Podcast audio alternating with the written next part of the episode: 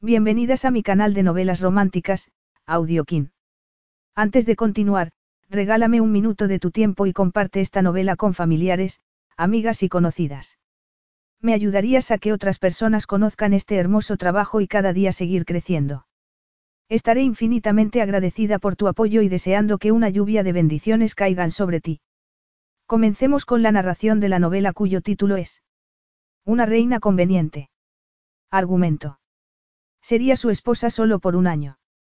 En una ocasión, ella Gilchrist había tenido el valor de rechazar la proposición de matrimonio del príncipe Zarif al-Rastani. Para asegurar la paz y la estabilidad de su país, Zarif ahora debía casarse, así que, cuando ella volvió suplicándole ayuda, decidió dársela, con una condición.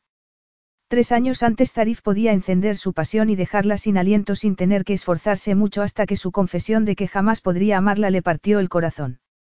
Pero, si quería rescatar a su familia de una ruina inminente, ella debía acceder a casarse con él y pasar un año a su lado y en su cama. Capítulo 1. Zarif estaba aburrido. Había perdido interés por los opulentos encantos de su amante de piel color crema y sumamente sofisticada. Justo en ese instante estaba en la cama, cautivada por su reflejo en el espejo mientras se colocaba el resplandeciente colgante de rubí que colgaba de su cuello. Es precioso, le dijo con los ojos abiertos de par en par y ávida admiración. Gracias. Ha sido muy generoso. Lena era muy perspicaz. Sabía que el colgante era un regalo de despedida y que tendría que abandonar su espléndido piso de Dubái sin discusión y partir en busca de otro hombre rico. Tal como Zarif había descubierto, el sexo no era para tanto. En el dormitorio prefería a las aficionadas antes que a las profesionales, pero no se hacía muchas ilusiones con la moral de las mujeres que tenía como amantes. Les proporcionaba medios para disfrutar de la buena vida mientras ellas le proporcionaban a él una necesaria válvula de escape para su excesivamente acusado deseo sexual. Esas mujeres comprendían la necesidad de que fuera una relación discreta y entendían que contactar con los medios sería un movimiento muy poco inteligente. Y es que Zarif tenía más necesidad que la mayoría de los hombres de conservar intacta su imagen pública. A los 12 años se había convertido en rey de Basir con su tío ejerciendo como regente hasta que él alcanzó la mayoría de edad.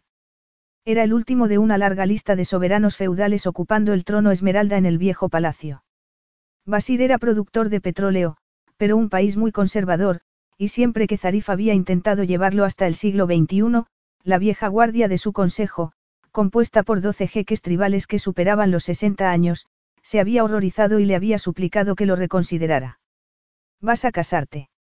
Le preguntó Lena bruscamente antes de lanzarle una mirada de desconcierto. Lo siento, sé que no es asunto mío. Aún no, pero pronto, respondió Zarif escuetamente estirándose la chaqueta sastre de su traje y dándose la vuelta. Buena suerte, dijo ella en voz baja. Será una mujer afortunada. Zarif seguía con el ceño fruncido al entrar en el ascensor. En lo que concernía al tema del matrimonio o de los hijos, la suerte no había hecho mucho acto de presencia en su árbol genealógico. Históricamente, los matrimonios por amor habían resultado tan fallidos como las nupcias por conveniencia y de ellos habían nacido muy pocos hijos. Zarif había crecido como hijo único y ya no podía soportar la presión que recaía sobre él para que se casara y proporcionara un heredero a la corona. Había llegado a la edad de 29 soltero porque en realidad era un viudo cuya esposa, Azel, y su hijo, Firas, habían muerto en un accidente de coche siete años antes. En ese momento Zarif había pensado que jamás se recuperaría de semejante e indescriptible pérdida. Todo el mundo había respetado su derecho a llorarlos, pero aún así era bien consciente de que no podía ignorar sus obligaciones para siempre. Preservar la continuidad de su línea de sangre para asegurar la estabilidad del país que tanto amaba era su deber más básico. Sin embargo, lo cierto era que no quería ninguna esposa y se sentía culpable por ello. Le gustaba estar solo, le gustaba su vida tal cual era. Un elegante jet privado lo devolvió a Basir. Antes de desembarcarse enfundó la larga túnica blanca, la capa beige y el tocado requerido para asistir a la ceremonia de inauguración de un nuevo museo en el centro de la ciudad. Solo después de esa aparición quedaría libre para volver al viejo palacio, una laberíntica propiedad levantada entre exuberantes jardines perfumados. Hacía tiempo que había quedado eclipsado por el gigantesco y resplandeciente nuevo palacio construido al otro lado de la ciudad, y que ahora funcionaba como centro oficial del gobierno. Pero Zarif había crecido en el viejo palacio y se sentía fuertemente vinculado a él. Además, era el lugar donde su querido tío Alim estaba pasando los últimos meses de su enfermedad terminal y Zarif quería aprovechar al máximo el tiempo que le quedaba. En muchos aspectos, Alim había sido el padre al que nunca había conocido, un hombre tranquilo y amable que le había enseñado todo lo que había necesitado saber sobre negociaciones, autodisciplina y habilidades políticas. Yaman, su director comercial, lo esperaba en la habitación que Zarif empleaba como despacho. ¿Qué te trae por aquí? Preguntó Zarif sorprendido dado que el hombre no solía hacerle semejantes visitas. A diferencia de sus hermanos, Nick y Cristo, que se habían forjado un nombre en el mundo de las finanzas, a Zarif le interesaban muy poco sus asuntos de negocios. Basir se había convertido en un país rico gracias al petróleo mucho antes de que él hubiera nacido y, de ahí, que hubiera crecido rodeado de riqueza. Yaman y su altamente cualificado equipo estaban al mando de esa fortuna y la conservaban. Hay una cuestión sobre la que creo que debo ponerle al corriente, le informó Yaman con tono grave. Por supuesto. ¿Qué problema hay? Preguntó Zarif apoyando la espalda contra el borde de su escritorio y con su oscura mirada cargada de preguntas y destacando sobre sus esbeltos rasgos bronceados. El aire de turbación del contable aumentó. Tiene que ver con un préstamo personal que le hizo a un amigo hace tres años, Jason Gilchrist. Desconcertado ante la mención de ese nombre, Zarif se puso tenso. Pero, al oírlo, no fue el rostro del que una vez había sido su amigo el que vio, sino el de la hermana de Jason, Eleonora. La imagen de una joven con una sedosa melena rizada color miel, unos intensos ojos azules y las piernas de una gacela. Se quedó paralizado y a la defensiva ante la velocidad de su nada esperada respuesta y el desagradable recuerdo de unas ofensas que jamás había olvidado. Somos demasiado jóvenes para casarnos. Soy inglesa. No podría vivir en una cultura en la que las mujeres son ciudadanas de segunda. No estoy hecha para ser reina. ¿Qué ha pasado? Le preguntó a Yaman con su habitual calma, solo el repentino brillo que hizo que su oscura mirada adoptara un tono ámbar contradijo su fachada de frialdad. Ella entró en la silenciosa casa. Estaba tan cansada que solo la fuerza de su voluntad la mantenía en pie. Había luz bajo de la puerta del salón, Jason estaba levantado. Pasó por delante sin hacer ruido, incapaz de tener otro enfrentamiento con su hermano, y fue a la cocina. Estaba hecha un desastre y con platos con comida aún sobre la mesa. Las sillas seguían retiradas de la mesa desde el día antes, cuando habían pegado un salto de sus asientos en cuanto Jason había soltado la devastadora noticia de su ruina económica durante una comida familiar. Poniéndose recta, y negándose a recordar ese espantoso almuerzo, ella comenzó a recoger sabiendo que se sentiría peor si tenía que ocuparse de todo ese desastre a la mañana siguiente. La casa ya no parecía un hogar sin sus padres. Unas angustiosas imágenes de su madre yaciendo inmóvil y frágil en la cama del hospital y de su padre sollozando sin control le invadieron la mente. Los ojos se le llenaron de unas ardientes lágrimas y parpadeó para contenerlas porque darles rienda suelta a la autocompasión y a la tristeza no cambiaría nada de lo que había pasado. Los horrores de las últimas 48 horas se habían acumulado como coches en una colisión múltiple. La pesadilla había comenzado cuando Jason había admitido que la empresa de contabilidad propiedad de la familia estaba al borde de la bancarrota y que el hogar de sus padres, donde todos vivían juntos, estaba rehipotecado. Recién llegados del crucero por el Mediterráneo, después de que Jason hubiera convencido a sus padres para hacerlo mientras él se ocupaba del negocio, su padre se había mostrado furioso y sin poder creer que las cosas se hubieran puesto tan mal en tan poco tiempo. Gerald Gilchrist había salido corriendo a la oficina para comprobar los libros de cuentas de la empresa y le había pedido consejo a su director de banca mientras Jason se había quedado en casa explicándole la situación a su madre con más detalle. En un principio, Jennifer Gilchrist se había mostrado calmada, aparentemente convencida de que su hijo, un joven inteligente y de éxito, sería capaz de solucionar cualquier problema que surgiera y aseguraría la prosperidad de la familia. A diferencia de su marido, no había condenado a su hijo por su falta de honradez al falsificar sus firmas en el documento empleado para volver a hipotecar la casa. Es más, había dado por hecho que Jason simplemente había estado intentando proteger a sus padres de unas preocupaciones económicas innecesarias.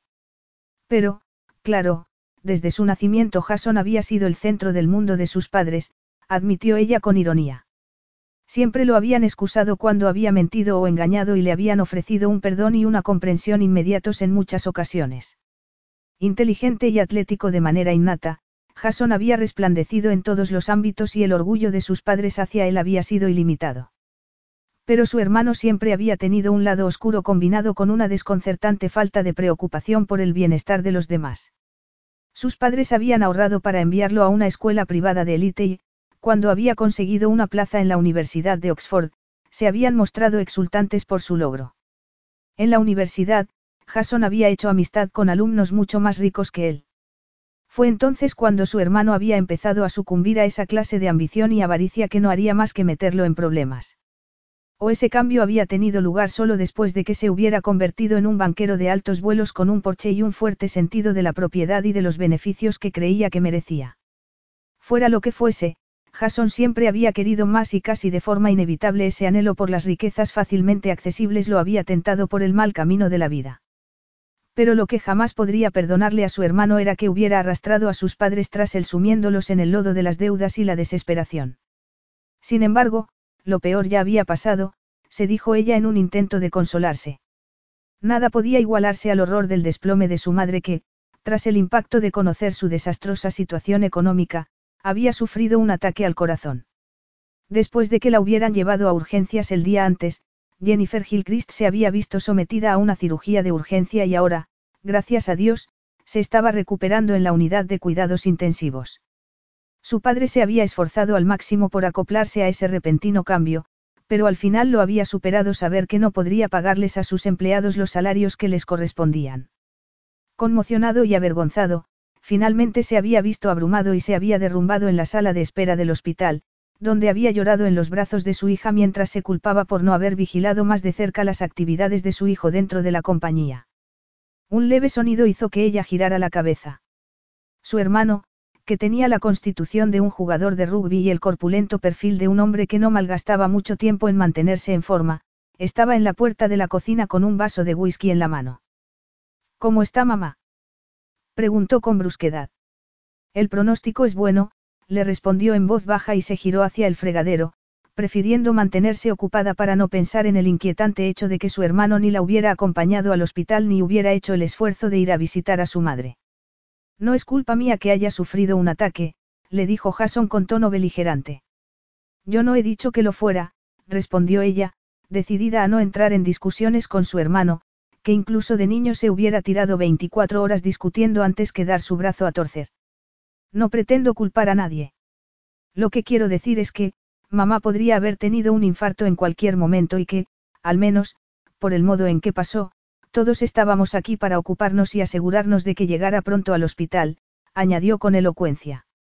Sí, respondió ella en un intento por no perder la calma, y se detuvo antes de continuar, quería preguntarte una cosa, ese impresionante préstamo que dices que pediste hace tres años.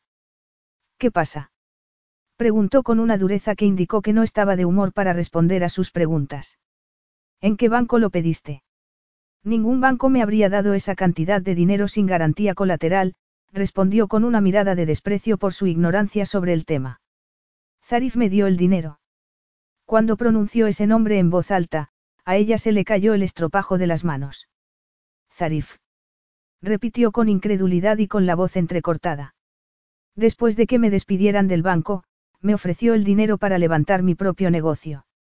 Fue un préstamo libre de intereses y no tenía que devolverle nada durante los tres primeros años, explicó a regañadientes. Solo un idiota se habría negado a aprovecharse de un trato tan bueno.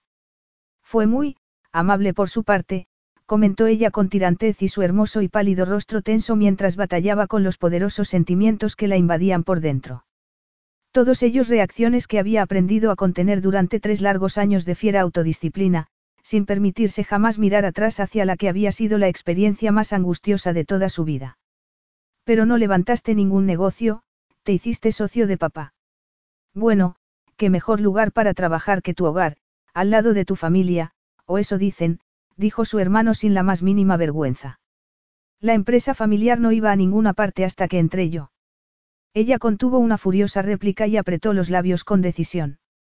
Ojalá Jason hubiera optado por abrir su propio negocio, pero en lugar de eso había arruinado una compañía estable que había generado unos buenos ingresos. No me puedo creer que aceptaras dinero de Zarif.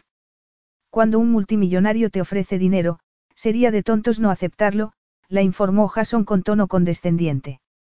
Aunque, claro, Zarif solo me ofreció el préstamo porque creía que ibas a casarte con él y tener un cuñado en paro le habría supuesto una gran vergüenza.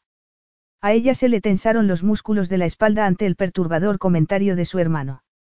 Si eso es verdad, deberías haberle devuelto el dinero cuando rompimos. No rompisteis, ella, la interrumpió Jason con desdén. Tú te negaste a casarte con él inexplicablemente rechazando así el chollo del siglo. Zarif jamás volvería a saludarnos después de haberse llevado un palo tan fuerte. Así que, si estás buscando a alguien a quien culpar por todo esto, fíjate en el papel que desempeñaste para habernos hecho acabar cayendo así. Con sus enormes ojos azules abiertos de par en par con consternación y sus delicadas mejillas sonrojadas, ella se dio la vuelta. Intentas decirme que, en cierto modo, soy responsable de lo que ha pasado. Un amargo resentimiento encendió la mirada inyectada en sangre de su hermano. Tomaste una decisión absolutamente egoísta al negarte a casarte con Zarif, que no solo lo ofendió, sino que también destruyó mi amistad con él. Después de aquello, no volvió a ponerse en contacto conmigo. Ella agachó la cabeza y unas ondas de cabello color miel ocultaron su rostro desconcertado y su atribulada mirada azul. La amistad de su hermano con Zarif había muerto a todos los efectos el mismo día en que ella había rechazado la proposición de matrimonio de Zarif y ese era un hecho que no podía negar. Sí, lo rechacé, pero no fue una decisión egoísta, no estábamos hechos el uno para el otro, dijo con titubeo y la mirada clavada en un agujero de las baldosas del suelo. Cuando acepté aquel dinero de Zarif di por hecho que ibas a casarte con él y que no tenía que preocuparme por devolvérselo, le contestó con vehemencia y dándole otro trago al mejor whisky de su padre, aunque sin apreciarlo lo más mínimo. Está claro que es culpa tuya que ahora estemos metidos en líos. Después de todo, tú también te has llevado tu parte del dinero de Zarif. Ella frunció el ceño, desconcertada por esa repentina acusación que salió así, como de la nada. ¿Qué dinero? Yo jamás he tocado el dinero de Zarif. Oh, sí, claro que sí. Le respondió Jason con mortificante satisfacción. Cuando necesitaste dinero para hacerte socia de Katy en la tienda, ¿de dónde crees que te lo conseguí? Ella miró a su hermano mayor horrorizada. Me dijiste que era tu dinero, tus ahorros. Protestó afligida. Me estás diciendo que el dinero salió del préstamo de Zarif. ¿Y cómo iba a tener yo ahorros? Preguntó Jason con burla. Cuando me echaron, estaba hasta el cuello de deudas. Tenía préstamos de coches, préstamos bancarios, una hipoteca enorme de mi apartamento. Ella se quedó atónita ante esas palabras. Después de terminar la universidad, su amiga Katy y ella habían abierto una librería con zona de cafetería en el pueblo donde vivían. Ella le había pedido dinero a Jason para aportar su parte de la inversión y le pagaba unas cuotas mensuales a cambio de aquella financiación inicial. Es más, dos años y medio después de aquello seguía siendo pobre y no podía permitirse salir de casa de sus padres ni comprarse un coche con sus ingresos de la tienda. Sin embargo, la tienda marchaba bien, aunque no lo suficiente como para permitirle ningún tipo de lujo. Katy, hija única de unos padres adinerados dueños de una cadena de residencias de ancianos, se encontraba en una posición mucho más acomodada porque la tienda no era su única fuente de ingresos. Me engañaste a propósito, lo acusó ella con voz temblorosa. Jamás habría aceptado ese dinero de haber sabido que era de Zarif, y tú lo sabías. Los que suplican no pueden elegir. Tuviste suerte de conseguir el dinero en su momento.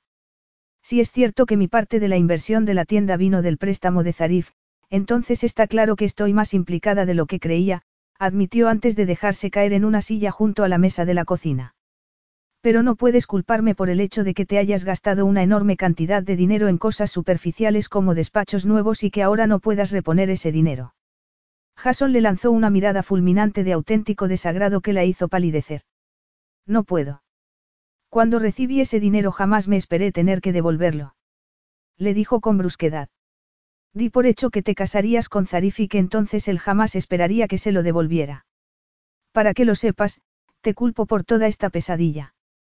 Si no hubieras rechazado a Zarif ni le hubieras tirado a su cara esa proposición de matrimonio, ahora no estaríamos metidos en este lío. Apretando los dientes, ella se levantó del asiento furiosa y de un brinco. Eso no es justo. Desde el momento en que recibiste aquel préstamo has sido totalmente deshonesto y un derrochador. Quebrantaste las leyes al falsificar la firma de mamá y papá para rehipotecar esta casa, nos engañaste a todos sobre lo que estaba pasando de verdad con la empresa, no te atrevas a hacer parecer que todo esto es culpa mía. Le gritó furiosa y a la defensiva. Qué egoísta y corta de miras eres. La acusó Jason con el rostro enrojecido de furia y los puños apretados. Fuiste tú la que echaste a perder la amistad de Zarif con esta familia y nos puso en una situación humillante, así que debería ser tú la que fuera a verlo ahora y pedirle que nos dé tiempo para arreglar esto. Verlo. Repitió ella con tono estridente y sin ocultar su consternación ante esa propuesta. ¿De verdad quieres que vaya a ver a Zarif? ¿Quién mejor? Le preguntó Jason arrugando el labio. Los hombres suelen ser más comprensivos cuando una mujer hermosa les pide un favor y Zarif no sería humano si ver a una mujer suplicándole no lo ablanda. Ella, encendida de pies a cabeza, miraba la superficie de la mesa. Su rubor fue disminuyendo lentamente mientras contemplaba la idea de volver a ver a Zarif y su lividez pronto se vio acompañada de náuseas ante la idea de tener que suplicarle. No puedo hacerlo. No podría soportar volver a verlo, dijo entre dientes, avergonzada de verse forzada a admitir semejante debilidad, a sentir tanto por algo que había sucedido tanto tiempo atrás. Bueno, pues no creo que a mí quiera verme dadas las circunstancias, pero solo la curiosidad hará que tú sí te ganes una audiencia real, predijo Jason con hiriente seguridad. Y ni siquiera tienes que ir hasta ese país dejado de la mano de Dios para hacerlo. Va a hacer una donación para un edificio de ciencias de la Universidad de Oxford y pasado mañana dará un discurso allí. El hermoso rostro de ella estaba pálido y tenso. Pues no importa porque no quiero ni verlo ni volver a hablar con él. Ni siquiera para rescatar a papá y mamá de esta pesadilla. La reprendió con tono desagradable.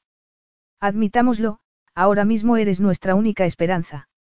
Y solo me queda esperar que Zarif tenga una vena sentimental escondida por alguna parte que lo haga reaccionar. No soy responsable del préstamo o de la hipoteca de esta casa, dijo ella mientras se preguntaba si estaba siendo egoísta, y sintiéndose torturada ante la insistencia de su hermano de que solo ella podía ayudar a sus padres en esa grave situación. ¿Acaso Jason solo estaba intentando manipularla para salvarse a él mismo? Estaba lanzándole una propuesta desesperada que mortificaría su orgullo, pero que al final no cambiaría nada la situación. De verdad se pensaba que Zarif la escucharía. Sin duda, Zarif había apreciado y respetado a sus padres y probablemente no tenía la más mínima idea de que el mal manejo de Jason del préstamo había destruido su seguridad económica. Es que no te das cuenta de lo valioso que puede ser tener un amigo rico. No tienes idea de lo que les hiciste a mis esperanzas y sueños cuando lo rechazaste. Preguntó Jason con hiriente amargura. Podría haber estado volando alto apoyándome en Zarif. Pero no apoyándote en tus propios esfuerzos, murmuró ella disgustada y en voz baja. ¿Qué has dicho? Le preguntó con tono acusatorio, dando un paso adelante con el rostro encendido de ira. Ella se levantó de la silla y evitó rozarse con su hermano al ir hacia la puerta. Nada, no he dicho nada, mintió vacilante. Los dos estamos demasiado cansados y estresados para hablar de esto. Me voy a la cama. Eres una estúpida y egoísta, ella. Bramó furioso tras ella. Podrías haberlo tenido todo, pero, en lugar de eso, ¿qué tienes? La mitad de las acciones de una librería del tamaño de un armario. Ella se tensó y se giró lentamente. También tengo mi integridad, declaró levantando la barbilla mientras intentaba no pensar en la fuente del préstamo que la había ayudado a meterse en la librería. Pero fue un pensamiento que no pudo eludir mientras se aseó y se metió en la cama con los lentos y pesados movimientos de una mujer con el piloto automático encendido. Por fin, el agotamiento se estaba apoderando de ella. Pero mientras su cuerpo yacía sobre el colchón, sus pensamientos seguían adelante. Tanto si le gustaba como si no, estaba mucho más implicada en el derrumbe económico de su familia de lo que había creído. Ya que no podía permitirse devolverle el dinero íntegro, literalmente Zarif era propietario de su mitad de la librería, aunque por otro lado tampoco pensaba que existiera un riesgo inminente de que un multimillonario reclamara esa parte de la empresa. Las otras acusaciones de Jason la habían herido mucho más. Sin duda, era culpa suya que Zarif le hubiera retirado su amistad a la familia Gilchrist. Su rechazo le había impactado y enfurecido y, como era de esperar, jamás había vuelto a visitarlos después de aquello. Por primera vez, Se sintió culpable y dispuesta a creer que Jason jamás se había imaginado que tuviera que devolverle el dinero a Zarif porque había dado por hecho que ella aceptaría si él le proponía matrimonio. Sin duda, Jason había adivinado mucho antes que ella que Zarif tenía serias intenciones de pedirle matrimonio y lo había planificado todo acorde a eso. Se habría gastado su hermano ese dinero con tanta imprudencia porque había dado por hecho que podía permitirse todo lo que quisiera y que jamás le pedirían cuentas por su comportamiento. Con reticencia, tuvo que admitir que tres años antes esa había sido la perspectiva de su hermano, ir ascendiendo en la vida apoyándose en la idea de que Zarif y ella se casarían. Se estremeció en la oscuridad como encogiéndose para apartarse de la desalentadora sensación de culpabilidad que ahora la asaltaba. No era la inocente espectadora que había creído ser en todo ese desastre generado por su hermano, admitió con pesar. Su relación con Zarif, sin duda, había influenciado la actitud de Jason en lo que respectaba al préstamo y lo que había elegido hacer con el dinero. Recordaba que las nuevas oficinas elegidas para la empresa de su padre y la contratación de más empleados se había producido mientras seguía saliendo con Zarif, lo cual significaba que Jason sí que tenía argumentos para decir que jamás se había imaginado tener que reembolsar el dinero que había pedido prestado. El persistente timbre la despertó de un sueño inquieto. Saliendo de la cama asustada al darse cuenta de que eran más de la una de la madrugada, se puso la bata y corrió a abrir la puerta. Jonathan Scarsdale, el mejor amigo de su padre, estaba allí e inmediatamente se disculpó por haberla despertado. Tenías la línea de teléfono ocupada y he pensado que sería mejor venir a hablar contigo en persona. Ella miró la mesa del teléfono y se fijó en que el auricular estaba descolgado. Así no era de extrañar que no funcionara. No, no, no te preocupes, le dijo ya que Jonathan y Marsa, los mejores amigos de sus padres, eran también los padres de Katy y como su familia desde la infancia. Me alegro de verte. Pasa. Puede que sea mejor, dijo con tono atribulado, aunque odio traer más malas noticias de las que habéis tenido ya. ¿Es mamá? Preguntó con miedo y los ojos abiertos de par en par. No, ella. Tu madre está bien, le aseguró Jonathan en voz baja. Pero tu padre me ha llamado desde el hospital. Estaba tan hundido que he ido a verlo, aunque hay poco que pueda hacer para ayudarlo dadas las circunstancias. Ella palideció mientras lo llevaba hasta el salón, donde encendió las luces. Seguro que papá está muy agradecido de que hayas ido a acompañarlo. Ahora estoy aquí para hablarte de tu padre, le dijo con gravedad. Me temo que está sufriendo una crisis nerviosa, ella. El modo en que Jason ha traicionado su confianza, el infarto de tu madre, toda esta situación, por desgracia, no va a poder con todo eso ahora mismo. He llamado a Marsa y ha ido al hospital para hablar con él y hacer un diagnóstico profesional. Ha sugerido que Geral se quede en nuestra residencia geriátrica unos días hasta que se haya calmado y pueda enfrentarse a todo. Papá, una crisis nerviosa. Repitió angustiada. Pero él no es de esa clase de personas. No hay clases de personas así, ella. Cualquiera puede tener una crisis nerviosa de tipo emocional y ahora mismo tu padre no puede enfrentarse al estrés al que se ve sometido. Está en el mejor lugar posible, con gente formada para atenderlo y que puede ofrecerle el apoyo que necesita, señaló con tono reconfortante. Aunque lamento que esto te deje sola. No estoy sola, tengo a Jason, respondió evitando, por vergüenza, la mirada de compasión del hombre mientras intentaba asumir la noticia de la situación de su padre.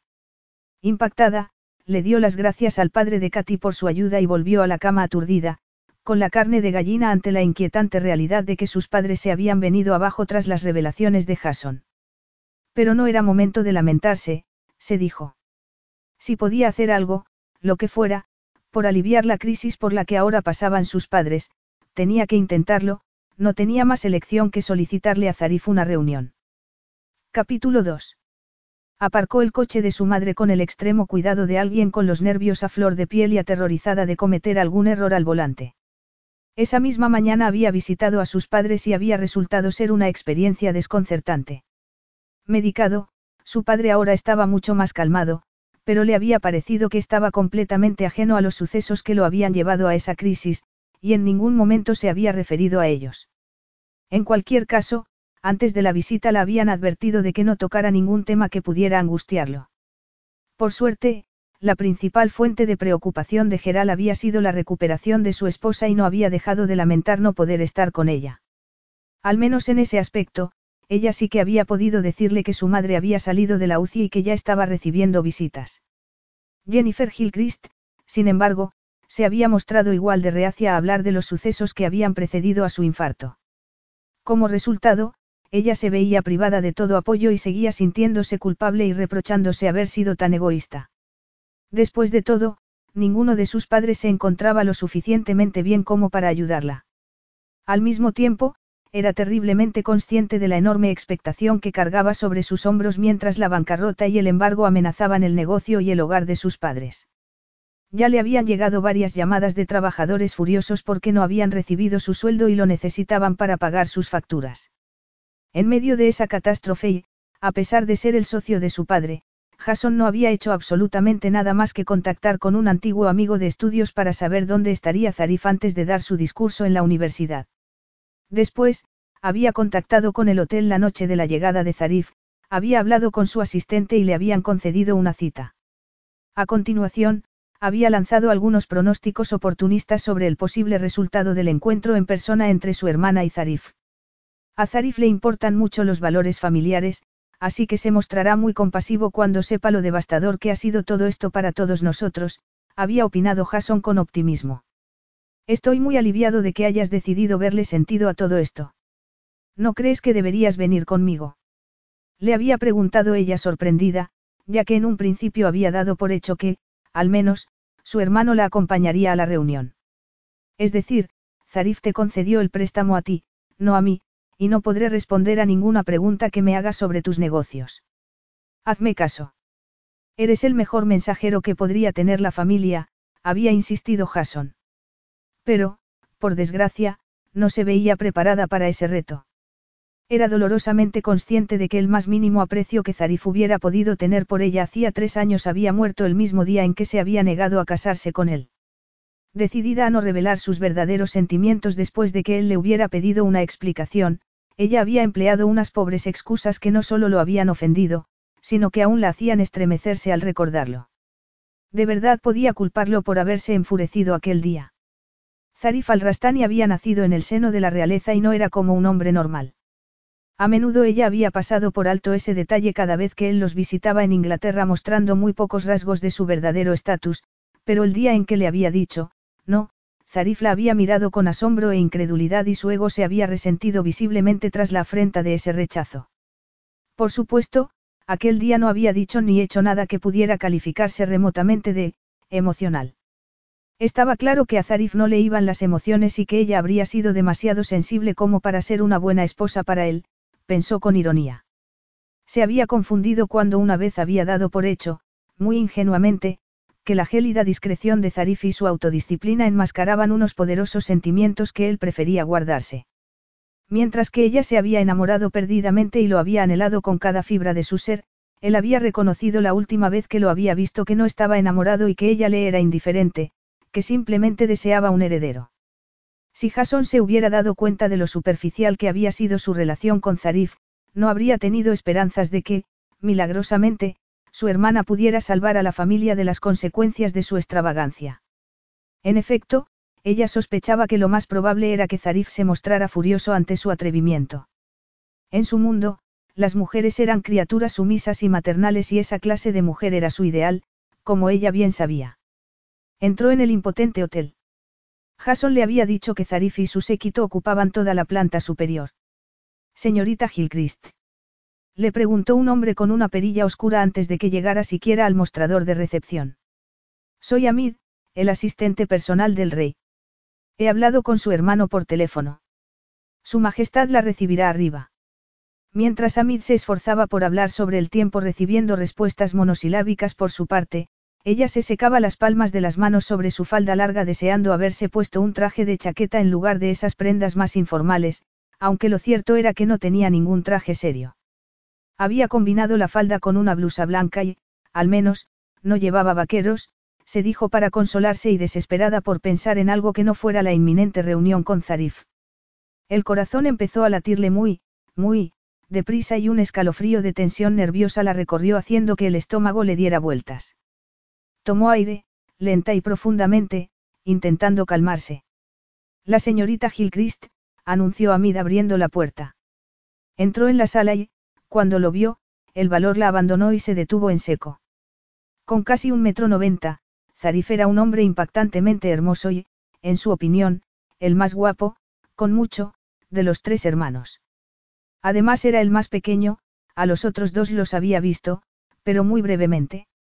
Zarif tenía los ojos de un tono ámbar oscuro, como los de un león, enmarcados por unas espesas pestañas negras y bajo unas rectas cejas color ébano. Una arrogante nariz fina separaba unos pómulos altos y exóticos y sus impresionantes rasgos se veían completados por una fuerte mandíbula y una boca perfectamente moldeada que en algún que otro momento había llegado a quitarle el sueño. Había ansiado sus caricias como un estimulante. Un calor de desazón recorrió su tenso cuerpo al recordar demasiado bien lo frustrante que le había resultado el casto cortejo de Zarif. Por entonces había sido virgen, pero le habría entregado su inocencia siempre que se lo hubiera pedido y, si seguía siendo virgen, tal como admitía con innegable resentimiento, era solo porque estaba decidida a no conformarse con menos que el intenso deseo que Zarif había despertado en ella. Eleonora, murmuró Zarif haciendo que ese tono de voz, tan rico como el chocolate negro, le recorriera la espalda como el roce de unos fantasmagóricos dedos del pasado. No tenía un acento marcado, dado que había aprendido inglés de su abuela inglesa. Respondió con un nudo en la garganta e intentando pronunciar su nombre. Zarif. Zarif la observó con punzante intensidad y con unas exuberantes pestañas negras que velaban su aguda mirada. De niño había tenido un antiguo libro de cuentos en el que salía una preciosa princesa de pelo claro presa en una torre y en más de una ocasión se había preguntado si ese había sido el misterioso origen de la obsesión que había sentido por ella Gilchrist. Era una belleza al más puro estilo inglés, con una piel de porcelana translúcida, brillantes ojos azules y una larga melena ondulada que tenía la intensidad y el lustre dorado de la miel. Esbelta y de estatura media, tenía unas curvas sorprendentemente exuberantes para lo delgada que era, y se movía con la misma elegancia de una bailarina. Observó su suave y rosada boca y el cuerpo lo traicionó con una reacción inmediata. Ser consciente de lo excitado que estaba le puso furioso. Ella siempre se las había arreglado para resultar natural, sencilla, intacta. Al pensar en esa última palabra y en lo improbable que era ya esa realidad, Zarif apretó sus blancos dientes. Probablemente solo había sido parte de un intento de adularlo con su recatamiento en aquellos días en los que había sido un joven crédulo e impresionable con el sexo femenino, pensó con rabia. Pero el tiempo habría pasado para ella, al igual que lo había hecho para él, y se negaba a seguir pensando en aquello porque, si lo hacía, cruzaría los límites defensivos que había levantado en su mente. Después de todo, era culpa del poder que ella ejercía sobre el que hubiera acabado traicionando cada uno de los principios que había respetado, y aún le afectaba cualquier recuerdo de los errores que había cometido y el daño infligido al que una vez fuera un sentido del honor de acero. Ella se había embarcado en un peligroso juego de poder con él. Había jugado con él como si fuera un pez enganchado al sedal, decidida a alimentar su ego con una proposición de matrimonio por parte de la realeza que no pensaba aceptar. Le había dado muchas vueltas al tema y creía que esa era la única explicación para su comportamiento. ¿No vas a sentarte? Le preguntó con tono suave y aparente seguridad en sí mismo. Y luego puedes contarme en qué puedo ayudarte. Así que Zarif iba a hacerse el tonto, pensó ella incómoda antes de preguntarse si estaba siendo injusta. Era posible que no estuviera al tanto de la situación por la que estaba pasando su familia.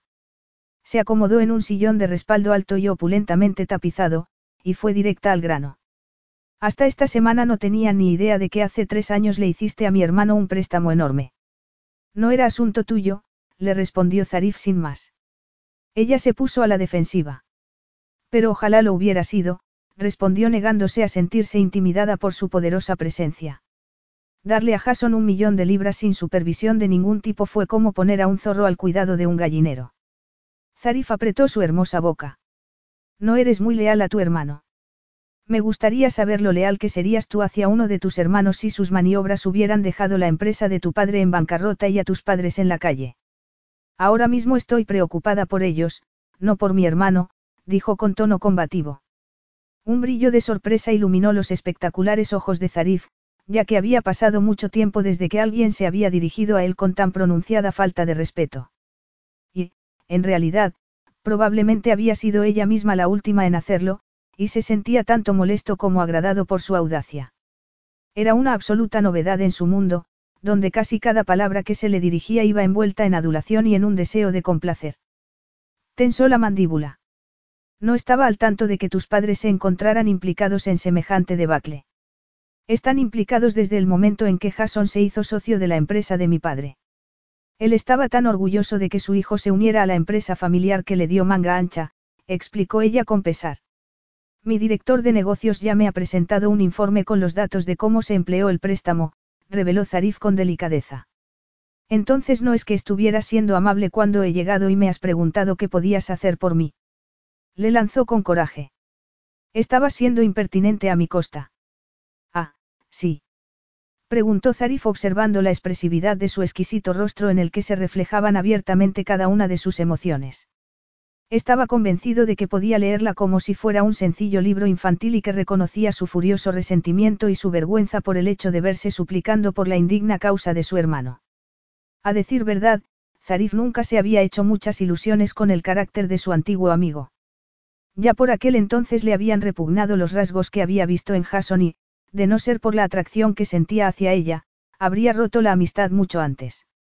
Su oscura mirada se endureció cuando pensó en el día en que todo había terminado, el persistente mordisco de su indignación e insatisfacción atacó su feroz orgullo, tensando su espectacular estructura ósea y haciendo que la carismática curva de su boca se transformara en una adusta y fina línea. Lo había humillado, había insultado a su país y a su pueblo y lo había enfurecido hasta el punto de verse incapaz de perdonarla, a pesar de que ni mediante torturas habrían conseguido persuadirlo para que admitiera esa realidad. Eso creo, le dijo ella con franqueza fijándose en cómo sus largas pestañas oscuras ensombrecían sus pómulos cuando la miraba y viendo cómo su hermosa cabeza adoptaba un ángulo que le resultaba familiar y le hacía recordar cómo la había escuchado con esa misma actitud.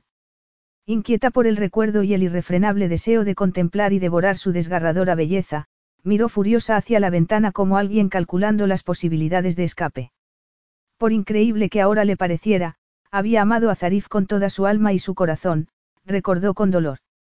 Lo habría hecho absolutamente todo por él y, a cambio, él le había hecho mucho daño, provocándole una herida y una inseguridad que ni el paso de tres largos años había logrado erradicar. Aún así, había resultado una novedosa experiencia descubrir que una proposición de matrimonio podía, en realidad, emplearse como un arma ofensiva. Cuando le di aquel préstamo a Jason, fue por pura generosidad, contestó Zarif con tono suave, pero seguro. Estaba hundido por haber perdido su empleo y tus padres estaban igual de disgustados por él. ¿De verdad que quería ayudar a tu familia? Puede que sí, transigió ella incómoda, porque parecía sincero, pero nada es tan sencillo. Jason necesitaba otro trabajo más que dinero. El préstamo lo tentó y lo llevó hasta fantasías peligrosas sobre construir su propio imperio empresarial. Además de afianzar más sus deudas personales, lo cual fue deshonesto por su parte y en conflicto directo con los términos en los que se hizo el préstamo, dijo Zarif con tono calmado y censurando con frialdad semejante comportamiento, tal como se reflejaba en sus bronceados rasgos. Tu hermano despilfarró todo el dinero en compras frívolas que incluyeron un nuevo Porsche y un Range Rover personalizado. No pienso olvidar la deuda. Iría contra mis principios pasar por alto algo equiparable a un comportamiento fraudulento. Todo eso está muy bien, ¿Pero qué pasa con mis padres? Preguntó afectada. Se merecen sufrir por los errores de Jason. No soy yo el que tiene que responder a eso, contestó Zarif sin ningún tipo de expresión. Ellos criaron a Jason y le inculcaron sus valores. Deben de conocer a su hijo mejor que yo. No, ella desafió ese punto de vista con vehemencia.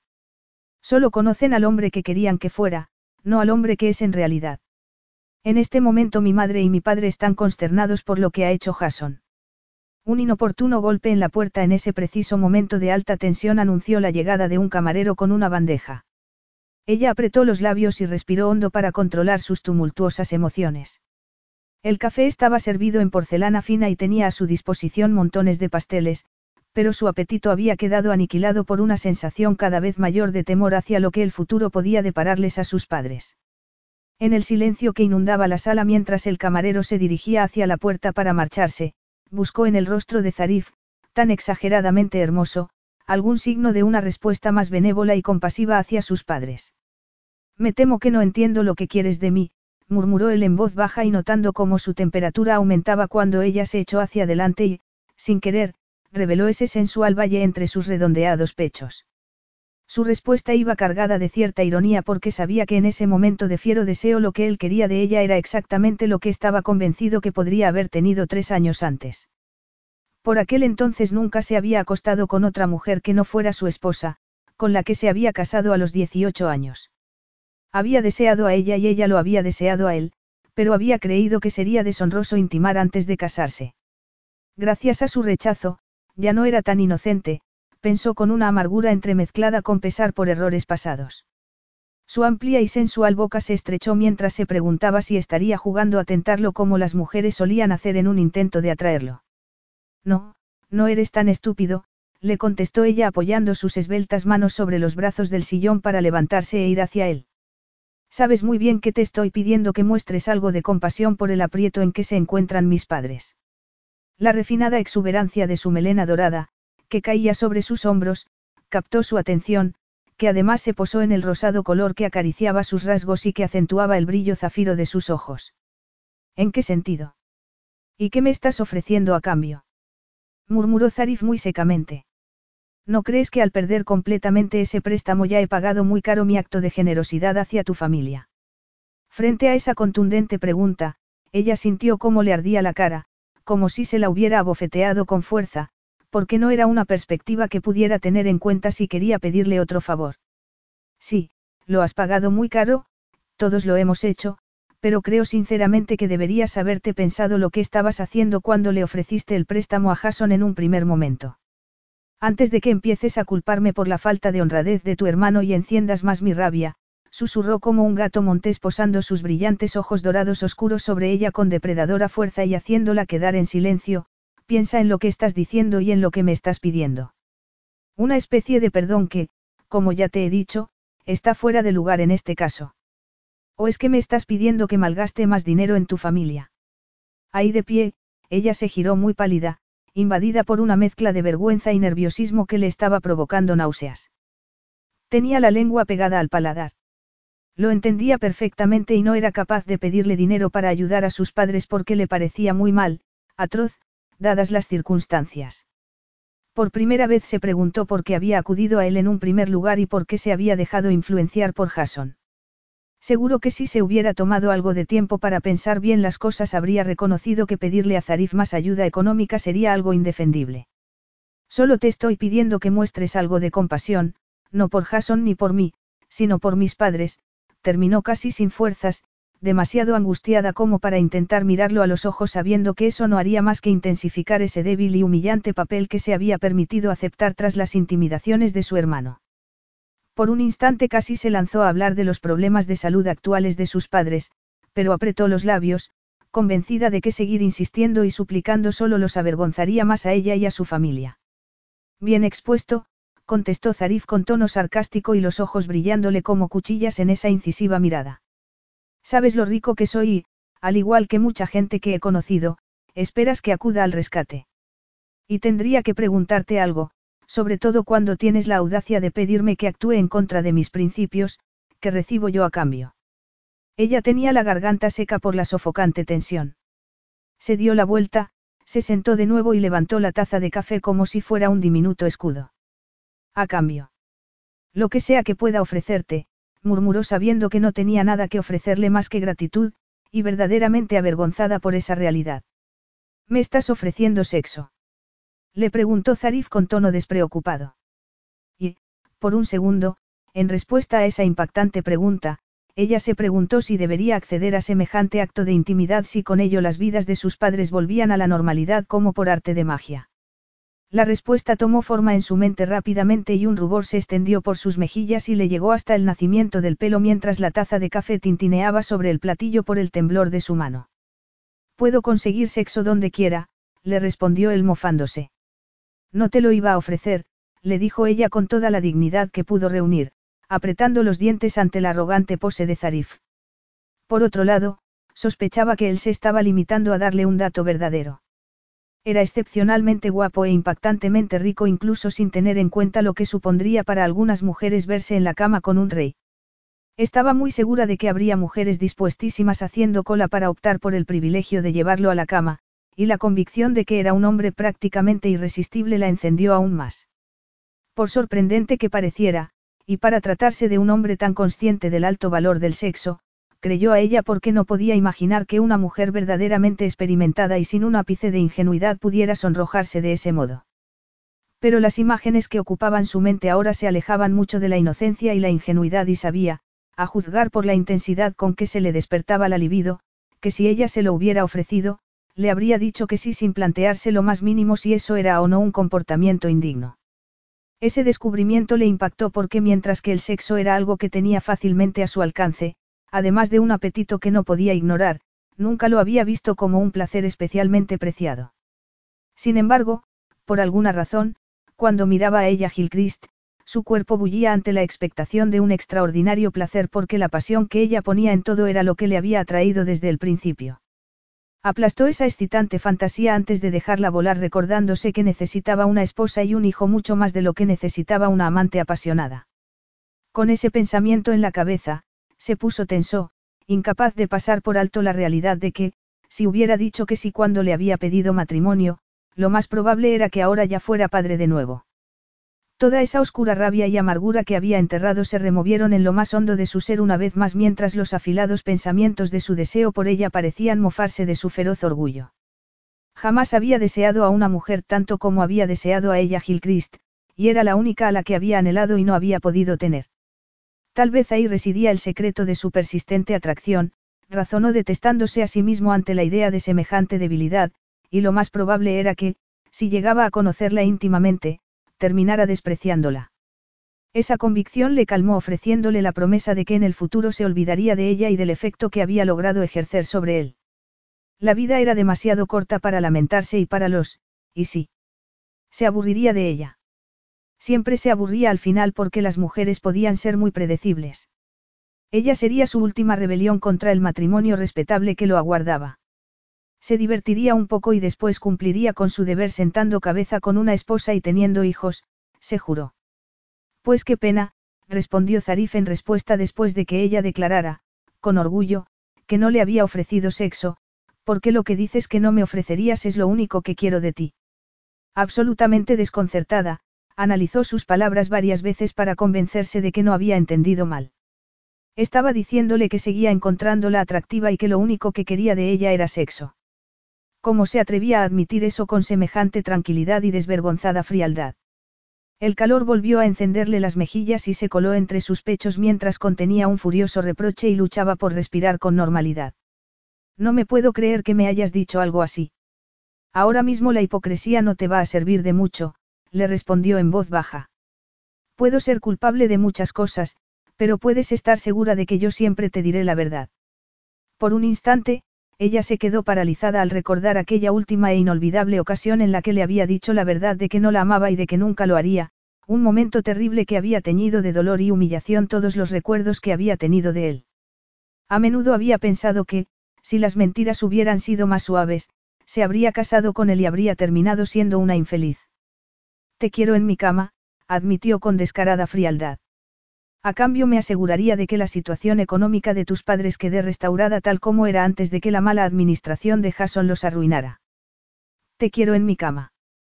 Un cosquilleo se enroscó alrededor de su pelvis como una llamarada y ella se movió incómoda en el asiento intentando no imaginar cómo sería compartir cama con Zarif. Con los ojos como platos y ardiendo por dentro, se centró en los zapatos de piel seguramente hechos a mano que cubrían los pies de él y mantuvo la lengua firmemente sujeta entre los dientes. Estaba luchando contra sus instintos cada vez más, a cada segundo que pasaba. Podría haberle preguntado si estaba de broma y haber rechazado al instante semejante proposición, podría haberle montado una escena y haber salido de allí hecha una furia, pero ella sabía muy bien cuándo ser cauta y cómo ser práctica, y era demasiado consciente de que Zarif al-Rastani era la única persona en posición de ayudar a su familia. Eso es inmoral, declaró en voz baja e incapaz de resistirse a lanzarle esa acusación. Me estás invitando a venderme. Te estoy ofreciendo el único intento de rescate que vas a recibir. Tú eliges si aceptas o no mi proposición, le respondió obviando cada una de las protestas que emanaban de su alma conservadora y negándose a escucharlas. Un último acto de rebeldía, se recordó con tenacidad. Y, además, no se lo merecía ella por cómo había jugado con él tres años atrás cuando lo había atraído con la promesa de su pasión y de su bello cuerpo y lo había animado a creer que de verdad sentía algo por él. ¿Y cuánto crees que, duraría este acuerdo? Le preguntó con voz aguda y tirante, ya que apenas podía creer que después de tres años separados pudieran estar manteniendo esa conversación. Un año, murmuró Zarif desconcertado por la velocidad con la que se le había ocurrido la respuesta y preguntándose de dónde habría surgido la idea. Después de todo, nunca había tenido una amante durante más de un año. Su interés en una mujer se disipaba durante las primeras semanas de relaciones a pesar de que no veía mucho a sus amantes. Al mismo tiempo intentó, sin lograrlo, imaginarse a ella en el piso de Dubái mientras se preguntaba si se filtraría a la prensa la noticia de la presencia de una mujer inglesa. Igual de rápidamente supo que la opción de Dubái sería una idea muy mala y que, en efecto, tenía una mucho mejor en perspectiva que haría que el castigo se equiparara al delito. Para guardar las apariencias, nos casaremos, le dijo sin vacilar. Casarnos. exclamó ella con incredulidad. No quiero ningún escándalo y casarme contigo, aunque termine en divorcio al año, será una opción mucho más aceptable para mi pueblo. El matrimonio también nos dará la ventaja de permitirme ver de ti todo lo que quiera, terminó con tono suave una vez había tomado la decisión y su conciencia se había quedado tranquila como por arte de magia. Después de todo, si se casaban, no estaría rompiendo ninguna regla ni aprovechándose de ella. Era maravilloso, pensó con una alegría nada común en él, todo lo que se podía lograr aplicando un modo de pensar creativo y no siendo tan cuadriculado. Sintiéndose absolutamente abatida, ella se levantó y dejó su taza de café sobre la mesa. Casarse con Zarif. Aceptar todo lo que había rechazado tres años antes. Todo su ser se encogió ante semejante desafío. No podría hacerlo, no podría casarme contigo. Pura rabia bramó como un huracán por el poderoso cuerpo de Zarif y se vio reflejada en sus brillantes ojos ámbar oscuro. Tienes doce horas para pensarlo, le dijo en voz baja y ronca. Si no me llamas en ese periodo de tiempo, daré por hecho que la respuesta es negativa. Ella tenía los pies clavados a la alfombra mientras su mirada revoloteaba por sus oscuros y hermosos rasgos. Estaba consternada a la vez que unas pequeñas puñaladas le recordaban que rechazar la única opción de rescate de sus padres no era una buena idea. Doce horas es un margen ridículo, respondió, sin embargo. Es más que generoso, la contradijo Zarif. Estaba pálida. Incluso aun cuando sabes que ya has ganado. Susurró porque todos los pros y los contras se estaban acumulando a modo de avalancha dentro de su cerebro y no pudo esquivar la respuesta más obvia. Zarif podía hacer que la situación de sus padres volviera a la normalidad, podía devolver sus vidas a la seguridad que había reinado en ellas antes de que Jason interfiriera. Era la única persona con poder de hacerlo. Además, así los empleados de su padre también se salvarían del desempleo. ¿Cómo podía darle la espalda a unos resultados tan importantes y marcharse dejando a sus padres y a todo el mundo implicado en la estacada? Zarif se acercó con toda la elegancia de una pantera negra al acecho. He ganado. ¿Cómo podría rechazar una oferta así? Preguntó ella temblorosa. Mis padres no se merecen todo por lo que están pasando ahora mismo. Ya es bastante para ellos verse forzados a enfrentarse a la persona que es Jason de verdad como para tener que enfrentarse a la ruina económica al mismo tiempo. Zarif extendió una bronceada mano y la cerró alrededor de la suya para llevarla hacia sí. Entonces, vas a casarte conmigo. Pero no funcionará, ni aunque sea solo por un año, protestó ella con voz débil. No encajaré. Unos ojos dorados se encendieron como el fuego al posarse sobre su atribulado rostro. Encajarás en mi cama a la perfección, le aseguró Zarifi, mientras el pánico y el deseo sexual iban impregnando cada uno de sus músculos con pura tensión, ella se dio cuenta de que eso era lo único que él veía. Se lo quedó mirando, casi hipnotizada por su impactante mirada, y él agachó la cabeza. Su sensual boca rozó la comisura de sus labios y ella tembló, de pronto sintiendo frío y calor bajo la piel mientras un pequeño cosquilleo de deseo serpenteaba por la parte inferior de su cuerpo. La inundaba el aroma a él con su toque picante y exótico sobre un masculino y limpio olor a almizcle que le resultaba familiar y peligrosamente agradable al mismo tiempo. La boca de Zarif se deslizó sobre la suya antes de que su lengua le separara los labios y se colara dentro con un medido y erótico movimiento, después, él volvió a presionar sus fuertes labios contra los suyos.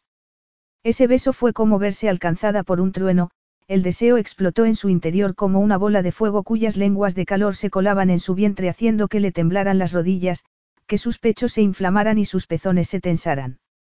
Zarif levantó su hermosa cabeza y respiró hondo lentamente para lanzarle una posesiva mirada. Sí, encajarás en mi cama como si hubieras nacido para ello. Al instante la ira se apoderó de ella, que quiso abofetearlo. Por un segundo había perdido el control, en efecto, había perdido la perspectiva de todo porque él la había lanzado a ese perturbador mundo de excitantes sensaciones que casi había olvidado.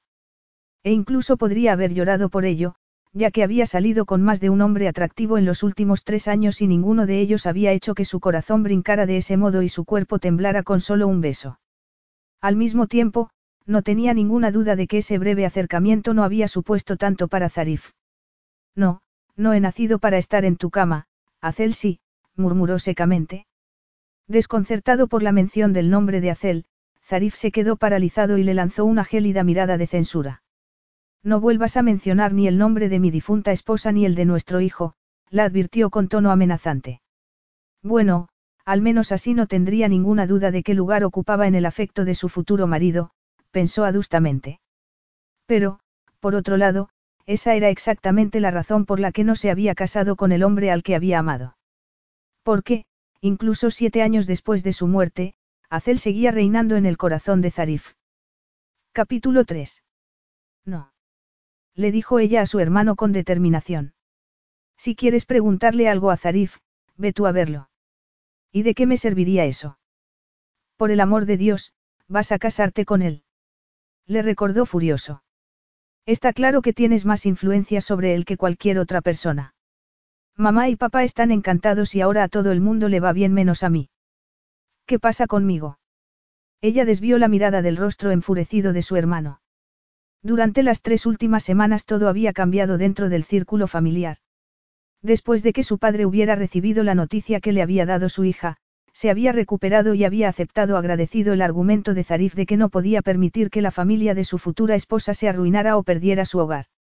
El director de negocios de Zarif, Yaman, se había instalado en un hotel local y los dos hombres habían buscado un plan de rescate viable para la compañía en crisis.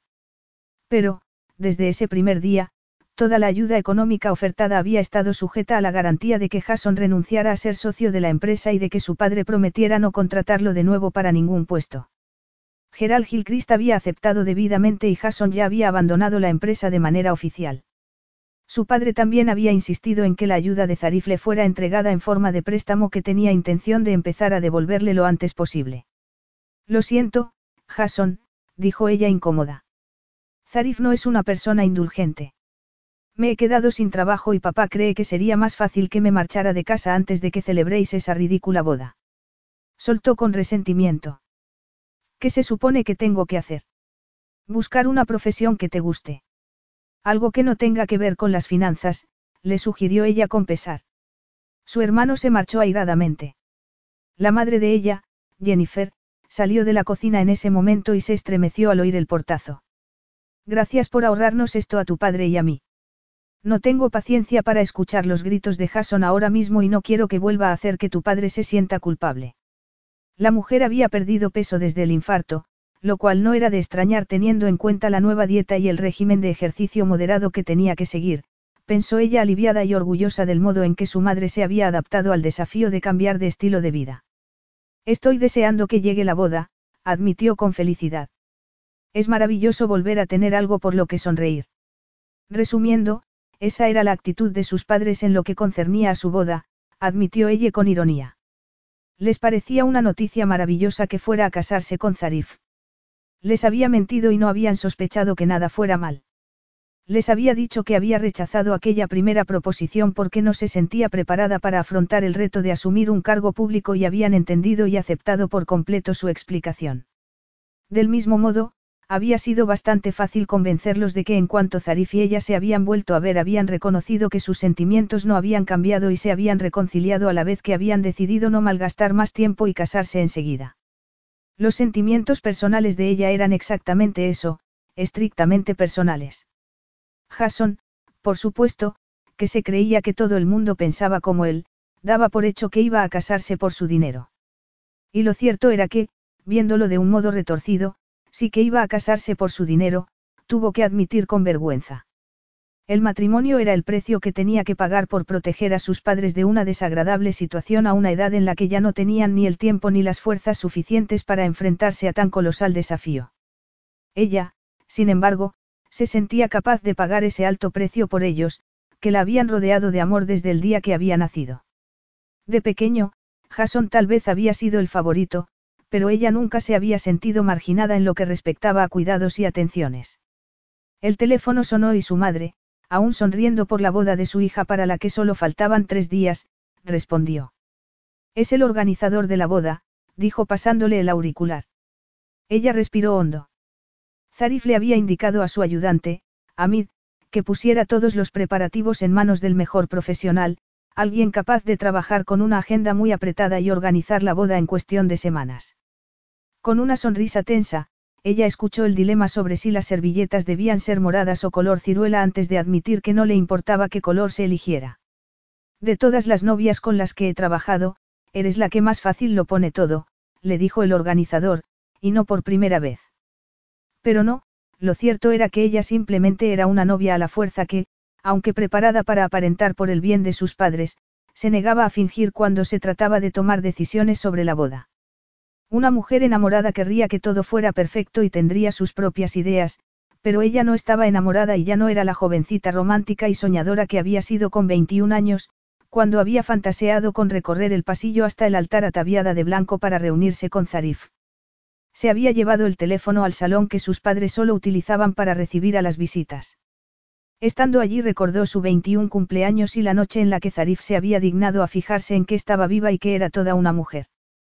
Para su sorpresa, él había ido a su fiesta y le había regalado un collar de plata muy moderno con una pulsera a juego.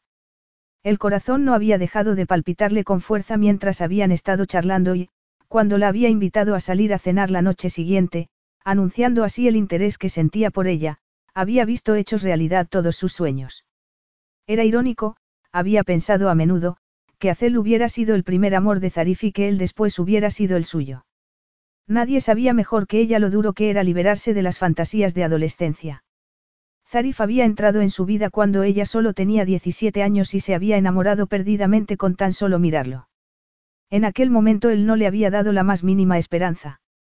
Jamás la había mirado, ni había flirteado ni se habían quedado nunca a solas y, aún así, ella había vivido deseando que llegara el fin de semana para que Jason lo llevara a casa.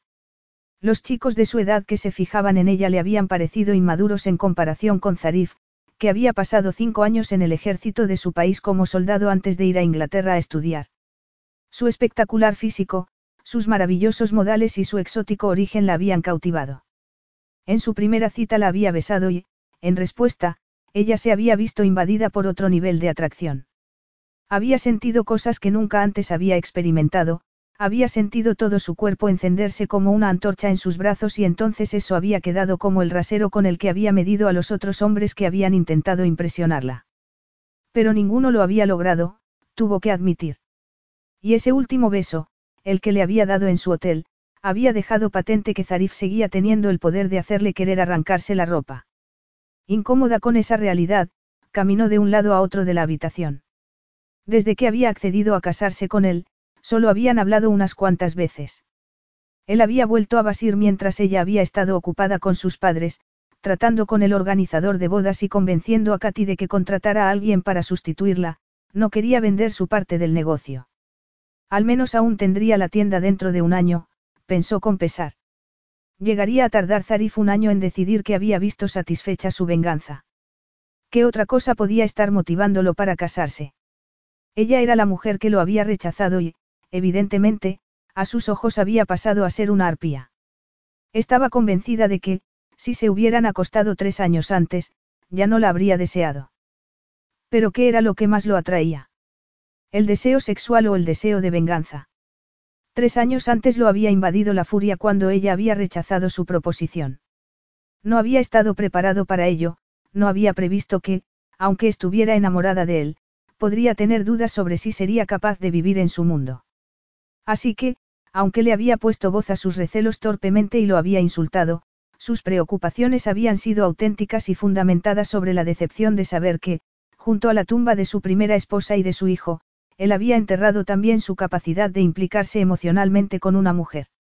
Le asombraba sobremanera que el deseo de Zarif por su cuerpo pudiera actuar como un incentivo tan poderoso sobre él. ¿Cómo reaccionaría cuando demostrara su falta de experiencia en su preciada cama? De verdad le importaba el sexo. Y hasta el punto de llegar a ofrecerle matrimonio a cambio. Era una locura, pensó con pesar, sobre todo cuando aparentemente él no tenía ninguna intención de establecer una relación marital normal con ella. Después de todo, en un año, como mucho, todo habría acabado y sería una divorciada volviendo a casa para reunirse con unos padres decepcionados, y probablemente con la excusa de que su matrimonio se había roto porque había sido demasiado difícil superar las diferencias culturales entre los dos. Un año era muy poco tiempo, se dijo, seguro que pasaría volando. Sin embargo, un instante después tuvo que admitir que el tiempo nunca pasaba deprisa cuando eras infeliz. No le quedaba otra cosa que esperar que Zarif estuviera preparado para esforzarse más en su futuro matrimonio de lo que había dejado ver hasta el momento. Tienes que levantarte, le dijo Katy a ella zarandeándola para despertarla de un profundo sueño. Ella miró soñolienta a su mejor amiga, una rubia con el pelo corto y de punta y unos brillantes ojos marrones que ahora la miraban extrañada.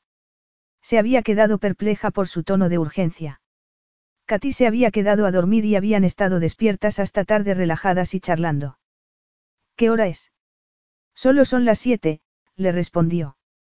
Mi padre ha venido con los periódicos de la mañana y después el teléfono ha empezado a sonar. Se ha armado una buena. Ella se incorporó y se puso su bata. ¿De qué estás hablando? Es el día de mi boda, ¿verdad? Preguntó atónita. Deberías bajar. Yo seré discreta y me quedaré aquí, le dijo su amiga con inquietud. Mi padre ya se ha ido a casa. En el periódico sale un artículo ridículo sobre ti, y tus padres están muy disgustados. También hay un grupo de fotógrafos en la entrada y creo que a uno se le ha pegado el dedo al timbre. No sé cómo has podido dormir con todo el jaleo. Échale la culpa a las copas de vino que nos tomamos. Un artículo sobre mí. Fotógrafos. ¿Pero qué?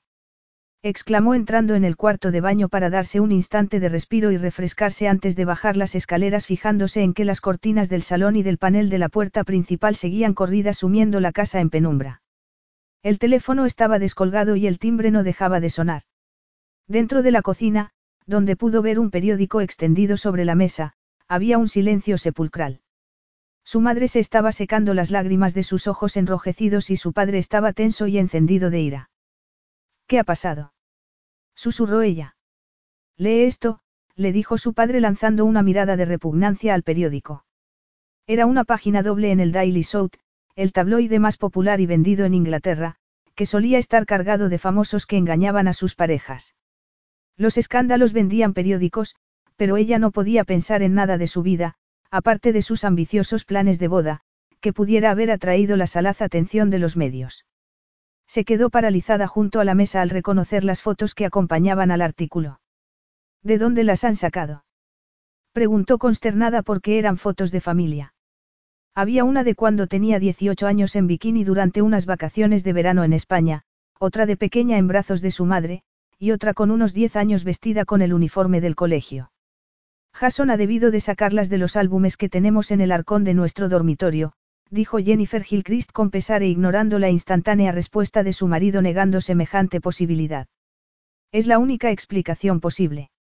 Nadie más sabría dónde estaban esas fotos ni habría tenido acceso a ellas.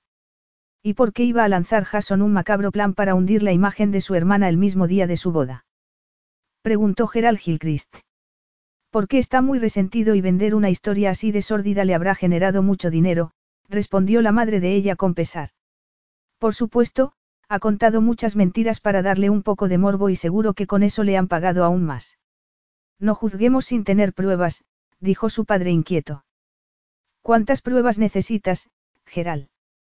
Se ha mudado a un piso nuevo que no sabíamos que tuviera y ayer te envió un mensaje diciéndote que se había ido a esquiar, suspiró Jennifer Gilchrist. ¿De dónde ha sacado el dinero para pagarse unas vacaciones tan caras cuando nos dijo que estaba arruinado? Cada vez más consternada, ella observaba una imagen más distendida de sí misma vestida con una falda corta de piel negra y un top de encaje y escote con unas alas negras. Era de una fiesta de Halloween del año anterior. Katy estaba a su lado y las dos estaban riéndose. Al igual que una foto grande de Zarif con gesto intimidante, había una de un hombre al que no reconocía y que iba etiquetada con el texto, exnovio, Matt Barton. ¿Quién era Matt Barton? Finalmente, leyó el titular, Las proezas sexuales de una futura reina. Proezas. ¿Qué proezas? Con unas repentinas ganas de vomitar, retiró una silla y empezó a leer. El inmoral contenido del artículo la dejó impactada. Ese tal Matt Barton decía que habían acudido juntos a orgías y la había calificado como, una mujer aventurera con un apetito voraz por el sexo y las nuevas experiencias. Se había quedado atónita. Son todo mentiras. Preguntó su padre con tono sombrío. Quiero decir, ¿quién es ese tal Matt Barton? ¿Por qué nunca hemos oído hablar de él? Probablemente porque yo tampoco he oído hablar de él nunca, es más, nunca antes lo había visto y, por supuesto, nunca he salido con él, declaró apretando los dientes mientras leía. Al parecer, tiene un club nocturno en Londres que acaba de cerrar, espero que Zarif no lea este periódico, concluyó con tono débil. Pero esa fue una esperanza destinada a terminar en una instantánea decepción cuando un corpulento hombre moreno ataviado con un traje llamó a la puerta con fuerza. Cuando su padre se abalanzó hacia ella furioso para ocuparse de lo que, suponía, sería otro periodista, ella se asomó por la ventana y se quedó totalmente paralizada ante la imagen de Zarif apostado en mitad de su gran jardín después de, obviamente, haber usado la entrada trasera para esquivar a los fotógrafos. Es Zarif, dijo con tono de advertencia. Vaya, cuantos más mejor, pero sí se supone que el novio no debe ver a la novia antes de la boda. Dijo su madre consternada mientras abría la puerta. Cinco hombres tan grandes y corpulentos como tanques del ejército, sus guardaespaldas claramente, lo rodeaban. Inmaculado en un traje sastre gris exquisitamente confeccionado para resaltar cada línea de su alto y esbelto cuerpo de hombros anchos, posó su oscura mirada dorada en ella. Seguía resultando indeciblemente guapo, se había fijado en que su estado de ánimo no influía negativamente en su impresionante físico aquel día que le hizo su proposición y se quedó ahí en silencio, a punto de estallar de cólera ante su rechazo pero sin perder ni un ápice de su carismática atracción. Entró en la cocina dirigiéndoles a sus padres un estirado pero educado saludo mientras Geral hacía una bola con el periódico y lo tiraba a la basura. Sin embargo, toda su atención la tenía centrada en ella. Ella enrojeció, descalza con su cómodo pijama de cuadros y su bata, y sin una sola gota de maquillaje tras el que esconderse. Santo cielo, ¿por qué no había llamado primero? Porque, aunque el teléfono fijo estaba desconectado, tenía su móvil y había elegido no hacer uso de él. Había optado deliberadamente por jugar con el factor sorpresa.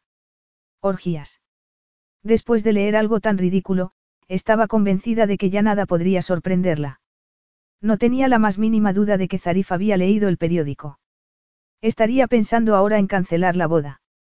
Consternada descubrió que, sin siquiera saberlo, se había acostumbrado a la idea de convertirse en su mujer. Ella, ¿podemos hablar? Preguntó Zarif recorriendo su desaliñado aspecto con unos ojos tan brillantes como el ébano pulido. Su melena dorada caía salvajemente alrededor de sus hombros enmarcando el luminoso óvalo de su rostro e iluminando mágicamente sus bellos ojos. Orgías, pensó él con una ira que iba más allá de cualquier cosa que hubiera experimentado nunca, una ira que solo pudo contener gracias a toda una vida de férrea disciplina.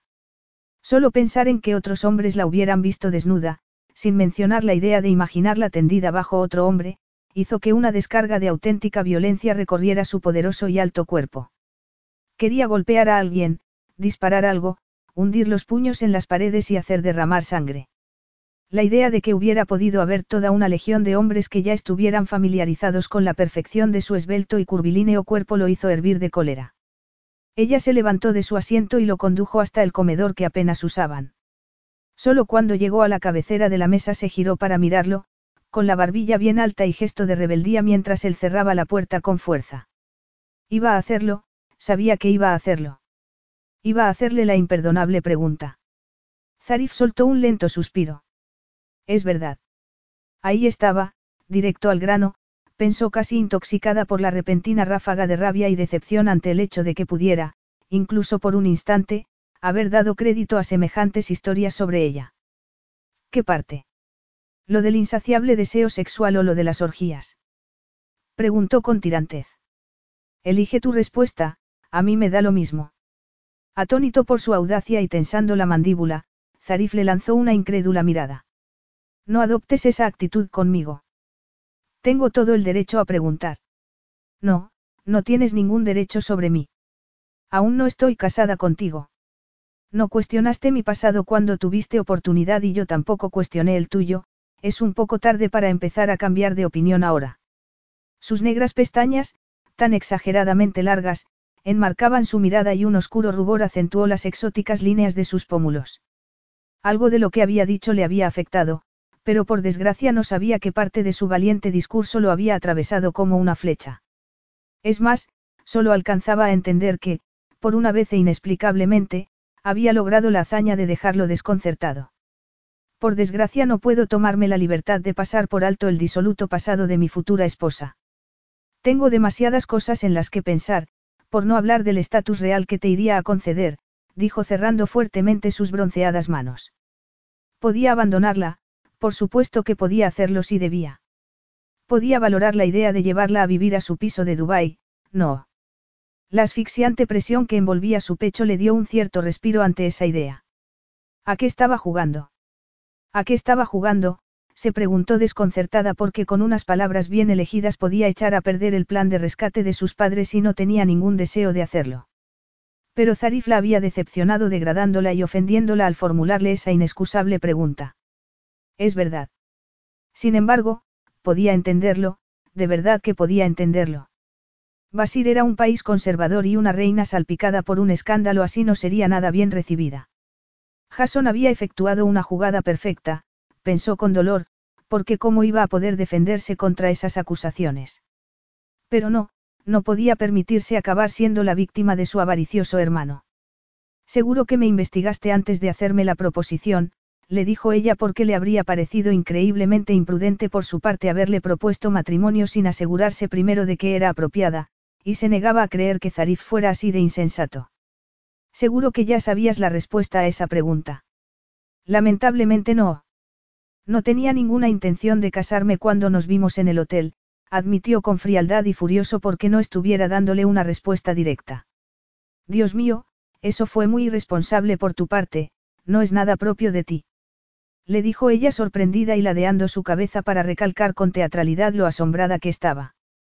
Los ojos de Zarif resplandecieron con un brillo dorado y no pudo ocultar su furia al ver las burlas de ella. Respóndeme. Le ordenó y su tono cayó como una fusta en el latente silencio. Exactamente qué clase de pasado creías que tenía. Le preguntó ella con voz quebradiza e intentando no ceder ni un ápice ante ese imponente porte y gesto autoritario que habían endurecido su rostro oscuramente hermoso. Él podía ser duro, pero ella también podía serlo cuando se trataba de defenderse. Nada fuera de lo común. Está claro que no me esperaba que fueras virgen. Doy por hecho que habrás tenido las típicas experiencias de adulta y no tengo ninguna intención de ahondar ni fisgonear más en tu pasado. Pero eso, dijo respirando con énfasis, es mi opinión personal.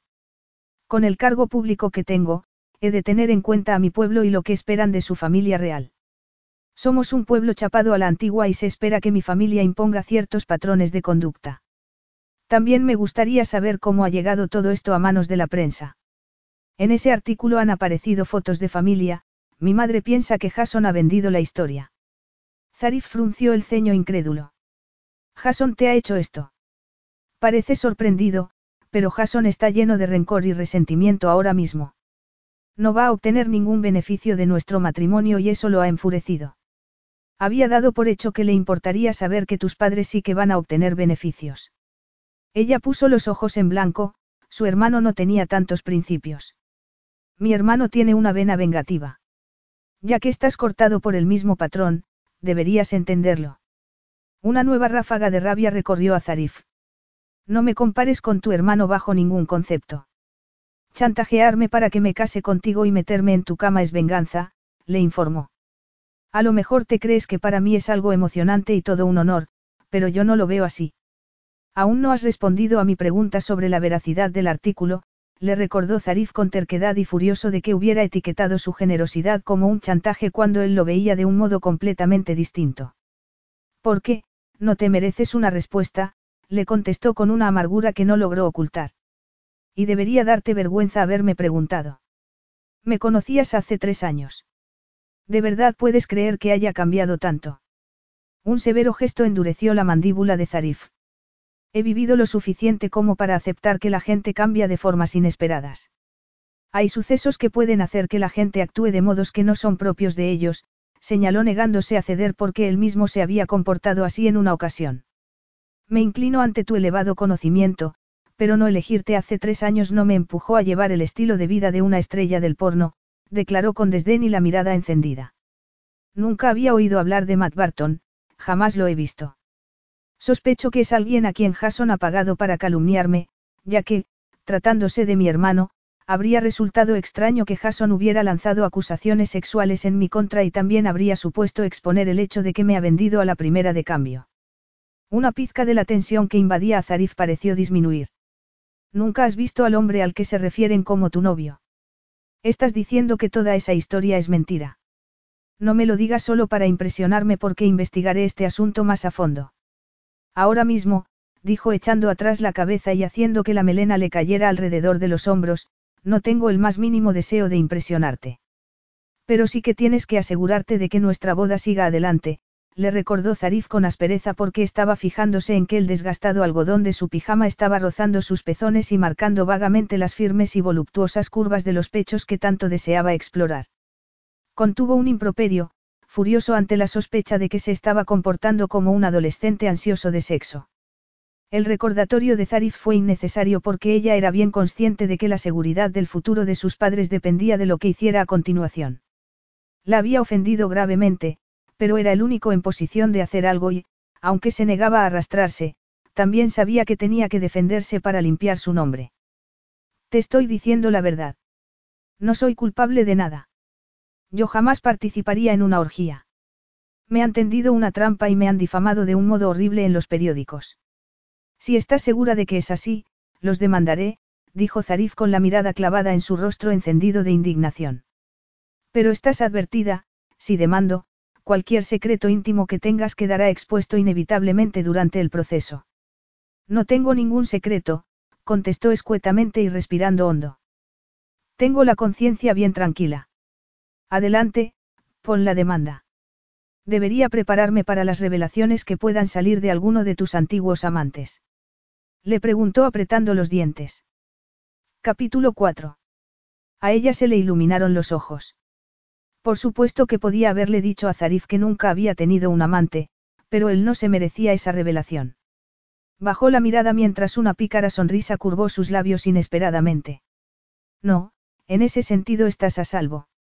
Siempre he tenido mucho cuidado en elegir bien con quién salía. La mirada de Zarif se encendió con un fuego dorado cuando vio esa sonrisa porque estaba convencido de que ella estaría recordando con cariño a alguno de sus amantes. Respiró hondo y lento. Él no era la típica persona celosa y posesiva, que le pasaba.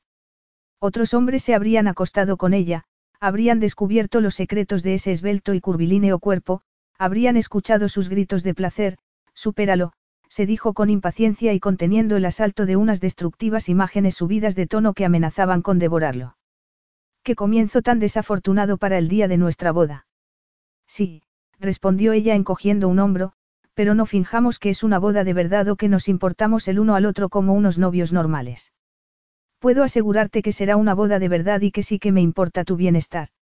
No me convence, lo siento, bajo su desconcertada mirada, ella alzó una esbelta mano y tapó un bostezo de aburrimiento con un gesto de desdén mientras se movía hacia él para acompañarlo a la puerta. Si te importara, me habrías ofrecido apoyo y te habrías puesto furioso por lo que me han hecho. Menos acostumbrado todavía a que lo censuraran que a que lo despreciaran, Zarif apretó su mandíbula. Eso no es justo. ¿Cómo iba yo a saber si era verdad o no cuando hace años que no tengo contacto contigo? Nada convencida por su argumento, ella enarcó una delicada ceja color miel. ¿Crees que podrías marcharte ya para que pueda desayunar y ponerme con los quehaceres típicos de una novia?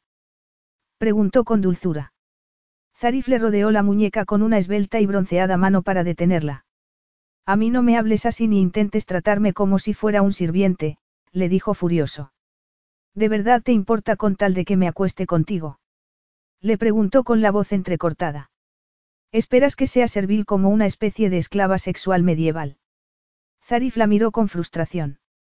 Estaba comportándose como una cría, como una inmadura, y se vio tentado a zarandearla. Basta. Se acercó tanto que ella pudo oler el ligero aroma de esa especiada colonia que tan familiar le resultaba. De pronto se le saltaron las lágrimas cuando una marea de recuerdos casi olvidados amenazaron con ahogarla, unos momentos engañosamente románticos tres años atrás cuando le había agarrado la mano, la había colmado de obsequios, había escuchado atentamente todas sus preocupaciones y la había tratado con actitud protectora y cariñosa. Y todo había sido mentira, se recordó con amargura, porque sus verdaderos sentimientos no habían ido más allá de un lujurioso deseo de llevarla a la cama y de asegurarse de que se quedara embarazada del hijo y heredero que le requerían. Eleonora, dijo Zarif con tono ronco deslizando un dedo por su mejilla para trazar el camino de una lágrima que se le había escapado. Estás molesta, enfadada. Ella lo miró cautivada, sin querer, por la belleza de sus oscuros rasgos de ángel caído y de esa impactante mirada ámbar enmarcada por unas exuberantes pestañas de color ébano. Tembló, consciente del roce de su dedo sobre su mejilla. No. Debo hacerlo, le respondió bajando la mano hasta su barbilla para alzársela y poder posar la boca sobre la suya. Sorprendida, ella sintió un mareo y abrió la boca para recibir la erótica presión de su lengua. Sabía maravillosamente bien, sintió un tirón en la pelvis y gimió al notar la escandalosa humedad de deseo que surgió entre sus tensos muslos, una traicionera sensación que contrastaba con lo enfadada que estaba con él.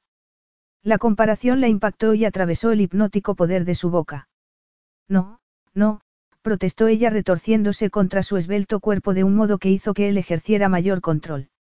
Esta noche serás mía, pronunció con clara satisfacción, llevándola contra él como si fuera una muñeca y sentándola en el borde de la mesa, separándole las rodillas para colocarse entre ellas e inclinándose hacia adelante para acercar su excitado cuerpo al vértice de sus muslos. Un cosquilleo bullía como un volcán en la parte inferior del cuerpo de ella. Sus ojos azules se abrieron como platos y se le dilataron las pupilas mientras lo miraba. Zarif tenía unos ojos terriblemente sexys. El pijama le picaba y le resultaba incómodo contra sus tiernos pechos y sentía como si el aire se le hubiera quedado atascado en la garganta. Una voz gritaba dentro de su cabeza diciéndole que se controlara, pero lo que la mantuvo quieta fue la cálida sensación que se iba extendiendo por sus extremidades inferiores y un insoportable dolor por el ansia de una satisfacción que no había llegado a conocer nunca. Y te encantará cada momento de lo que te haga, añadió con voz ronca. Ella oyó su voz a través de un muro de sensaciones provocadas por la caricia de los largos dedos que rodeaban sus caderas bajo su pijama, el roce de su piel la advirtió de una sensualidad que no había tenido oportunidad de experimentar con él antes. Podía sentir su erección a través de la fina barrera de sus pantalones, y saber que lo excitaba incluso en pijama y sin maquillaje tuvo en ella un efecto ridículamente poderoso. Intentaba respirar mientras él presionaba su boca desesperadamente contra la tierna piel entre su cuello y su hombro y echó la cabeza atrás involuntariamente dejando escapar un gemido.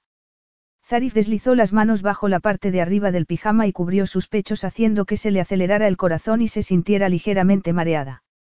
El calor y la humedad entre sus muslos mientras él pellizcaba sus tersos pezones despertó una sacudida de sensaciones que la recorrieron cuando Zarif encontró su boca con una pasión tan salvaje que la entusiasmó. Agarrándolo de los brazos y hundiendo las uñas en sus mangas se sintió frustrada por no poder tocarlo del mismo modo como él la tocaba a ella. Oh, lo siento mucho. El sonido de la voz de su madre y de la puerta abriéndose y cerrándose de nuevo despertó a ella de su estupor sexual. Abrió los ojos sin poder recordar, siquiera, cuando los había cerrado. Le resultó exasperante que Zarif hubiera sido el primero en recuperar el control y que ya se hubiera apartado de ella. Le lanzó una encendida mirada y respiró entrecortadamente, tenía el rostro colorado mientras reconocía lo que había permitido que sucediera entre los dos. Incluso estando enfadada con él. Eso era lo más mortificante de todo, que Zarif pudiera tocarla y desde ese momento ella se olvidara completamente de todo lo demás. Luego nos vemos, Abiti, murmuró él con voz tensa y un ligero rubor en sus prominentes pómulos. Ella se apartó de la mesa rápidamente y fue a abrir la puerta. Su madre le sonrió desde el pasillo. Ha llegado la maquilladora y ni siquiera has desayunado. Se queda Zarif. No, oyó por detrás cuando Zarif intervino en la conversación con total tranquilidad, sin el más mínimo ápice de turbación.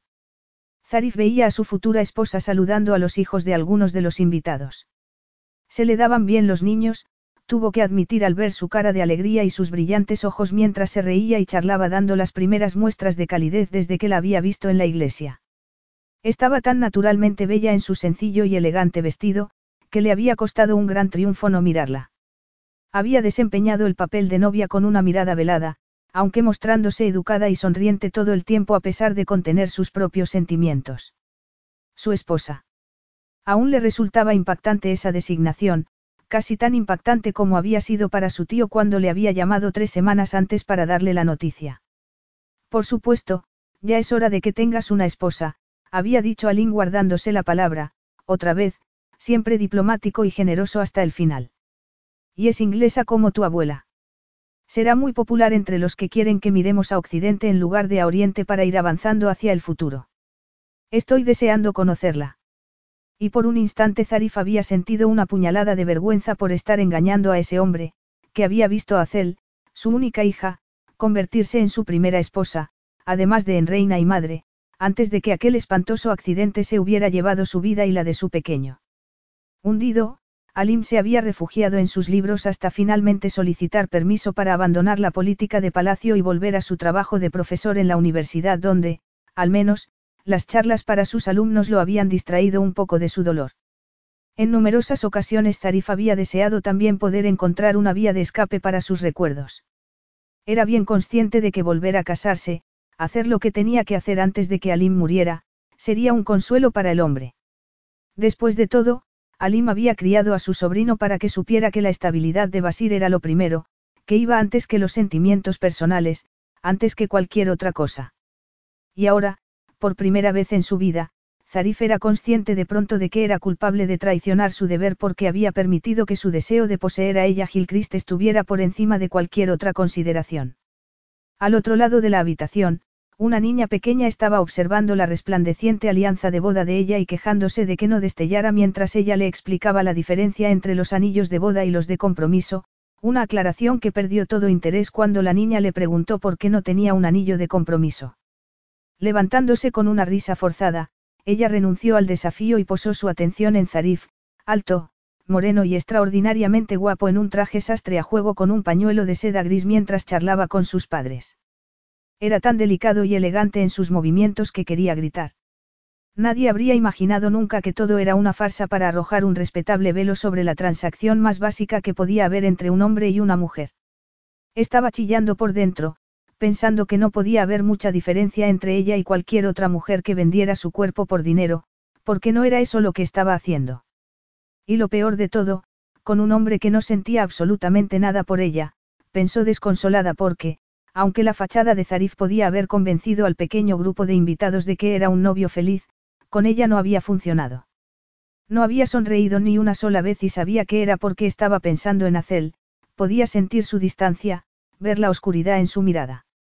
La única vez que había hablado de su mujer con ella había sido el día que le había pedido matrimonio tres años antes y sus palabras habían quedado grabadas en su alma como heridas abiertas.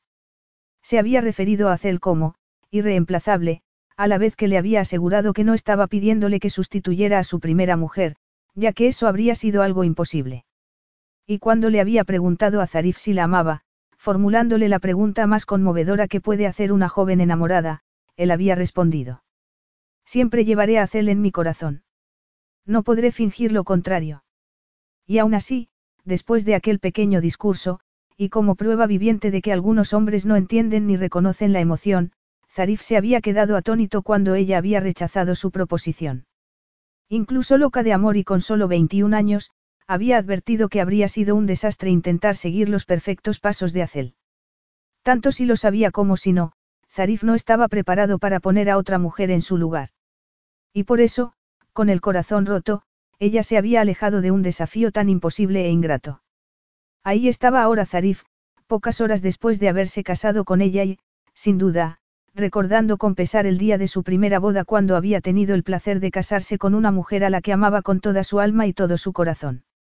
Solo pensarlo le dolía, al igual que le había dolido años atrás haberse visto forzada a aceptar que, aunque adoraba a Zarif y lo anhelaba con todo su cuerpo, él la habría sacrificado en cualquier momento si, por alguna especie de milagro, hubiera podido devolver a Acel a la vida.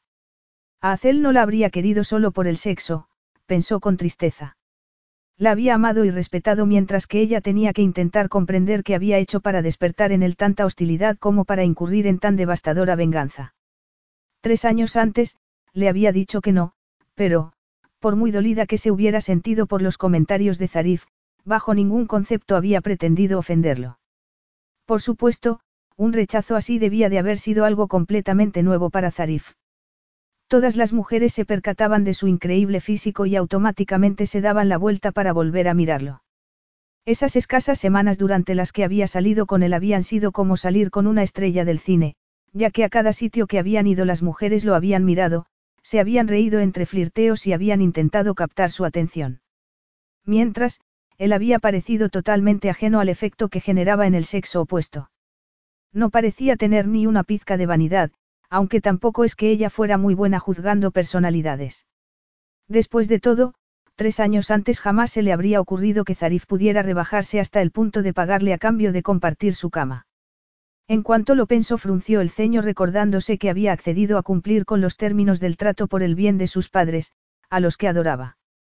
Había sido su elección y, aunque no pudiera mostrarse agradecida porque le hubiera dado esa opción, sabía que sería injusto culpar a Zarif por cómo se sentía ahora que había aceptado el papel de amante.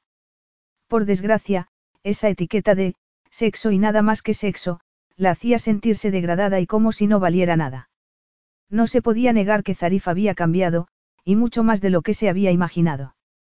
El hombre que recordaba era tan íntegro y recto en todos los aspectos que resultaba irónico que ahora que ya no lo amaba estuviera descubriendo que tenía un lado mucho más oscuro y complejo que hacía que temiera por su futuro.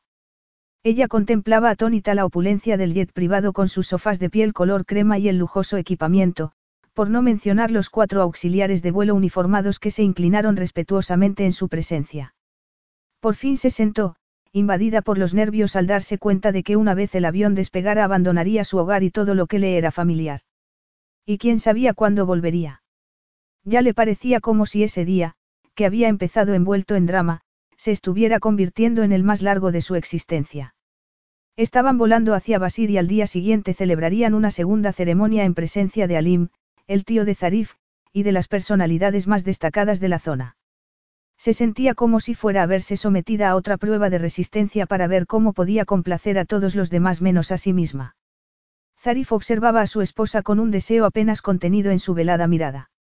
Su delicado perfil parecía tan tenso como su esbelto cuerpo y posó su atención en el aleteo de sus pestañas, en la elegante mano que descansaba sobre su regazo y, sobre todo, en los exuberantes pechos que había acariciado. El bajo de su vestido azul intenso dejaba expuestas unas largas y torneadas piernas y tuvo que respirar hondo, agitado por la fuerza del deseo que se estaba apoderando de él, y nada acostumbrado a que su autocontrol tuviera que enfrentarse a semejante desafío. Ninguna otra mujer provocaba todo eso en él. No sabía qué tenía ella, pero con solo mirarla se excitaba y tuvo que moverse en su asiento porque sentía una incómoda pesadez en la entrepierna. La tentación acechaba ante la existencia del compartimento para dormir, pero era un lugar estrecho. Y él quería un festín, quería que mereciera la pena todo el tiempo que había esperado. Suya por fin, se dijo saboreando esas palabras. Ella hojeaba una revista de moda con la mirada perdida y cada vez más tensa por el silencio que la rodeaba. Me ha sorprendido que tus hermanos no estuvieran en la lista de invitados, dijo de pronto y bruscamente. Asistirán a la ceremonia de mañana, respondió él. Imagino que te alegrará saber que los acompañarán Betsy y Belle. Apenas las conozco, pero supongo que sí, admitió con una voz tan vacía que Zarif sintió la tentación de zarandearla para que reaccionara. Exasperado, pensó que no podía culparla por pensar que tener que casarse con él y convertirse en reina era un castigo cruel e inusual. Aunque era solo durante un año, recordó preguntándose por qué no le había reclamado dos años e incluso tres, pero entonces pensó que no debía tardar en casarse de verdad para tener descendientes. Vaya. Era sorprendente que se hubiera olvidado de ese importante detalle aunque solo fuera por un instante. ¿Por qué no me dijiste que tu madre había sufrido un infarto y que tu padre había tenido una crisis nerviosa? Le preguntó de pronto. Jonathan, el amigo de tu padre, me lo ha contado y ha dado por hecho que yo ya lo sabía. Ella apretó los labios. No pensé que adornar las cosas fuera a ablandarte un poco. Contarme algo así no habría sido adornar nada, habría sido contarme datos relevantes y reales que podrían haberme hecho cambiar de punto de vista. Ella le lanzó una oscura mirada. Lo dudo mucho. No vi nada de compasión en aquella habitación. Zarif apretó los dientes, exasperado por el hecho de que pudiera considerarlo tan cruel. Sus padres eran buena gente, personas decentes, que habían sido amables con él y lo habían acogido con cariño años atrás sin buscar nada a cambio. Tienes un vuelo de siete horas durante el que espero que se te pase el enfado que tienes y aceptes tu nuevo estatus, le dijo una vez despegaron. No estoy enfadada. Respondió furiosa y sacudiendo su melena rubia para dirigir una fiera mirada hacia su hermoso rostro. Oh, te aseguro que sí, le contestó él con suavidad. Pero soy inmune al mal humor. Ella se desabrochó el cinturón de seguridad y se levantó de golpe. Lo diré una sola vez más, no estoy de mal humor. Le gritó furiosa. Eres tan insensible como una roca. Es que no tienes idea de lo difícil que es para mí abandonar mi casa para vivir en un país extraño con una cultura distinta y un hombre que ni siquiera me quiere. Tienes idea de cómo me he sentido hoy poniendo cara de novia feliz ante toda mi familia y mis amigos. Zarif se quedó donde estaba y la contempló con inmensa satisfacción porque la ella que conocía mejor estaba reapareciendo. Sus volubles emociones y su innata energía nunca dejaban de divertirlo mientras que a otras mujeres con tendencias similares las había sacado de su vida rápidamente, admitió a regañadientes. Cuando se enfurecía, ella era magnífica, sus ojos azules zafiro reflejaban desafío y su hermoso rostro se encendía al igual que sus exuberantes labios ofreciéndole una rosada invitación. ¿Vas a quedarte ahí sentado sin decir nada? Le preguntó perpleja por su falta de reacción. Cuando te pones así, murmuró Zarif con voz ronca, resultas increíblemente sexy y ardiente.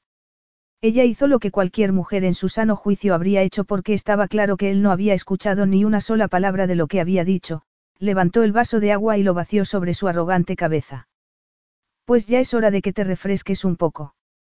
Completamente atónito por ese ataque líquido, Zarif se levantó con la mirada encendida y apartándose de la frente su pelo negro empapado. Estás actuando como una loca. No, una loca habría usado un cuchillo, no agua, le contestó sucintamente. Y ahora te lo diré otra vez. No estaba de mal humor. Simplemente estoy nerviosa por el reto de tener que enfrentarme a un nuevo estilo de vida. Y deberías estarlo porque no soy fácil cuando pierdo los estribos. Le dijo al levantarla en brazos sin el más mínimo aviso y llevarla hasta el compartimento que abrió con el pie. Bájame. Le gritó ella. Zarif la bajó sobre la cama y ella cayó contra las almohadas y con su melena color miel alborotada sobre sus sonrojados rasgos. Lo miró impactada cuando él empezó a quitarse la chaqueta y la corbata. ¿Qué estás haciendo? Me has empapado la ropa, le recordó con los dientes apretados mientras se desabrochaba la camisa blanca pegada a su musculoso torso. Si vamos a discutir, lo haremos aquí, en un lugar más íntimo. Ella se incorporó algo avergonzada por haberle tirado el agua. No debería haberte empapado, pero cuando te muestras tan frío y sin sentimientos, lo odio. Es que soy frío por naturaleza, le contestó Zarif al quitarse la camisa. Me temo que tendrás que aprender a vivir con eso. Atacarme no es una opción que esté dispuesto a tolerar. A ella le dio un vuelco el estómago y un pesado calor se extendió por su pelvis al verlo porque, sin duda, tenía ante sí el cuerpo masculino más hermoso que había visto en su vida, un musculoso y definido torso bronceado, un oscuro vello adornando sus impresionantes pectorales y descendiendo sobre un abdomen musculado para desaparecer bajo el cinturón que rodeaba sus esbeltas caderas. Por un segundo le robó el aliento. Y más aún cuando ahora tengo tantas posibilidades de entretenimiento, terminó al ponerse de rodillas en la cama junto a ella, aún con el torso desnudo y con sus pantalones astre tensándose sobre esos poderosos muslos. Inquieta, ella se quedó paralizada como una columna de piedra. No sé qué quieres decir. Claro que lo sabes, la contradijo deslizando un burlón dedo sobre la fruncida línea de su boca. Quedarte paralizada como un animal al que están a punto de cazar no va a salvarte. Eres mi esposa. Puedo tocarte, cazarte siempre que quiera. Esa posibilidad la había abrumado desde el momento en que él se había quitado la camisa sin ninguna vergüenza para exponer su brillante y bronceada piel y sus desarrollados músculos. Aunque, porque iba a tener vergüenza en una situación íntima. Ella se rió de su propia ingenuidad, demasiado consciente de que habría disfrutado de los encantos de muchas amantes altamente experimentadas. Ahora lo tenía tan cerca que solo con alargar la mano podría haberlo tocado, pero sus dedos se aferraban con fuerza al colchón como si temiera verse tentada a hacerlo. Y sí que lo temía porque él siempre la había tentado y, si le entregaba algo más que una sumisión pasiva, acabaría destruyendo el respeto que se tenía a sí misma. Zarif agachó la cabeza y acarició con sus labios la tensa línea de su boca. Tenía un nudo en la garganta y, con un ligero grito ahogado, abrió la boca mientras él seguía jugueteando con ella, chupando su labio inferior y después colando la lengua en su interior desatando así una asombrosa reacción que la recorrió como un dulce dardo adentrándose en ella. Tembló consciente de la tirantez de sus pezones, y después, al instante y sin apenas respiración, deseó tener su boca sobre la suya con una ferocidad que la dejó atónita. Quería hundir las manos en su cabello para llevarlo hacia sí. Echó la cabeza atrás a la vez que sentía el ligero roce de sus dedos contra su espalda. Un aire más frío invadió su espalda y se sorprendió al descubrir que le había bajado la cremallera del vestido sin que se diera cuenta. Levantó la mirada y la dirigió hacia un ardiente tono dorado enmarcado por unas negras pestañas. ¿Qué ojos tan preciosos tenía? admitió a la vez que de su cabeza se evaporaron toda clase de pensamientos. Zarif echó hacia adelante sus cabellos dorados para bajarle el vestido por los brazos. Siempre me ha encantado tu pelo, tiene un color increíble cuando le da el sol. Aquí no hay sol, contestó nerviosa y con una alarmante timidez por verse en ropa interior. Él estaba desnudándola con frialdad, sin un ápice de pasión, y la experiencia le resultaba tan inquietante que no podía llegar a imaginar el momento de mayor intimidad que sin duda vendría a continuación. Duro como una roca, Zarif observó sus turgentes pechos y rápidamente le quitó el sujetador para cubrirlos con sus manos. Acarició sus trémulas cúspides y solo después la besó. Ella tembló, todo su cuerpo se había encendido y estaba sumido en un intenso cosquilleo.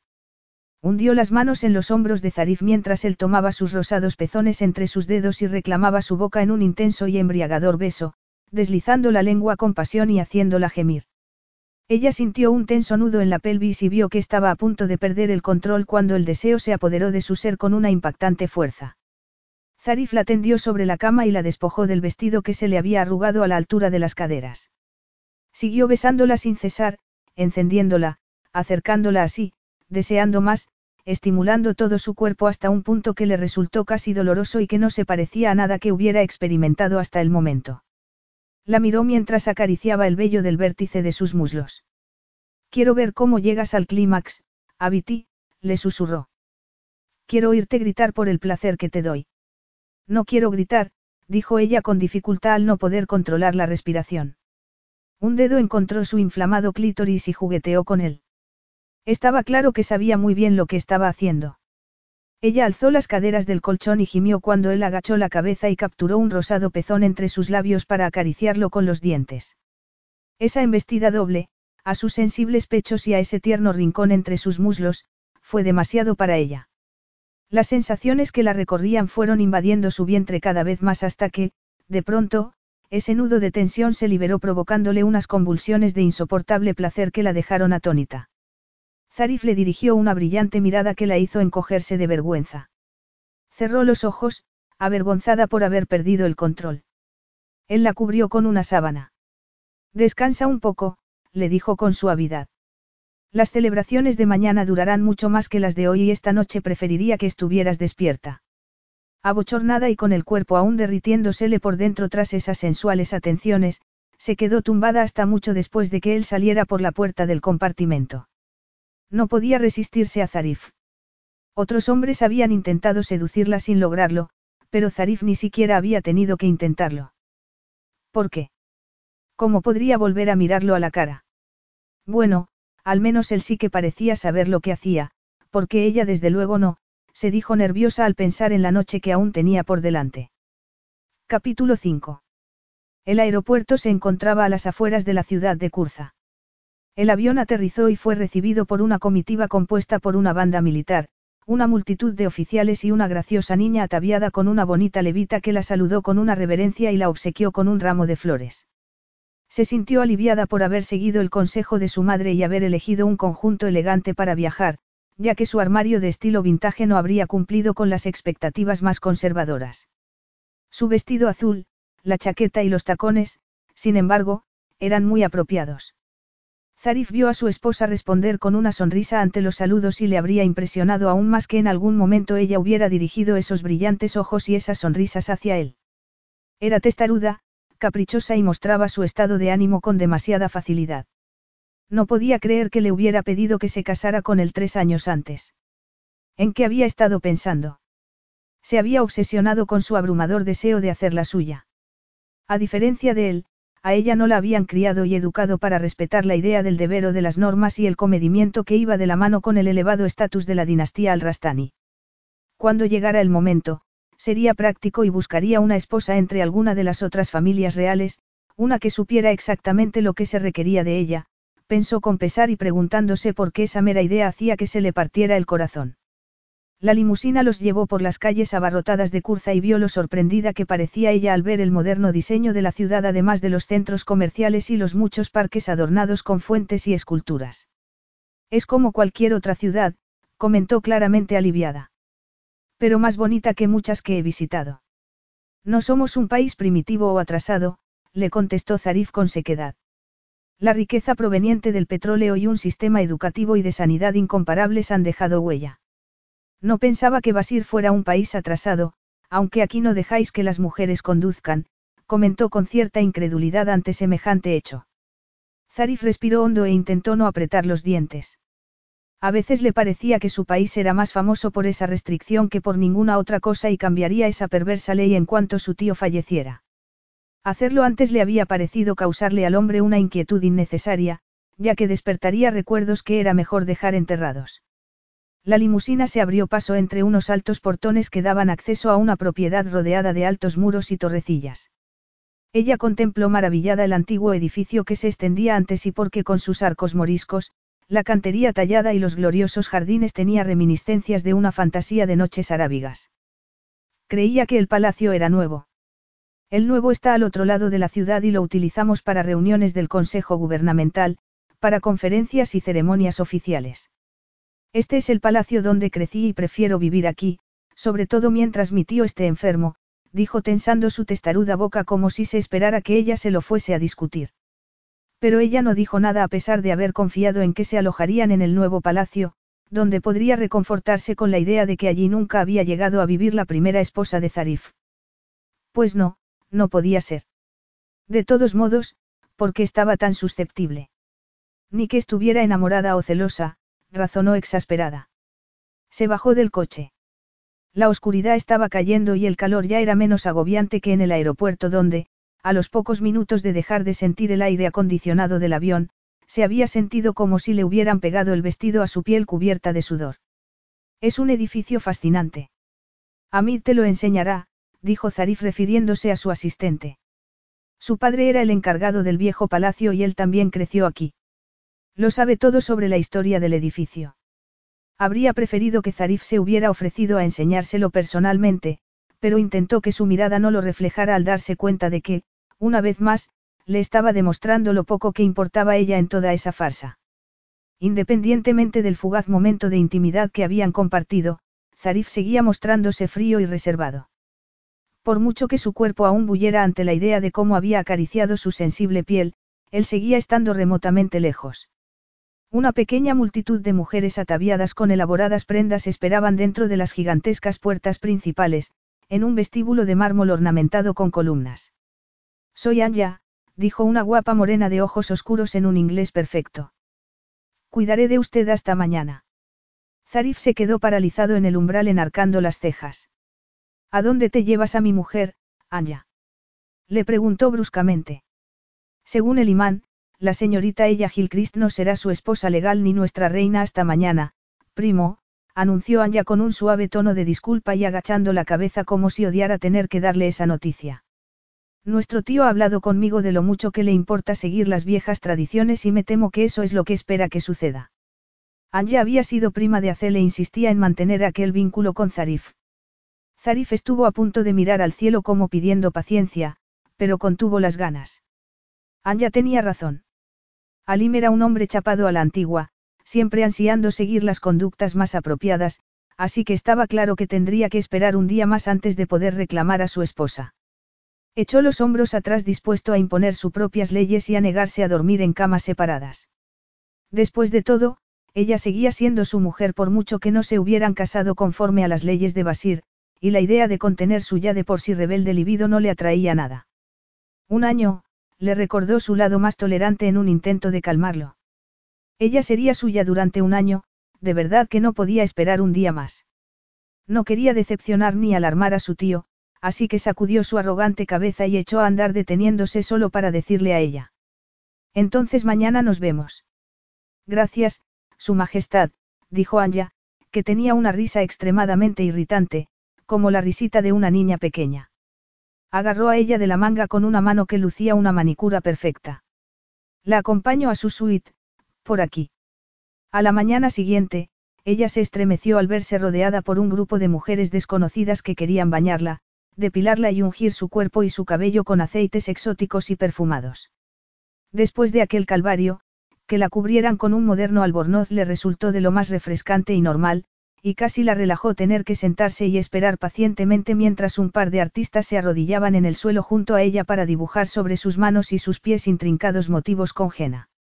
Sentía que estaba comportándose con una actitud más que tolerante y estaba aliviada de que estuviera superando la prueba de los preparativos sin perder los nervios ni mostrarse irritada porque no quería estropear el día insultando y rechazando las tradiciones nupciales de Basir. Después de todo, no había duda de que sus acompañantes, las cuales no hablaban inglés, estaban entusiasmadas con la idea de que su rey volviera a casarse. Que fuera extranjera no parecía ser ningún impedimento. Ella gritó una voz femenina desde la puerta y, cuando se giró, vio a Belle, la enérgica esposa de Cristo Rabelli, con su melena pelirroja yendo hacia ella. Sonrió porque era lo único que podía hacer. Aunque había visto a los hermanos de Zarif y a sus esposas en una sola ocasión, no había olvidado a Belle con su simpatía irlandesa y calidez ni a la más discreta, pero no menos sociable, Betsy, porque cuando las había conocido, antes de la proposición de Zarif, había estado fantaseando con que algún día formaría también parte de ese núcleo familiar. Creía que no iban a dejarnos subir aquí contigo. La de obstáculos que hemos tenido que sortear. Exclamó Belle dejando en el suelo un montón de paquetes envueltos en papel de regalo y un bolso. Es la primera vez que visito este palacio. No tenía ni idea de que aún lo regentaran con 500 años de atraso. Belle, dijo la menuda Betsy saliendo de detrás de su cuñada antes de agacharse para besar a ella en la mejilla. ¿Cómo lo llevas? Vamos, no pierdas el tiempo preguntándole eso. exclamó Belle. No, nos interesa más escuchar por qué dijiste que no hace tres años y ahora, de pronto, le dices sí a nuestro rey del desierto. Ella se quedó paralizada ante tan tajante pregunta que, por otro lado, era perfectamente comprensible dadas las circunstancias. Sería todo un, reto contar una historia así. Anya, murmuró al ver a la preciosa morena con mirada de desconfianza, como si lamentara la intrusión de esas dos mujeres occidentales. Podrías pedir que les prepararan algo de beber y comer a la familia de Zarif, por favor. Creía que en este palacio no se bebía nada, comentó Belle en voz baja. Y no porque Zarif no se beba una copa de vez en cuando, sino porque el hombre que está enfermo no bebe ni una gota de alcohol. Si vuelves a decir otra estupidez te las verás conmigo, la advirtió Betsy. Ella, estamos aquí para ofrecerte nuestro apoyo. Estamos aquí para celebrarlo. La contradijo Belle. ¿Para qué iba a necesitar apoyo? Se va a casar con un multimillonario guapísimo que además es rey de un país y que, claramente, está locamente enamorado de ella porque me sorprende mucho que la haya perdonado por haberlo rechazado aquella primera vez. No, no está locamente enamorado de mí y tampoco estoy segura de que me haya perdonado, admitió ella sin apenas darse cuenta justo cuando unas copas de zumo de granada y unas bandejas de aperitivos llegaron al dormitorio. Bella arrugó la nariz al ver que su bebida no contenía nada fuerte. Chin chin. exclamó Belle chocando su copa contra la de ella. Cristo no estaba enamorado de mí cuando nos casamos, así que no te preocupes. Eso llegó después y nos sorprendió a los dos. Me casé con él para obtener seguridad para nuestros hermanos y él se casó conmigo para evitar que fuera a los tribunales a luchar por sus derechos. Pero conozco a Zarif, tiene que estar enamorado de ti. ¿Por qué? Preguntó ella antes de tomarse un delicioso aperitivo de hojaldre relleno. Porque todo está pasando demasiado deprisa. No es propio de Zarif. Normalmente es muy frío y ahora mismo está actuando de un modo espontáneo e impetuoso. Eso es verdad, señaló Betsy con gesto demasiado pensativo. Anya intervino para decirle a ella que era hora de vestirse. Le tenían preparado un elaborado caftán y una camisola de seda y Anya le comunicó que tradicionalmente no se llevaba ropa interior. Al ver la expresión de consternación de ella, Belle frunció el ceño, agarró uno de los muchos regalos que habían llevado y se lo entregó. Uno de mis regalos es ropa interior preciosa. La novia tiene que llevar algo nuevo, Anya. Es una de nuestras tradiciones. Ella desapareció en el gigantesco baño victoriano con la caja y la abrió, dentro había un conjunto de encaje blanco. No era de su estilo, pero sí que era infinitamente mejor que ir desnuda y sin nada que sujetar a sus grandes pechos. Se puso el conjunto apresuradamente y temerosa de que en cualquier momento la puerta, que no tenía cerrojo, se abriera porque su tribu de observadoras acompañantes de Basir no parecían captar que una mujer necesitaba cierta intimidad. Tras volver a ponerse el albornoz, volvió al enorme dormitorio.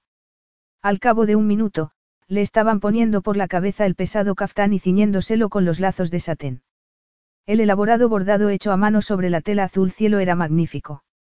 No tiene mala pinta, comenzó a decir Belle con evidente sorpresa. Es precioso, sobre todo con tu tono de piel, añadió Betsy con una sonrisa de admiración. Ella se sentó en una silla mientras le cepillaban el pelo. Yo me maquillo, le dijo a Anya con firmeza cuando unos extravagantes estuches de coloridas y chillonas sombras quedaron expuestos con tono amenazante ante ella. A Zarif no le gusta que lleve mucho maquillaje. Y después pensó, ¿por qué pienso así? como si quisiera resultarle más atractiva. ¿De dónde ha salido ese extraño pensamiento? Habría surgido en el momento en que con solo un básico jugueteo Zarif la había llevado hasta un explosivo clímax, dándole más placer del que había creído posible. Se le sonrojaron las mejillas de vergüenza. Belle le puso una copa en la mano. Disfruta. No dejes que Anya te avasalle. No es que me asuste, es que no quiero hacer ni decir nada que pueda ofender a alguien, dijo al dar un sorbo a la copa y un bocado a su aperitivo. Y tiene que saber cómo funciona todo por aquí porque era la prima de Acel. Y a menos que me equivoque, lo que esperaba era que Zarif se casara con ella, no contigo. Puedo captar su envidia cada vez que te mira, le dijo al oído. Ella abrió bien los ojos mientras se maquillaba. Pero yo jamás estaré a la altura de Acel, murmuró con tono de derrota. La primera esposa sigue proyectando una gran sombra en el presente, no es así. Murmuró Betsy. No deberías dejar que eso te afecte. Quiero decir, no es que Zarif eligiera casarse con ella. Le dijeron que debía casarse con ella cuando solo era un niño. Fue un matrimonio concertado, ahí no hubo romance ni posibilidad de actuar siguiendo sus sentimientos. Tú fuiste la primera mujer con la que tuvo una cita y te eligió a ti. Te eligió a ti. Era otro punto de vista que ella no había tenido en cuenta nunca y agradeció que se lo expusieran. Su ensombrecida mirada de pronto se iluminó y se rió a carcajadas, incapaz de contenerse. ¿En serio? Totalmente. Zarif se casó a los 18 años y era virgen. Nick y Cristo intentaron convencerlo para que tardara más tiempo en formalizar su relación, pero Zarif siguió los dictados de su abuelo y siempre antepuso su deber hacia su país. Admitámoslo, todos sus consejeros estaban deseando desposarlo con una mujer apropiada lo antes posible, sobre todo una vez empezó a tener relación con sus hermanos de Occidente. Cuando te conoció hace tres años, todos nos alegramos mucho por él. Ella se tensó mientras se aplicaba la máscara de pestañas con sumo cuidado. Pero no funcionó. Y ninguno entendimos por qué. Estaba clarísimo que estabas loca por él, le dijo Belle sinceramente. No podías quitarle los ojos de encima. Resultaba muy dulce. En un incómodo silencio ella bebió un poco más y Belle le rellenó la copa con una botella que había salido de la nada. ¿Qué es eso? Vodka. Lo llevaba en el bolso. Me niego a no beber alcohol en una boda, declaró Belle con actitud desafiante. Pues yo no debería beber demasiado, el alcohol se me sube rápidamente a la cabeza, admitió. Una vez maquillada, se quedó quieta mientras le sujetaban a la frente un elaborado tocado. Después llegó el momento de verse en un espejo grande para contemplar ese esplendor exótico en que se había convertido ataviada con esas opulentas galas reales. Ahora vamos a ver una danza de espadas. Anunció Belle con tono alegre después de haber tenido una discusión con Anya mientras llevaba a ella hacia la puerta y le devolvía su copa. Bebe. Aún no he perdido la esperanza de poder convertirte en una novia feliz. Sintiéndose culpable, ella se dio cuenta de que no había logrado causar la impresión correcta. Una novia feliz. No, desde luego que no. Pero esas mujeres eran parte de la familia de Zarif y debería haberse esforzado un poco más. Lo siento, estoy. No te preocupes, susurró la menuda Betsy apretándole el brazo con fuerza. Las bodas son estresantes incluso aunque no haya diferencias culturales de por medio. Pero gracias a nuestras objeciones no te van a sentenciar a una recepción únicamente femenina, interpuso Belle con satisfacción. Por primera vez, una boda de palacio será un evento mixto. Anoche convencimos a Zarif y admitió que muchos de sus súbditos han abandonado todo ese rollo anticuado de separar a hombres y mujeres. Yo creo que la culpa de que por aquí haya tradiciones tan antiguas la tiene su tío, pero nadie quiere meterse en sus asuntos. Su, le indicó con gesto de preocupación a la franca pelirroja mientras se frotaba la frente porque estaba empezando a tener lo que podía identificar como una jaqueca tensional. Zarif está muy unido a su tío Alim y está gravemente enfermo. Si no puedes decir nada agradable, no digas nada, la advirtió Betsy. Ella aún no está acostumbrada a ti. Pero me gusta y respeto la sinceridad, admitió ella siguiendo a Anya hasta un enorme balcón. Un gran grupo de hombres blandiendo espadas y ataviados con las túnicas blancas tradicionales se encontraban formando una fila en el patio de abajo. Al fondo podía ver a Nick y a Cristo, los hermanos de Zarif, observándolo todo. Zarif era el que más destacaba de entre toda la multitud. Llevaba una túnica magnífica color oro que resplandecía bajo el brillante sol y un cinturón con una daga de oro enganchada acentuaba su estrecha cintura. Su cufilla blanca la llevaba atada con un cordón doble dorado sobre el que resaltaban sus bronceados rasgos tan impactantemente hermosos. Todo parecía muy solemne y serio. Sonó un tambor y las filas de hombres comenzaron a moverse, bramaron algo incomprensible y avanzaron con sus espadas. Podríamos tener cinco minutos a solas con nuestra cuñada. Le preguntó Bella a Anya con tono suplicante. Con una mirada de profundo resentimiento, la joven salió al pasillo y Belle cerró la puerta con un suspiro de alivio. ¿Cómo vas a poder hablar con ella aquí escuchando? Ella dio un sorbo a su bebida. Estaba tremendamente sedienta, tenía la boca seca mientras veía a Zarif saltar sobre el fuego con una elegancia y una destreza asombrosas, con su musculoso cuerpo elevándose sobre las llamas. En ese momento le robó el aliento, así, sin más. Está muy en forma y probablemente lleve haciendo eso desde que tenía cinco años, comentó Belle con tono de admiración. Nick me contó que sus abuelos y su tío lo educaron de un modo muy tradicional. Belle estaba observando el expresivo rostro de ella mientras contemplaba cómo su guapo marido bajaba la espada para unirse a las armas del resto de los hombres en el círculo interno. ¿Por qué lo rechazaste hace tres años? No es asunto nuestro, dijo Betsy con cierta inquietud. Me dijo que siempre amaría a Cel y que era irreemplazable, respondió ella antes de poder pensárselo mejor. Estás de broma, respondió Bella impactada. No me puedo creer que fuera tan estú. Al menos fue sincero, contestó ella a la defensiva. No fue lo que quería oír, pero era algo que era mejor saber. Hombres. exclamó Belle con tono de incredulidad mientras ella abría la puerta para invitar a Anja a unírselas. Estaba furiosa consigo misma por haber hablado tan a la ligera y pensó que, al menos, la presencia de Anja haría que vigilara sus palabras.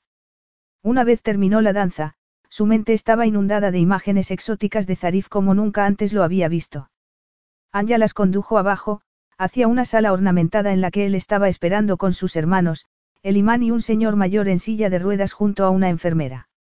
El frágil estado de salud de Alim al-Rastani era evidente en sus ojos hundidos y su lividez, pero a pesar de todo sonrió a ella con calidez y levantó una mano para instarla a acercarse. Zarif se acercó para unirse a ellos y realizar las presentaciones formalmente. Sin duda eres preciosa, le dijo el tío de Zarif con amabilidad. Es un placer poder conocerte al fin. Que mi sobrino y tú seáis bendecidos con muchos hijos y una larga vida. Topándose por un instante con la mirada de advertencia de Zarif y sintiéndose como si se hubiera golpeado contra un muro de ladrillo, ella tragó saliva con dificultad y bajó la mirada. Por ridículo que pareciera, se sentía culpable por no tener la más mínima intención de tener ningún hijo con Zarifi, de hecho, estaba tomando una medicación que podría evitar un embarazo. La cabeza estaba empezando a darle vueltas. Tenía que ser por el calor, pensó sintiendo el sudor sobre su labio superior. El palacio tenía ventiladores de techo por todas partes, pero ninguna instalación adecuada de aire acondicionado, y estaba asfixiándose bajo el caftán. El imán dio un paso al frente y comenzó a hablar mientras el marido de Betsy, Nick, se situaba a la izquierda de ella e iba traduciéndole en voz baja cada una de las palabras de la ceremonia. Posando una mano en su espalda, Zarif la llevó hasta la mesa donde los esperaba el documento que debían firmar. El contrato matrimonial, explicó a todos los presentes. Levantó un gran caja de madera tallada y se la pasó a ella. ¿Qué es? Susurró inclinándose ligeramente hacia un lado por su peso. Es el mar, tu dote, tradujo Nick con cierto tono de diversión. Amid se acercó para quitarle la caja a ella y entregársela a Anya, que estaba esperando en la puerta. ¿Es que tengo una dote? Le preguntó a Zarif en voz baja sin ocultar su incredulidad. Sujetándola del codo, Zarif la llevó hasta un rincón del pasillo. Su esbelto rostro tan impresionantemente hermoso resultaba intimidante. Es una tradición que le entregue a mi esposa la colección de joyas reales. Pero ya le has dado demasiado a mi familia, contestó sintiéndose cada vez más desconcertada. Eso es un tema privado entre los dos. Dudo que quieras que se entere toda mi familia, le dijo secamente. Seguro que no hace falta que te diga que, cuando te marches, tendrás que devolverme las joyas. Su rostro enrojeció intensamente de vergüenza y apartó la mirada de sus hermosos rasgos, abochornada y resentida. No soy estúpida, declaró soltándose el brazo y yendo hacia Anya, que esperaba a unos metros con la caja. Su Majestad, dijo Anya con una reverencia por primera vez antes de acompañarla a su dormitorio. Querrá ponerse alguna joya antes de reunirse con los invitados. En realidad lo último que quería era lucir unas joyas que Azel había llevado previamente y que no eran más que un préstamo hasta que Zarif encontrara a su esposa de verdad. ¿Cómo se atrevía a pensar que ella podría tener la cara dura de quedarse con algo que no le pertenecía después de que su matrimonio falso llegara a su fin? El orgullo la obligó a alzar la barbilla, pero pensó que era mejor no protestar y en lugar de eso apretó los labios y le dejó a Anya la tarea de elegir las piezas de ese estuche de piedras preciosas cubiertas de oro. Adornada, en su opinión, como un árbol de Navidad, siguió a Anya hasta la enorme sala donde estaban reunidos todos los invitados. Una vez allí, la joven la dejó en la puerta y se acercó a Zarif. Vio a la fina morena hablar con su marido y se preguntó qué le estaría diciendo la prima de Acel para que él estuviera poniendo ese sombrío gesto de insatisfacción. Ella se acercó a Belle, que se quedó admirada por el collar de zafiros que rodeaba su elegante cuello y los impresionantes pendientes a juego que casi le llegaban al hombro. Vaya. exclamó con admiración. He visto montones de joyas, pero nunca en mi vida había visto nada que se le parezca a estas en tamaño y belleza. Zarif observó a su esposa, cuyo paso era casi imperceptiblemente inestable. Apretó su expresiva boca. Mientras que los famosos zafiros sin duda resaltaban el sobrecogedor azul de sus ojos, el rojo de sus mejillas y la lividez de su piel de porcelana tampoco le pasaron desapercibidos.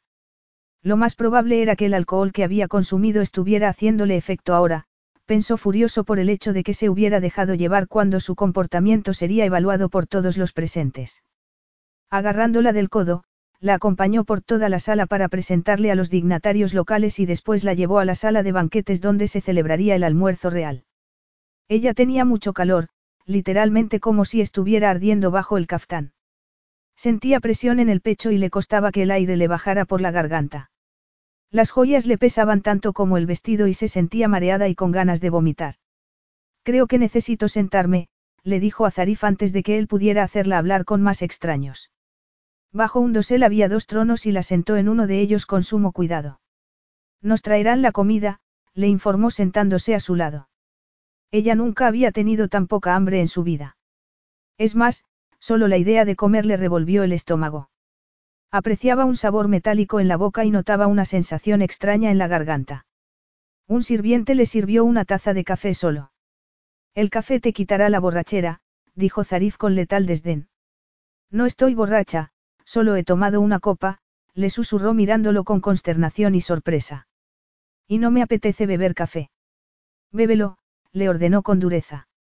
Ella tuvo ganas de tirárselo encima, pero, consciente de que eran el centro de atención, dio un trago del amargo brebaje esperando que calmara su áspera garganta. Por desgracia, el café no hizo más que aumentar su náusea y al instante se levantó sin decirle ni una palabra a Zarif para ir a buscar el baño más cercano. ¿A dónde vas? Le preguntó agarrándola de la mano para detenerla.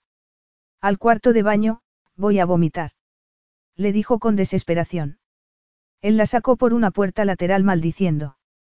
Ahí dentro. Añadió con seriedad. En la intimidad, afortunadamente, ella vació el contenido de su estómago y después se agarró al borde del lavabo para sostenerse mientras se refrescaba la boca. Unos calambres seguían recorriéndole el abdomen. Se encontraba muy mal y fue tambaleándose ligeramente mareada hasta llegar de nuevo al lado de Zarif. No estoy bien, murmuró con voz temblorosa sintiendo calor y frío y viendo cómo su visión quedaba salpicada por unos puntos negros. Pues tendrás que controlarlo, le informó Zarif sin compasión. Con la cabeza dándole vueltas y las piernas flaqueando, le lanzó una débil mirada cargada de incredulidad antes de caer redonda a sus pies. Capítulo 6. Zarif observaba a su esposa con la mirada clavada en esa quieta figura tendida sobre la cama. Los recientes acontecimientos habían dejado muy claros unos cuantos hechos, ella era su esposa y tenía que protegerla. Era su responsabilidad y casi la había perdido, había estado a escasos minutos de hacerlo y todavía estaba impactado por la experiencia. Sabía lo que estaba haciendo al casarse con ella. De verdad había creído que podía desentenderse de las obligaciones y eludir el compromiso. ¿Qué más daba si ella había jugado con él en alguna ocasión y había herido su orgullo? No había sido más que una cría, una voluble jovencita jugando con fuego sin saber que podía quemarse. Y, aún así, él había intentado quemarla, había intentado castigarla. Apretó su sensual boca al reconocer que todo había cambiado en un instante, en el mismo momento en que ella había caído a sus pies. Al juzgarla, había cometido un grave error que podía haberle costado la vida. No quería imaginarse un mundo sin ella. Su rencor no era tan intenso ni su orgullo tan importante como para desear algo así. Aún la deseaba más de lo que había deseado a ninguna mujer y no podía dejarla marchar, no la dejaría marchar hasta que se hubiera liberado del deseo que sentía por ella. Solo entonces podría seguir adelante y volver a casarse, otorgándole a su siguiente esposa el incondicional compromiso que era su deber. Ella agitó las pestañas y abrió los ojos en la habitación tenuemente iluminada. Un dosel ornamentado colgaba sobre la cama. Los bordes de la tela tenían flecos y borlas que se sacudían ligeramente con la brisa. Identificó la fuente de esa brisa, el ventilador del fondo, y levantó una mano para averiguar qué le estaba cubriendo la nariz. No toques la mascarilla de oxígeno. La advirtió Zarif de pronto situándose a su lado y sobresaltándola con su presencia. Ella parpadeó como si fuera un espejismo. Imágenes confusas de la danza de espadas, de la boda y de los invitados se precipitaron por su cabeza a la velocidad de la luz hasta que recordó ese último y horrible momento en el lavabo justo antes de que todo se volviera completamente negro. ¿Qué ha pasado? Susurró sin fuerzas mirando su hermoso rostro y fijándose especialmente en esas negras pestañas que aumentaban el efecto de sus impresionantes ojos dorados. Estaba claro que su carácter no había mejorado porque seguía tan sombrío e intimidante como de costumbre. Dejándola desconcertada, Zarif se sentó a un lado de la cama y agarró la mano que se acercaba de nuevo a la mascarilla de oxígeno. Has estado a punto de morir. Eso es imposible, le respondió ella moviendo el brazo y fijándose solo entonces en que tenía un goteo intravenoso. Creemos que eres alérgica al marisco. No soy alérgica al marisco. No soy alérgica a nada, respondió. Puede que no lo fueras hasta hoy, pero ahora eres alérgica.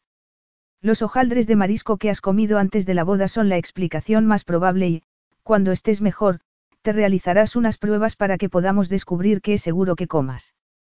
Has sufrido un shock anafiláctico. Creía que estabas borracha, pero estabas muy enferma, añadió con un grave tono de remordimiento, mirando su sonrojado rostro y apretándole fuertemente la mano. Si el médico de Alim no hubiera estado presente para inyectarte una dosis inmediata de adrenalina, podrías haber tenido una parada respiratoria. Ella respiró hondo. Pero no ha sido así. Estoy bien, le respondió en voz baja. Y encima me ha tenido que pasar en público, debes de estar muy avergonzado. La vergüenza ha sido la última de mis preocupaciones, admitió Zarif. Te he malinterpretado. He sacado una conclusión equivocada y ahora estoy sufriendo por ello. Anja me dijo que habías bebido mucho alcohol. Ella se puso tensa. Eso es mentira.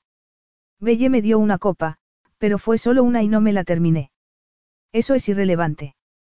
Debería haberte otorgado el beneficio de la duda directamente. Es mi deber cuidar de ti, pero he fracasado y eso podría haberte costado la vida, dijo con la respiración entrecortada. ¿Cómo ibas a saber que iba a sufrir una reacción alérgica severa a algo que había comido? Le preguntó con pesar. No es culpa tuya. No es culpa de nadie. Ha sido solo mala suerte. Pero tendremos mucho, mucho, cuidado con lo que comas en el futuro, decretó. El doctor Mansour me ha advertido de que otro ataque podría ser letal. Me ha pedido que le llame en cuanto despiertes. Atónita, ella lo vio sacar su móvil y al cabo de unos minutos el doctor apareció allí. Confirmó que era posible que, de pronto, se volviera alérgica a una sustancia que había consumido durante años sin sentirse mal, pero mientras que la instaba a tomar precauciones, se mostró bastante menos dramático que Zarif. Porque Zarif seguía en shock por lo sucedido y se culpaba por ello. Después de quitarse la mascarilla de oxígeno, porque ya respiraba mejor, y de que le retiraran el goteo tras prometer que bebería mucha agua, se incorporó en la cama una vez volvieron a quedarse solos. Siento todo esto, murmuró. Supongo que no hace falta que te diga que normalmente soy una persona muy saludable. Te debo una disculpa, murmuró Zarif con voz crispada. Te he juzgado mal. Debería haberme dado cuenta de que estabas enferma de verdad. ¿Y cómo podrías haberlo hecho? Yo tampoco me di cuenta de qué me estaba pasando. Ahora tienes que descansar, le dijo Zarif sin más. Podrías comer algo primero. Hoy has comido muy poco. Ella identificó la sensación de vacío en su estómago y sonrió. Sí, estoy hambrienta. Los sirvientes le llevaron comida mientras observaba a Zarif oculta tras sus pestañas. Se había quitado el tocado y tenía su exquisito pelo negro revuelto como si se hubiera pasado los dedos por él varias veces. También necesitaba afeitarse, una incipiente barba cubría su terca mandíbula y de algún modo ensalzaba el efecto de su hermosa y esculpida boca. A decir verdad, aún ataviado con la túnica dorada que resplandecía bajo la luz de la lámpara, estaba espectacular y guapísimo y no podía apartar los ojos de él. Deberías haberte quedado con tus invitados, comentó incómoda y esforzándose por controlar su reacción ante ese físico tan perfecto, esbelto y elegante. Soy tu marido. Siempre debería ser mi prioridad, le dijo casi con sorpresa. ¿Qué clase de marido se comportaría de otro modo? Ella se quedó en silencio mientras reflexionaba sobre esa respuesta. Sin duda, él parecía estar sintiendo mucho más ahora que estaba casado que el día antes. ¿Eso era bueno o malo? No estaba segura. Eligió distintos bocados de cada uno de los platos que tenía ante ella sobre la cama y comió con un apetito que la sorprendió. Cuando Belle y Betsy llegaron para visitarla, la saludó con gesto de disculpa. Soy una aguafiestas, ¿verdad? Comentó entre suspiros. No debería haberte dado ese vodka, apuntó Belle sintiéndose culpable. Es culpa mía que Zarif creyera en un principio que estabas borracha. Pues yo más bien culparía a Anya, añadió Betsy desconcertando a ella con esa sincera opinión. Creo que convenció a Zarif de que habías bebido suficiente como para ponerte a bailar encima de las mesas. Lo influenció deliberadamente para que pensara mal de ti. Pero esos estúpidos aperitivos de gamba habrían arruinado tu noche de bodas de todos modos, señaló Belle. Y al menos ahora Zarif sabe la verdad. Solo en ese momento cayó en la cuenta de que era su noche de bodas y se sonrojó, asombrada de que hubiera olvidado tan fácilmente lo que antes había dominado cada uno de sus pensamientos. Se despidió cariñosamente de sus nuevas cuñadas y prometió visitarlas cuando fuera a Londres, si es que iba. Una vez se marcharon, salió de la cama dispuesta a darse una ducha, y fue entonces cuando Zarif apareció. Voy a darme una ducha, le dijo con tono tenso y avergonzada del horrible y anticuado camisón que le habían puesto después del desmayo y esperando que Zarif no hubiera sido el encargado de desvestirla. Él observó su tensa figura y su rostro de inquietud. Ataviada con ese camisón blanco de algodón que debía de haber pertenecido a alguien muy mayor o muy sencillo, parecía un ángel, con su melena rubia cayéndole sobre los hombros y sus grandes ojos azules resplandeciendo sobre sus mejillas rosadas. Estaba claro que le inquietaba que fuera tan egoísta como para reclamar sus derechos maritales independientemente de su debilitado estado. Esta noche dormiré en otro sitio, le dijo secamente. Es que este es tu dormitorio. Zarif asintió con su brillante y oscura mirada velada, como si no quisiera recordarle que ella era su mujer y esa, su noche de bodas. No se me ocurriría sacarte de tu habitación, dijo ella desconcertada y decidida a no causar más molestias. Quédate aquí, somos mayorcitos, seguro que podemos compartir cama. Sin decir ni una palabra más, ella desapareció en el cuarto de baño, que era infinitamente más moderno que el que había utilizado al comienzo del día. Los chorros de la ducha la sacaron de su letargo y al momento ya estaba buscando una toalla. No tuvo más opción que volver a ponerse el camisón anticuado una vez se secó. El dormitorio estaba vacío cuando salió y no perdió ni un instante en meterse en la cama. Unos diez minutos más tarde, Zarif volvió desnudo, cubierto únicamente por la toalla que rodeaba sus esbeltas caderas. Unas gotas de agua aún pendían sobre el vello de sus pectorales y tenía el pelo húmedo y de punta después de habérselo frotado con la toalla. Ella fijó su atención en los músculos de su fuerte y bronceada espalda y de sus caderas antes de posar la mirada en su torso y en las formas onduladas de su musculado abdomen. Se le secó la boca cuando él sacó algo de un cajón y dejó la toalla caer al suelo dejando expuestas unas prietas nalgas bronceadas. Se puso unos boxers negros y, de pronto, ella cerró los ojos, avergonzada por haber estado espiándolo, por tener 24 años y aún sentir una inocente curiosidad por la anatomía masculina. No habría sido todo más fácil si hubiera tenido más experiencia. En ese caso acostarse con Zarif no sería para tanto, se dijo. Alzó un poco las pestañas y al verlo caminar hacia la cama con la elegancia de una pantera casi se le paró el corazón. Tragó con dificultad mientras él apagaba las luces y la cama cedía bajo su peso. Sabes que si quieres, puedes, ahora estoy bien, le dijo con sorprendente brusquedad, harta de la tensión nerviosa que él despertaba en ella y dispuesta a hacerlo prácticamente todo para deshacerse de ella. Perplejo ante esa inesperada oferta, Zarif se giró para mirarla, sus ojos resplandecían bajo la luz de la luna. Puedo esperar hasta que recuperes todas tus fuerzas. Después del día que hemos pasado, debes de estar cansada. Sé que yo lo estoy. Un intenso calor le subió desde la garganta hasta el nacimiento del pelo y la vergüenza que sintió por poco la atragantó. Apretó los dientes. Así que estaba demasiado cansado para verse tentado por ella. Bueno, se había ofrecido y él la había rechazado. Que no se dijera que no podía aceptarlo. Ahuecó su almohada, se dio la vuelta y se acurrucó con los ojos bien abiertos y a punto de llenársele de lágrimas. Cuando despertó estaba sola en la enorme cama. Se levantó y buscó entre los armarios y los cajones hasta encontrar su ropa. Sacó ropa interior y un vestido de tirantes y entró al baño para asearse. Al salir envuelta en una toalla, una doncella estaba cambiando las sábanas y, en cuanto la vio, la joven le hizo una reverencia y abrió una puerta para mostrarle una mesa cargada de platos en la habitación contigua. Buenos días, Abiti, dijo Zarif levantándose. Ella se quedó donde estaba. Buenos días. Será mejor que me vista. No es necesario. Aquí no nos molestarán e imagino que no querrás tomarte el chocolate caliente frío. Salivando ante la idea del chocolate, dio un paso adelante. ¿Tienes chocolate caliente? Una depredadora sonrisa se extendió por los oscuros rasgos de Zarif y sus ojos se iluminaron. Tengo chocolate caliente y cruasanes especialmente para ti. Ella esbozó una sincera sonrisa y cerró la puerta, después se ciñó bien la toalla alrededor de sus pechos y se sentó en una silla. ¿Cuándo te has levantado? Me meto en el despacho sobre las seis y respondo a todos mis emails aprovechando que todo está muy tranquilo. Me gusta disfrutar relajadamente del desayuno, le sirvió una taza de chocolate y el rico aroma la invadió mientras agarraba un croissant. Estaba desconcertada por el hecho de que recordara las dos cosas que más le gustaban. El pasado amenazaba con invadirla y se esforzó por contener los recuerdos de esa época agridulce que habían pasado juntos tres años antes.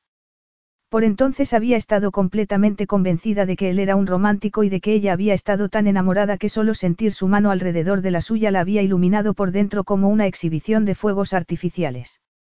Parpadeó apartando esos amargos recuerdos de la chica soñadora y confiada que había sido porque, tanto entonces como ahora, todo había girado en torno al sexo y sería mejor que no lo olvidara ni por un instante. Zarif se sacó una caja del bolsillo y se la puso delante. Tenía intención de darte esto ayer, pero no tuve oportunidad. Ella abrió la caja y vio el magnífico anillo de zafiro y diamante. ¿A qué viene esto? Oí a la niña en nuestra boda inglesa preguntándote por qué no llevabas anillo de compromiso. Te lo compré hace tres años, admitió con cierto pesar. ¿Y no te importa que me lo ponga? Ella se había sonrojado. La había desconcertado por completo. Quiero que lo lleves, Abiti. Siempre fue para ti. Se lo puso. Le encajaba a la perfección. Zarif lo había guardado durante tres años, tal vez incluso había olvidado que aún lo tenía hasta que la conversación con esa niña se lo había recordado. Estaba siendo práctico, nada más, aprovechándolo ya que seguro que no querría darle a otra mujer el anillo que había elegido para ella. Es precioso. Gracias, dijo en voz baja. A Zarif le gustó ver los dos anillos de boda y el anillo de compromiso en su elegante dedo. Por fin era suya y eso era un hecho que le resultaba sorprendentemente tranquilizador. La vio comer el croissant y cómo se le caían las migas mientras una mirada de deleite iba iluminando lentamente su encantador rostro. Al cabo de unos segundos estaba excitado y cuando ella dio un sorbo de chocolate, que cubrió su suave y carnoso labio superior, y emitió un suave gemido de placer, se vio preparado para saltar de la silla y llevarla a la cama. De pronto lo único en lo que podía pensar era en ver esa expresión en su cara mientras la colmaba de placer. Te deseo, susurró. Ella se quedó paralizada como un gatito acorralado y abriendo los ojos de par en par mientras lo miraba atónita y con el pulso acelerado. Tenía intención de esperar, quería esperar, le confió Zarif mientras se levantaba con elegancia. Pero, cuando te miro, no puedo. A ella se le secó la boca mientras la sangre de su cuerpo fluía más ardiente que la lava. Se le acercó, tan masculino, exótico y asombrosamente sexy, tenía la mirada clavada en él y el corazón, acelerado, la respiración, entrecortada, y le costaba llenar de aire sus pulmones. Ese primario deseo sexual que la devoraba fue exactamente lo que había hecho añicos sus principios cuando lo había conocido. La sorprendía que pudiera volver a pasar, que aniquilara su nueva madurez, su rencor y su desconfianza, y que dejara solo el deseo sin sentido que había contenido una vez. Cuando empezó a levantarse, Zarif agachó la cabeza y le robó un intenso y largo beso. Deslizó la lengua sobre la suya y ella sintió un deseo tan primitivo que le resultó todo un desafío mantenerse en pie. Un fuerte brazo sujetó su esbelto cuerpo y la levantó con una sobrecogedora facilidad para llevarla de vuelta al dormitorio. Capítulo 7. De pronto ella se vio tendida en la cama. Después de aquel ardiente beso, se sentía como si la hubieran golpeado con un ladrillo porque le parecía que el cerebro le había dejado de funcionar. Zarif se encontraba a unos metros desnudándose y tirando la ropa sobre la alfombra. Ella respiró hondo. Había llegado el momento, se dijo firmemente y nerviosa. Estaban casados. Ese era el trato que habían hecho y en él no entraba el amor, solo el sexo, así que tendría que aprender a ser práctica con eso. Desnudo a excepción de por los boxers, Zarif resultaba intimidante. Recorrió con la mirada su formidable torso de acero hasta el suave vello oscuro que desaparecía bajo la cinturilla de su ropa interior y ahí se detuvo en seco. El bulto de su tensa masculinidad era más grande de lo que había esperado y se puso nerviosa diciéndose que no fuera tonta, que no se pusiera así por algo que otras mujeres asumían bien. No era una niña. Tal vez no hubiera tenido relaciones antes, pero era adulta y consciente de que ninguna de sus amigas se había sentido en el paraíso la primera vez. Así que mejor hacerlo cuanto antes, se dijo desesperadamente e intentando calmarse. Después, ya podría saber de qué se trataba y podría ver un acto tan íntimo como algo normal. Te llevo deseando mucho tiempo, admitió Zarif deslizando los dedos sobre la melena de color miel que se extendía por las almohadas. Eres tan preciosa. Ella estuvo a punto de soltar una carcajada. Podía verse guapa si tenía un buen día, aunque solo después de haberse maquillado y de tener el pelo absolutamente perfecto. Pero estaba claro que no podía compararse con las auténticas bellezas con las que lo había visto en los periódicos tres años antes. Zarif sí que era bello, un hombre impresionantemente guapo, que le había robado el corazón la primera vez que lo había visto y se lo había partido el día que le había propuesto matrimonio lanzándola desde la cumbre de la felicidad al oscuro vacío del dolor. Después de aquello, había logrado remontar y seguir adelante con su vida, pero su confianza seguía rota y ahora era una persona mucho más desconfiada que antes. El sedoso pelo de Zarif le rozó la mejilla y, al momento, su cálida y aterciopelada boca ya estaba reclamando la suya y borrando el resto del mundo, como si no hubiera existido nunca. En ese momento, ella solo podía sentir el acelerado latido de su corazón y la tensión de su rincón más secreto y femenino.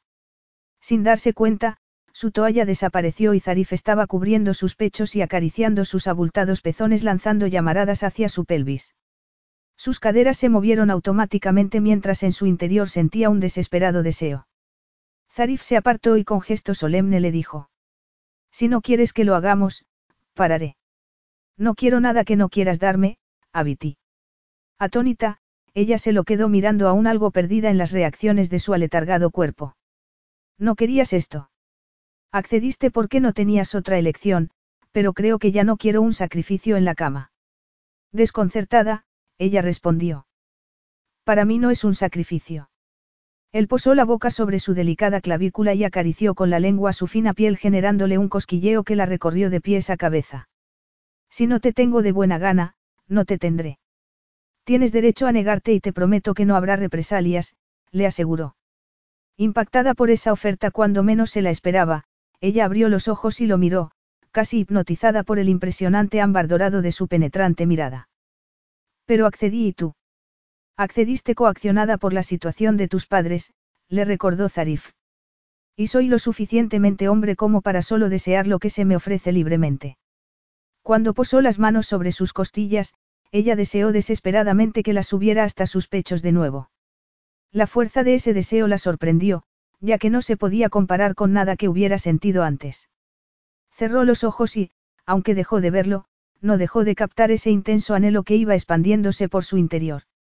¿Y por qué estaba sorprendida si, en realidad, siempre lo había deseado? Abrió los ojos, se había decidido fácilmente. Lo hago libremente, quiero decir, solo es sexo, no le demos tanta importancia. Zarif frunció el ceño, no estaba de acuerdo y no le gustó su comentario. Pues yo sí que quiero darle mucha importancia a esto, Abiti. Nerviosa, ella se tendió en la cama. Había llegado a una conclusión en la que el pasado y el presente se fundían, quería que Zarif se convirtiera en su primer amante porque nunca había deseado a otro hombre como lo deseaba él, y le parecía que entregarle su cuerpo tenía todo el sentido del mundo. Zarif mordisqueó su labio inferior antes de soplar suavemente sobre un rosado y terso pezón y succionar sensualmente su tierna cumbre. Al instante, unos lazos de ardiente deseo parecieron enroscarse alrededor de sus pechos y sus muslos.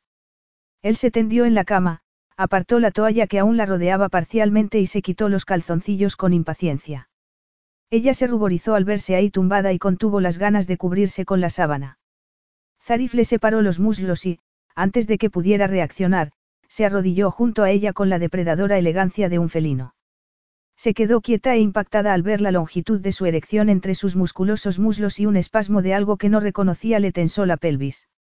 Zarif besó su vientre y acarició la suave piel de la cara interna de sus muslos acercándose cada vez más al corazón de su deseo. Quiero saborearte, le susurró. Quiero volverte loca de deseo y después quiero hacerte el amor hasta que pierdas el sentido. Quieres muchas cosas, pronunció ella con voz temblorosa y con timidez al ver esa nueva faceta de Zarif, tan puramente sexual y decidida. Y todo el tiempo del mundo para disfrutarlas, respondió él apartándole los muslos casi al mismo tiempo que agachaba la cabeza y deslizaba la lengua sobre su clítoris. La sensación fue tan poderosa que ella casi pegó un salto de la cama. No, no, no puedes hacer eso. Le dijo una vez había recuperado el aliento. Vas a descubrir que en el dormitorio soy muy dominante, le confesó Zarif sin vergüenza y sujetándole las caderas con sus fuertes manos. Yo, yo nunca, titubeó. Pero a tu cuerpo le encanta y a mí también, contestó con la voz cargada de deseo y acariciándole sus esbeltos muslos para relajarla a la vez que se asombraba de que una mujer experimentada pudiera tener tantas inhibiciones. Cierra los ojos, te prometo que solo sentirás placer, Abiti. Temerosa de quedar como una idiota y terminar discutiendo, cerró los ojos y se obligó a relajarse. No quería que Zarif supiera que nunca antes había hecho ninguna de esas cosas. Si descubría que era virgen, vería lo que había supuesto para ella tres años antes y era demasiado orgullosa como para revelar el increíble daño que le había infligido. Zarif rozó la entrada de su cuerpo con delicados dedos y ella se sacudió, desesperadamente consciente de dónde quería que la tocara y algo avergonzada por lo húmeda que se notaba. Él deslizó un dedo y agachó la cabeza para acariciarla con su sensual boca. Una sensación casi insoportable engulló a ella en una cascada de placer infinito. Ya no podía controlarse, él la estaba controlando. Su cuerpo bullía y se sacudía excitado, anulando todo pensamiento, cerrándose a todo excepto a lo que él le estaba haciendo sentir. Las ondeantes sensaciones llegaron a su punto máximo y arqueó la espalda gimiendo mientras oleadas de placer se extendían por ella y le arrebataban toda la energía.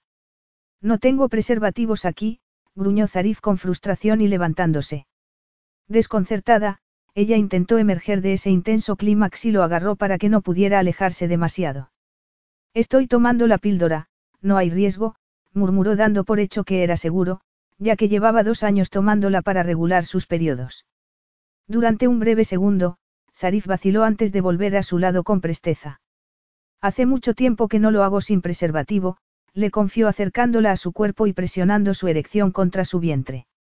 En ese instante, el deseo que sentía por él aumentó tanto que la hizo sentirse debilitada e incluso mareada. Puedes estar seguro de que estoy sano, añadió mirándola con esos intensos ojos dorados enmarcados por unas larguísimas pestañas. ¿Y tú? Yo nunca he tenido relaciones sin preservativo, respondió ella intentando no reírse porque, por supuesto, nunca había tenido relaciones de ninguna forma, aunque estaba segura de que él no podría encontrar la diferencia entre un cuerpo desentrenado y el de una mujer con más experiencia. Cuando al momento Zarif capturó sus labios con un profundo beso, se vio invadida de nuevo por un ardiente cosquilleo. Cuánto lo deseaba. Desesperadamente. Se estremeció bajo la calidez de su poderoso cuerpo, cautivada por esa experiencia tan íntima, pero también nerviosa por lo que implicaría el siguiente paso por mucho que su cuerpo lo estuviera deseando. Él la giró ligeramente hacia arriba para acceder mejor a su cuerpo y se adentró en ella llenándola por completo, aunque deteniéndose un instante para darle tiempo a acomodarse. Eres muy pequeña, le susurró mientras le rozaba la mejilla con su pelo negro. No quiero hacerte daño. Ella se sentía invadida por esa extraña sensación de tenerlo dentro de ese lugar tan sensible y, al momento, él se retiró para volver a entrar en ella con más fuerza. Un grito estrangulado de dolor se le escapó y Zarif se quedó paralizado. ¿Pero qué? preguntó con la voz entrecortada al verla tan consternada. Ella tragó saliva e intentó recomponerse. Hace mucho tiempo. Enarcando las cejas, Zarif comenzó a retirarse y ella lo agarró de los brazos a la vez que alzaba las caderas como para intentar contenerlo. No, no pares, protestó sin poder creerse que hubiera llegado tan lejos para después parar sin dejarle experimentar eso que llevaba tanto tiempo esperando a compartir únicamente con él. Sería como otro rechazo y eso sí que no podría soportarlo. No quería que la dejara con la sospecha de que valía mucho menos que otras mujeres y que era tan inútil que ni siquiera podía mantener su interés hasta que terminaran. No podría soportar que su única experiencia sexual terminara así, fracasando de un modo tan vergonzoso. Zarif se resistió hasta que el movimiento de sus caderas lo situó en un punto de no retorno. Se hundió en ella, embriagado por su calor y su humedad. Sujetándole las caderas, entró en su cuerpo con un grito de plena satisfacción. El sonido de su piel rozando con la de ella se unió al de sus gemidos. Le colocó las piernas sobre sus hombros y se hundió en su interior con más intensidad. Ella temblaba, esa sacudida de excitación era demasiado como para soportarla, cuando Zarif entró en ella una última vez, pudo sentir su ardiente explosión en su interior y, sacudiéndose bajo él, se dejó arrastrar hasta un orgasmo indescriptiblemente poderoso. Después de aquello el silencio en el que se sumieron fue tan intenso que el ruido de su propia respiración le sonó como un bramido. Zarif la posó con cuidado conteniendo las ganas de abrazarla y salió de la cama. Estaba sintiendo demasiadas cosas, demasiados pensamientos se precipitaban en su cabeza. Estaba impactado, consternado, ahogándose en la culpabilidad y el pesar. Recogió su ropa y empezó a vestirse. Entonces, ya está. Dijo ella totalmente dolida. No nos vamos a quedar un rato acurrucados. Eso no cambiaría lo que acabamos de hacer, le contestó con sequedad estirándose la túnica con manos temblorosas y yendo hacia la puerta que daba al patio, desesperado por algo de aire fresco y por aclararse las ideas. Ella estaba dolorida y tuvo que admitir que nunca habría sospechado que la primera vez pudiera doler tanto. Y sí, parecía que Zarif había descubierto su más íntimo secreto y no le había hecho ninguna gracia. Sin duda había querido una amante experimentada que lo hiciera disfrutar durante un año, no una novata que no estaba preparada para más encuentros carnales. Zarif se detuvo bruscamente junto a la fuente central bajo la sombra de una palmera. Virgen. Era virgen y él la había tomado con la finura de una bestia en celo, Por supuesto, haciéndole daño. Recordaba lo cuidadoso que había sido estando recién casado con Acel a pesar de su colosal ignorancia y ahora le espantaba y asqueaba su falta de control con ella. Le había hecho daño, es que nunca iba a dejar de cometer errores con ella. En la vida pública había cometido muy pocos errores. Era muy inteligente y cauto por naturaleza y había aprendido muy pronto a pensar en el futuro y a protegerse de dar pasos en falso. Un rey no podía permitirse segundas oportunidades, un rey necesitaba el apoyo de sus súbditos y tenía que permanecer en contacto con ellos para conservar su derecho a gobernar. Fue en ese momento cuando supo que era mucho mejor rey que esposo. No había estado a la altura para tocar a una mujer inocente y eso le atormentaba. Ella se había mantenido pura en una cultura mucho más liberal que la suya, imponiendo un patrón que él no había logrado seguir. Durante mucho tiempo la había culpado porque había sido su rechazo lo que le había hecho salirse de las vías del comedimiento. Por muy insoportable que le resultara admitirlo, él había sido débil ahí donde ella había sido fuerte. Lo invadió un intenso sentimiento de vergüenza. Había intentado rebajarla hasta su nivel tratándola como un objeto sexual y había fracasado. Pero ¿por qué se había negado a aprovecharse de la vía de escape que él le había ofrecido? Era irónico, pero nunca había entendido a ella y estaba empezando a sospechar que era un absoluto misterio para él. Y, a pesar de eso, a menudo había creído que sí que la comprendía y, precisamente por eso, a menudo la había malinterpretado para terminar descubriendo demasiado tarde que había vuelto a cometer un error de cálculo con ella. A primera vista parecía muy abierta, admitió con actitud sombría. Había creído que estaba jugando con él tres años antes cuando había rechazado su proposición. Había creído que había querido que se le declarara solo por una cuestión de narcisismo, para comprobar el poder que ejercía sobre él. Ahora dudaba de esa hipótesis y le suponía todo un reto hacer encajar a una joven e inocente mujer en semejante escenario. Tal vez le había dicho que no por las mismas razones que le había dado, las mismas razones que él había descartado con arrogancia y que había interpretado como ofensivas excusas. Tal vez era cierto que había temido tener que adaptarse a una cultura y a la vida dentro de una familia real tan alejadas de su propia experiencia y él no había ni dicho ni hecho nada para apaciguar sus inquietudes. Pero ¿por qué estaba mirando al pasado cuando había generado tantos problemas en el presente? Básicamente la había forzado a casarse con él y a meterse en su cama porque ella, con lo mucho que amaba a sus padres, no había tenido elección. Posiblemente por eso antes lo había instado a seguir en la cama, porque debía de haberse pensado que tarde o temprano tendría que entregar su cuerpo para satisfacer los términos que él había exigido. Zarif maldijo admitiendo cuánto se había complicado todo y sabiendo que lo había provocado él solito. Pero, claro, el sentimiento de culpa llevaba tanto tiempo siendo un compañero de viaje en su vida que casi lo recibió como a un viejo amigo. Se había equivocado. Una vez más, se había equivocado.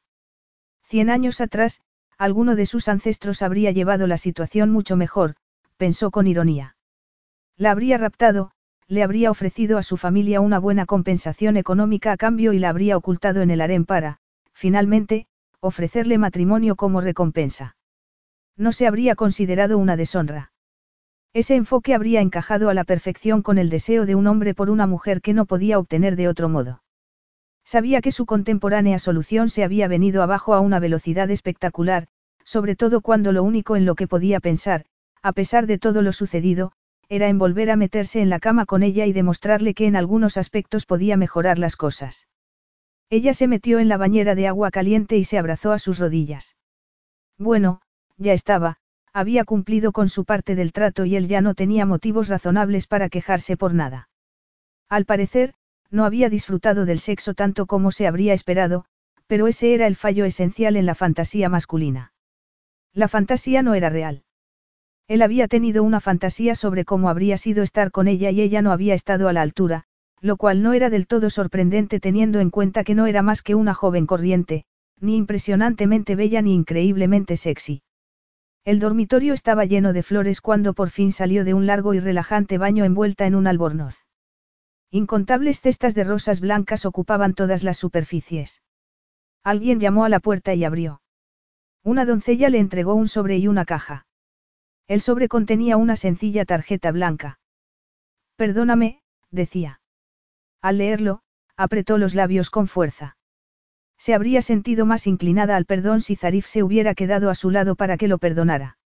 Desenvolvió la caja y, al abrirla, se encontró con una impactante pulsera con la forma de un resplandeciente río blanco de diamantes. Se la puso alrededor de la muñeca y miró hacia arriba exasperada ante la extravagancia de su disculpa. Era más que consciente de que todo lo que Zarif y ella hacían era el centro de demasiadas miradas entre los empleados del palacio. Todo el mundo sabría que le había hecho un regalo y por eso ahora tendría que llevarlo. La doncella reapareció y abrió los armarios del vestidor para sacar una selección de atuendos. Ella miró sorprendida las nuevas prendas. Estaba claro que eran suyas. Sacó el teléfono y llamó a Zarif. ¿Me has comprado ropa? Preguntó bruscamente. Ella, ¿cómo estás? Le preguntó él con suavidad. La ropa. Insistió con impaciencia. Sí. Le pedí a mi madre, que está muy implicada en el mundo de la moda, que te eligiera un nuevo vestuario. Tu madre. Repitió desconcertada, ya que la mujer ni siquiera había estado presente en su boda. Te aseguro que se ha alegrado mucho de ser de ayuda. Pero yo no necesito nada. Tengo mi propia ropa.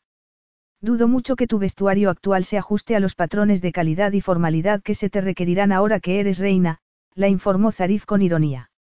Vagando por la espaciosa habitación mientras hablaba, ella se puso tensa. Ah, sí. No pretendía ofenderte. Simplemente te he dicho la verdad. La mirada de disgusto de ella cayó sobre una foto enmarcada situada en una mesa rinconera del comedor donde habían desayunado al comenzar el día. Consternada, miró la foto de una morena atractiva con unos preciosos ojos almendrados que sonreía a la cámara mientras sostenía a su hijo también de ojos oscuros. Gracias por las flores, por la ropa y por la pulsera, le dijo de forma poco expresiva y aún impactada ante la foto de la que debía de ser su predecesora. Debería haberme quedado para hablar contigo. No, ha sido mejor decirlo con flores, lo interrumpió. En realidad, no tenemos mucho que decirnos. Sin darle la oportunidad de responder, soltó el teléfono y levantó la foto de Acel y de su hijo, Firas. Sí, tenía una foto de su esposa y su hijo en su suite privada, ¿y por qué no iba a tenerla? Era algo perfectamente normal. No querría olvidarlos y sí querría mostrarles respeto, por supuesto, había mantenido esa fotografía y ella no podía echárselo en cara. Sin embargo, sabía que esa imagen la perseguiría y atormentaría. La primera esposa de Zarif, además de prima, había sido una mujer muy bella y el bebé era absolutamente adorable aunque demasiado pequeño para guardar algún parecido con sus padres en sus rasgos aún indeterminados. Volvió a poner la fotografía en su sitio decidiendo en ese momento que no quería vivir con Zarif en un sitio que aún le pertenecía a Acel. No había motivos para que compartieran dormitorio. Por Dios. La había tomado en la misma cama que había compartido con Acel. Tragó con dificultad observando la decoración de los dormitorios con recelo y sintiéndose como una intrusa. Por supuesto no le pediría que guardara la foto ni esperaba que lo hiciera. Al mismo tiempo, y por muy insensible que resultara, estaba decidida a no vivir a diario con ese recordatorio de Acel ni habitar los mismos espacios.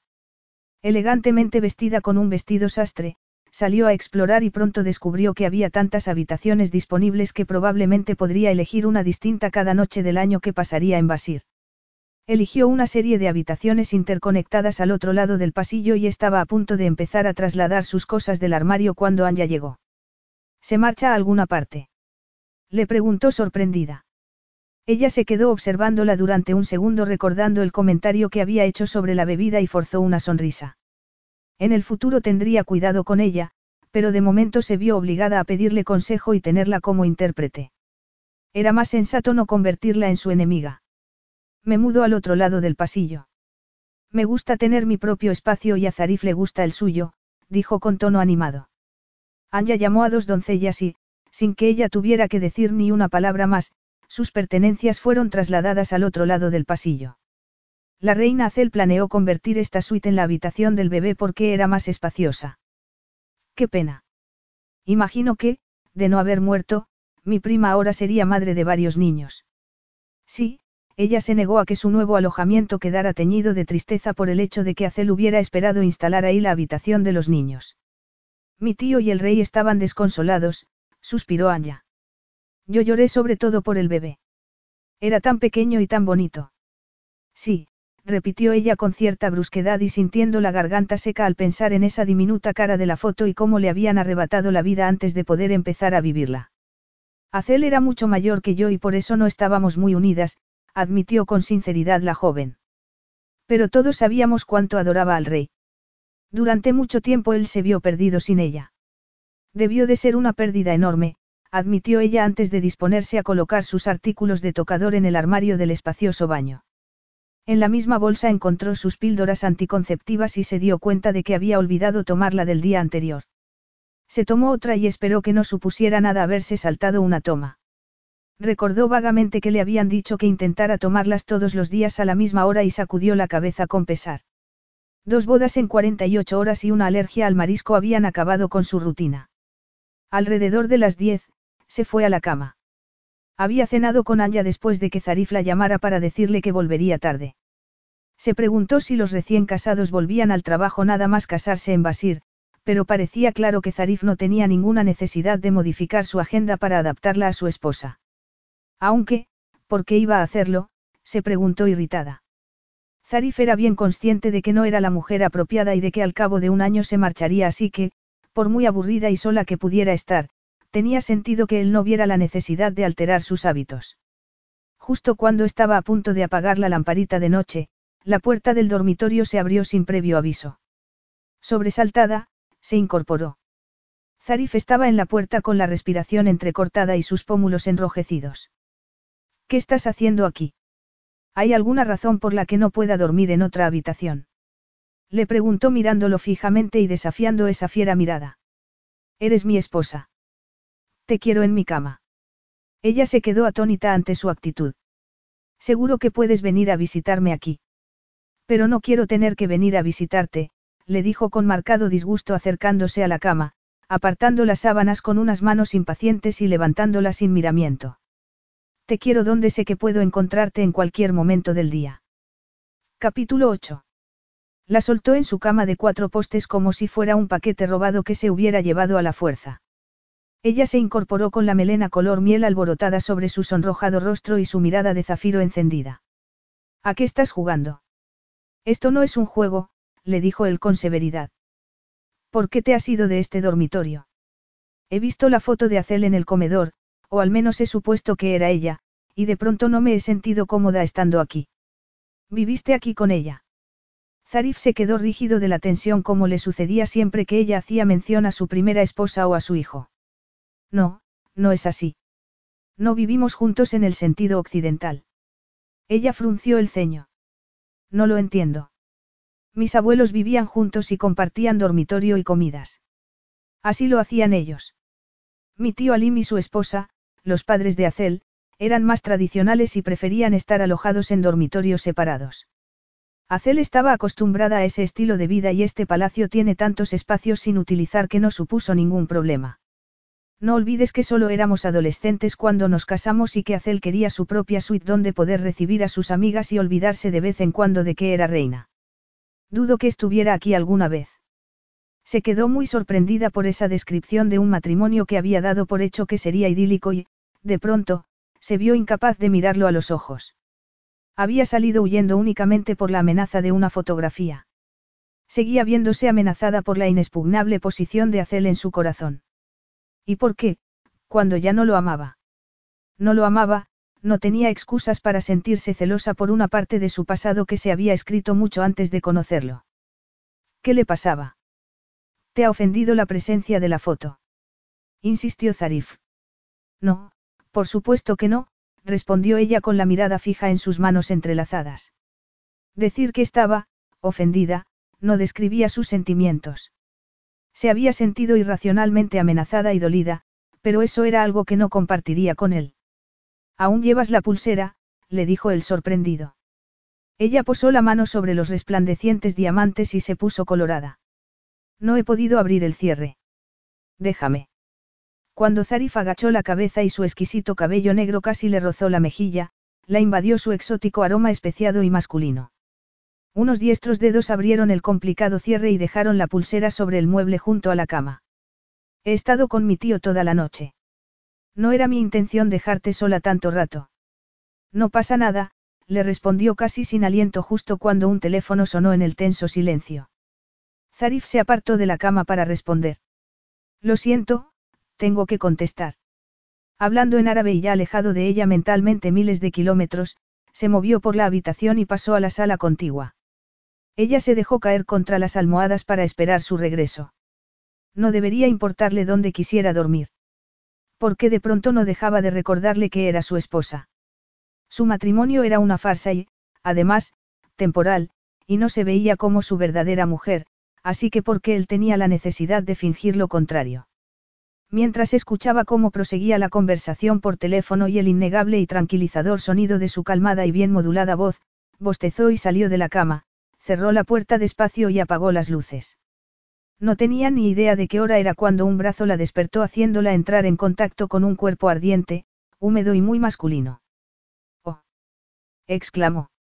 Lo siento, no quería despertarte, respondió Zarif. Pues no haberme echado el brazo por encima, y estás mojado. Se quejó en alto antes de pensárselo mejor porque, al instante, él movió el brazo y se apartó de ella. Acabo de salir de la ducha. No estoy acostumbrado a compartir cama. No hacía más que chocarme contigo y he pensado que, si te agarraba, sería menos incómodo para ti. Sintiéndose extrañamente abandonada cuando él se apartó, se movió hasta que sus cuerpos volvieron a estar en contacto. Ahora, así ya sabes dónde estoy.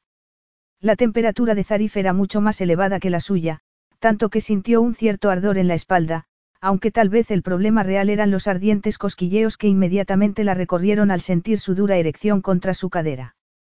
Se tensó, consciente de sus inflamados pechos y de la líquida sensación de su pelvis. Ignóralo, no es más que una reacción masculina normal por estar cerca de una mujer preciosa, la informó Zarif sin más. Eso ya lo sé, hasta ahí llegó. Le contestó ella con las mejillas encendidas bajo la luz de la luna que se filtraba por las cortinas.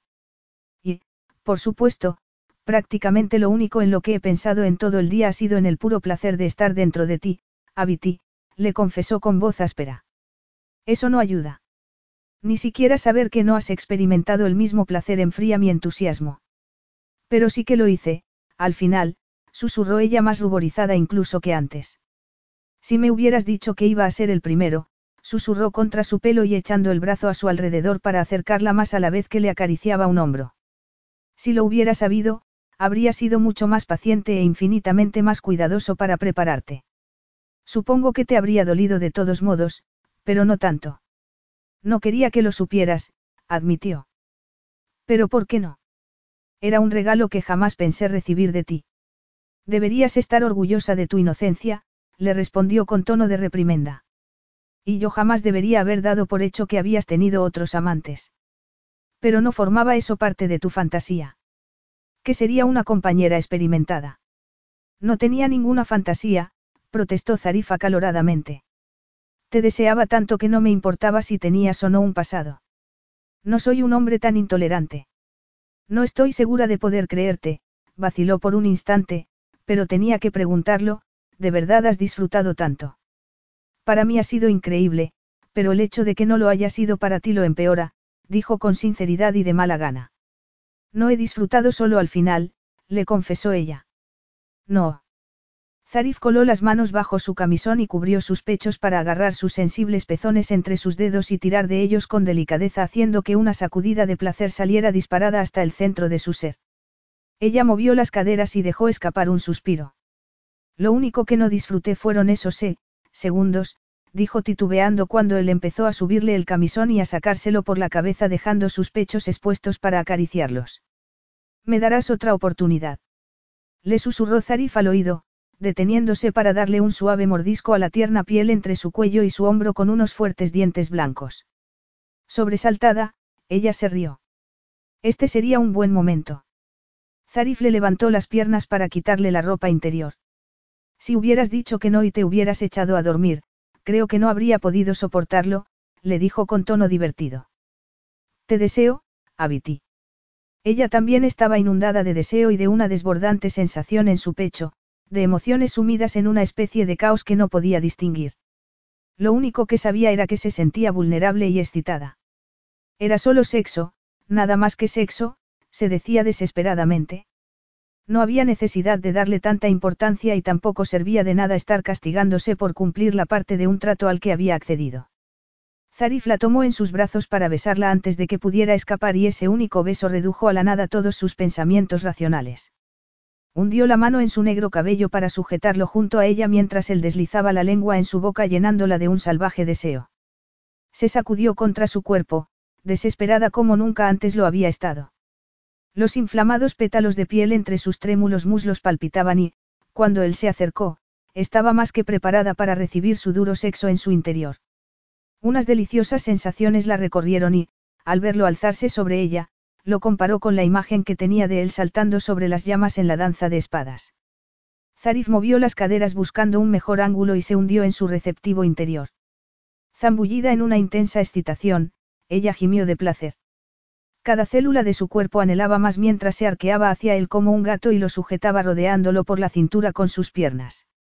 El deseo estalló en su interior, voraz e impaciente, instándola a alcanzar el clímax y deleitándose cuando por fin llegó y la invadió en forma de cascada de intenso placer que relajó cada músculo de su cuerpo.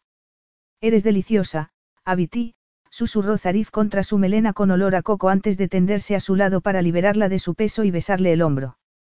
Absolutamente deliciosa. Ella se movió sorprendida de verse aún rodeada por sus brazos. ¿Me estás abrazando? Sí, respondió él sin ninguna expresividad. Esta mañana has dicho que sería inapropiado. Esta mañana me sentía muy mal por haberme aprovechado de una inocente. Pero no era así, le respondió ella. Sabía lo que estaba haciendo. Lo hecho, hecho está. Pero ahora que lo pienso no veo razón para no estar juntos siempre que nos tratemos con respeto y sinceridad, le dijo despejando toda posible duda a la vez que deslizaba unos largos dedos sobre la increíblemente suave piel de su fina cintura y bebía de su perfume. Hacía muchos años que no pasaba una noche entera en la cama con una mujer. Nunca había dormido con ninguna de sus amantes e incluso Acel había dormido con él solo ocasionalmente, pero la idea de encontrarse con ella en su cama cada noche resultaba increíblemente tentadora, aunque jamás podría permitirse olvidar que era un capricho que tenía sus limitaciones. Así que has mostrado respeto y tus disculpas regalándome ropa, flores y una pulsera de diamantes, comentó ella con mucho tiento. Es que no sabes otra forma de mostrar cariño o preocupación por una mujer. Siempre tienes que comprar cosas. Zarif se quedó atónito con la pregunta, que fue directa al problema de su relación con las mujeres. Sí, era muy triste, pero siempre compraba cosas. Compraba para decir, lo siento, por cancelar una cita, para expresar compasión por una pérdida o un rechazo, para dar las gracias por una noche especialmente buena. En el silencio, ella tragó saliva antes de decir. Hace que una chica que sienta, como si hubiera caído muy bajo. Eso es todo, le dijo distraídamente porque no quería dar comienzo a una discusión. He tenido muy pocas relaciones, admitió él con valentía. No intento comprarte. ¿Por qué iba a hacerlo cuando ya te he comprado? Las lágrimas se acumularon en los ojos de ella ante esa dolorosa sorpresa. Se apartó de él y se giró hacia el otro lado. Había hablado sin pensar olvidando cómo había terminado casada con él. Pero ¿cómo podía haberlo olvidado? ¿Cómo podía haber olvidado por un momento el gran papel que había desempeñado en su relación su grandiosa riqueza? Sin esa riqueza, sin la necesidad de sus padres de una estabilidad, no estaría ahí con él ahora.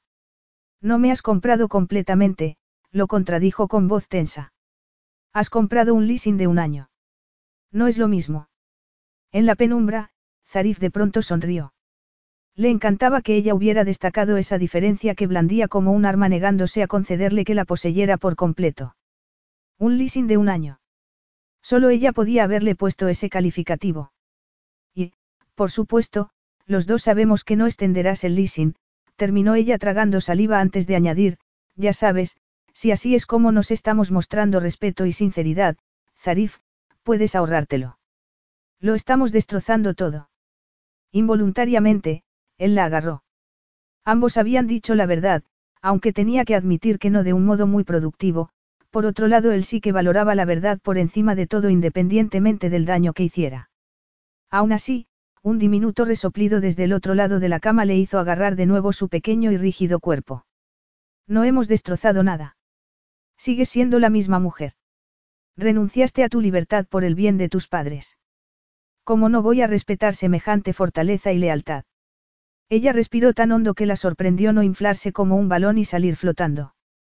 Se deshizo de parte de su rigidez y permitió que su cuerpo se relajara un poco en la calidez del de él. ¿Lo dices en serio? Sí.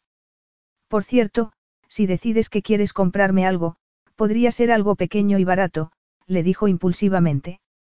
Ya sabes, como el colgante y la pulsera de plata que me compraste cuando cumplí 21 años. Zarif casi se rió a carcajadas, pero se contuvo.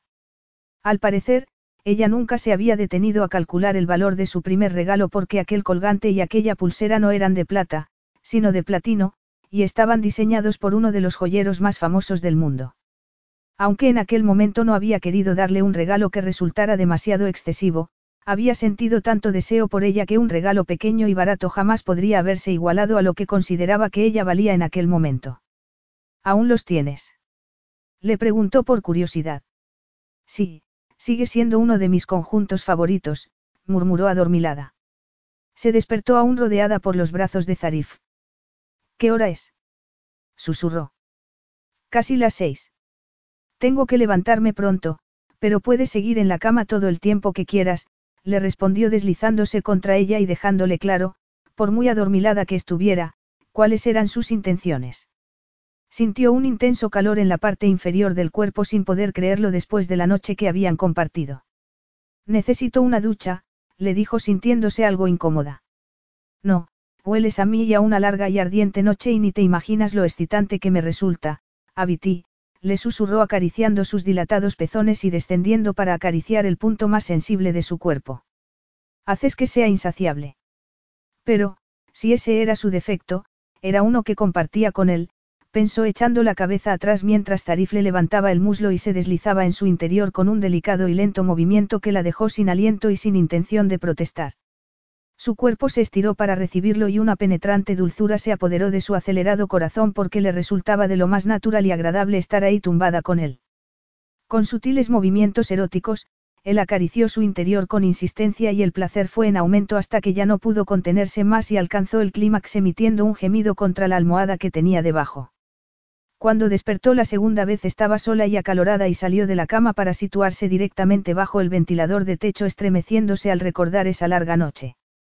Pero no fue una noche de amor, se dijo, sino solo una noche de sexo. Un sexo increíblemente satisfactorio, sí, pero nada de amor. Se duchó, desayunó y se vistió decidida a salir y ver la ciudad en lugar de pasarse el día sin hacer nada. Zarif tenía un propósito en la vida y ella necesitaba otro, aunque solo fuera actuar como una turista durante un año, pensó con ironía. Amid telefoneó mientras comía para ofrecerle un paseo por el palacio. ¿Cuándo volverá Zarif? Le preguntó ella. Tendrá reuniones con el consejo prácticamente todo el día, la informó el asistente.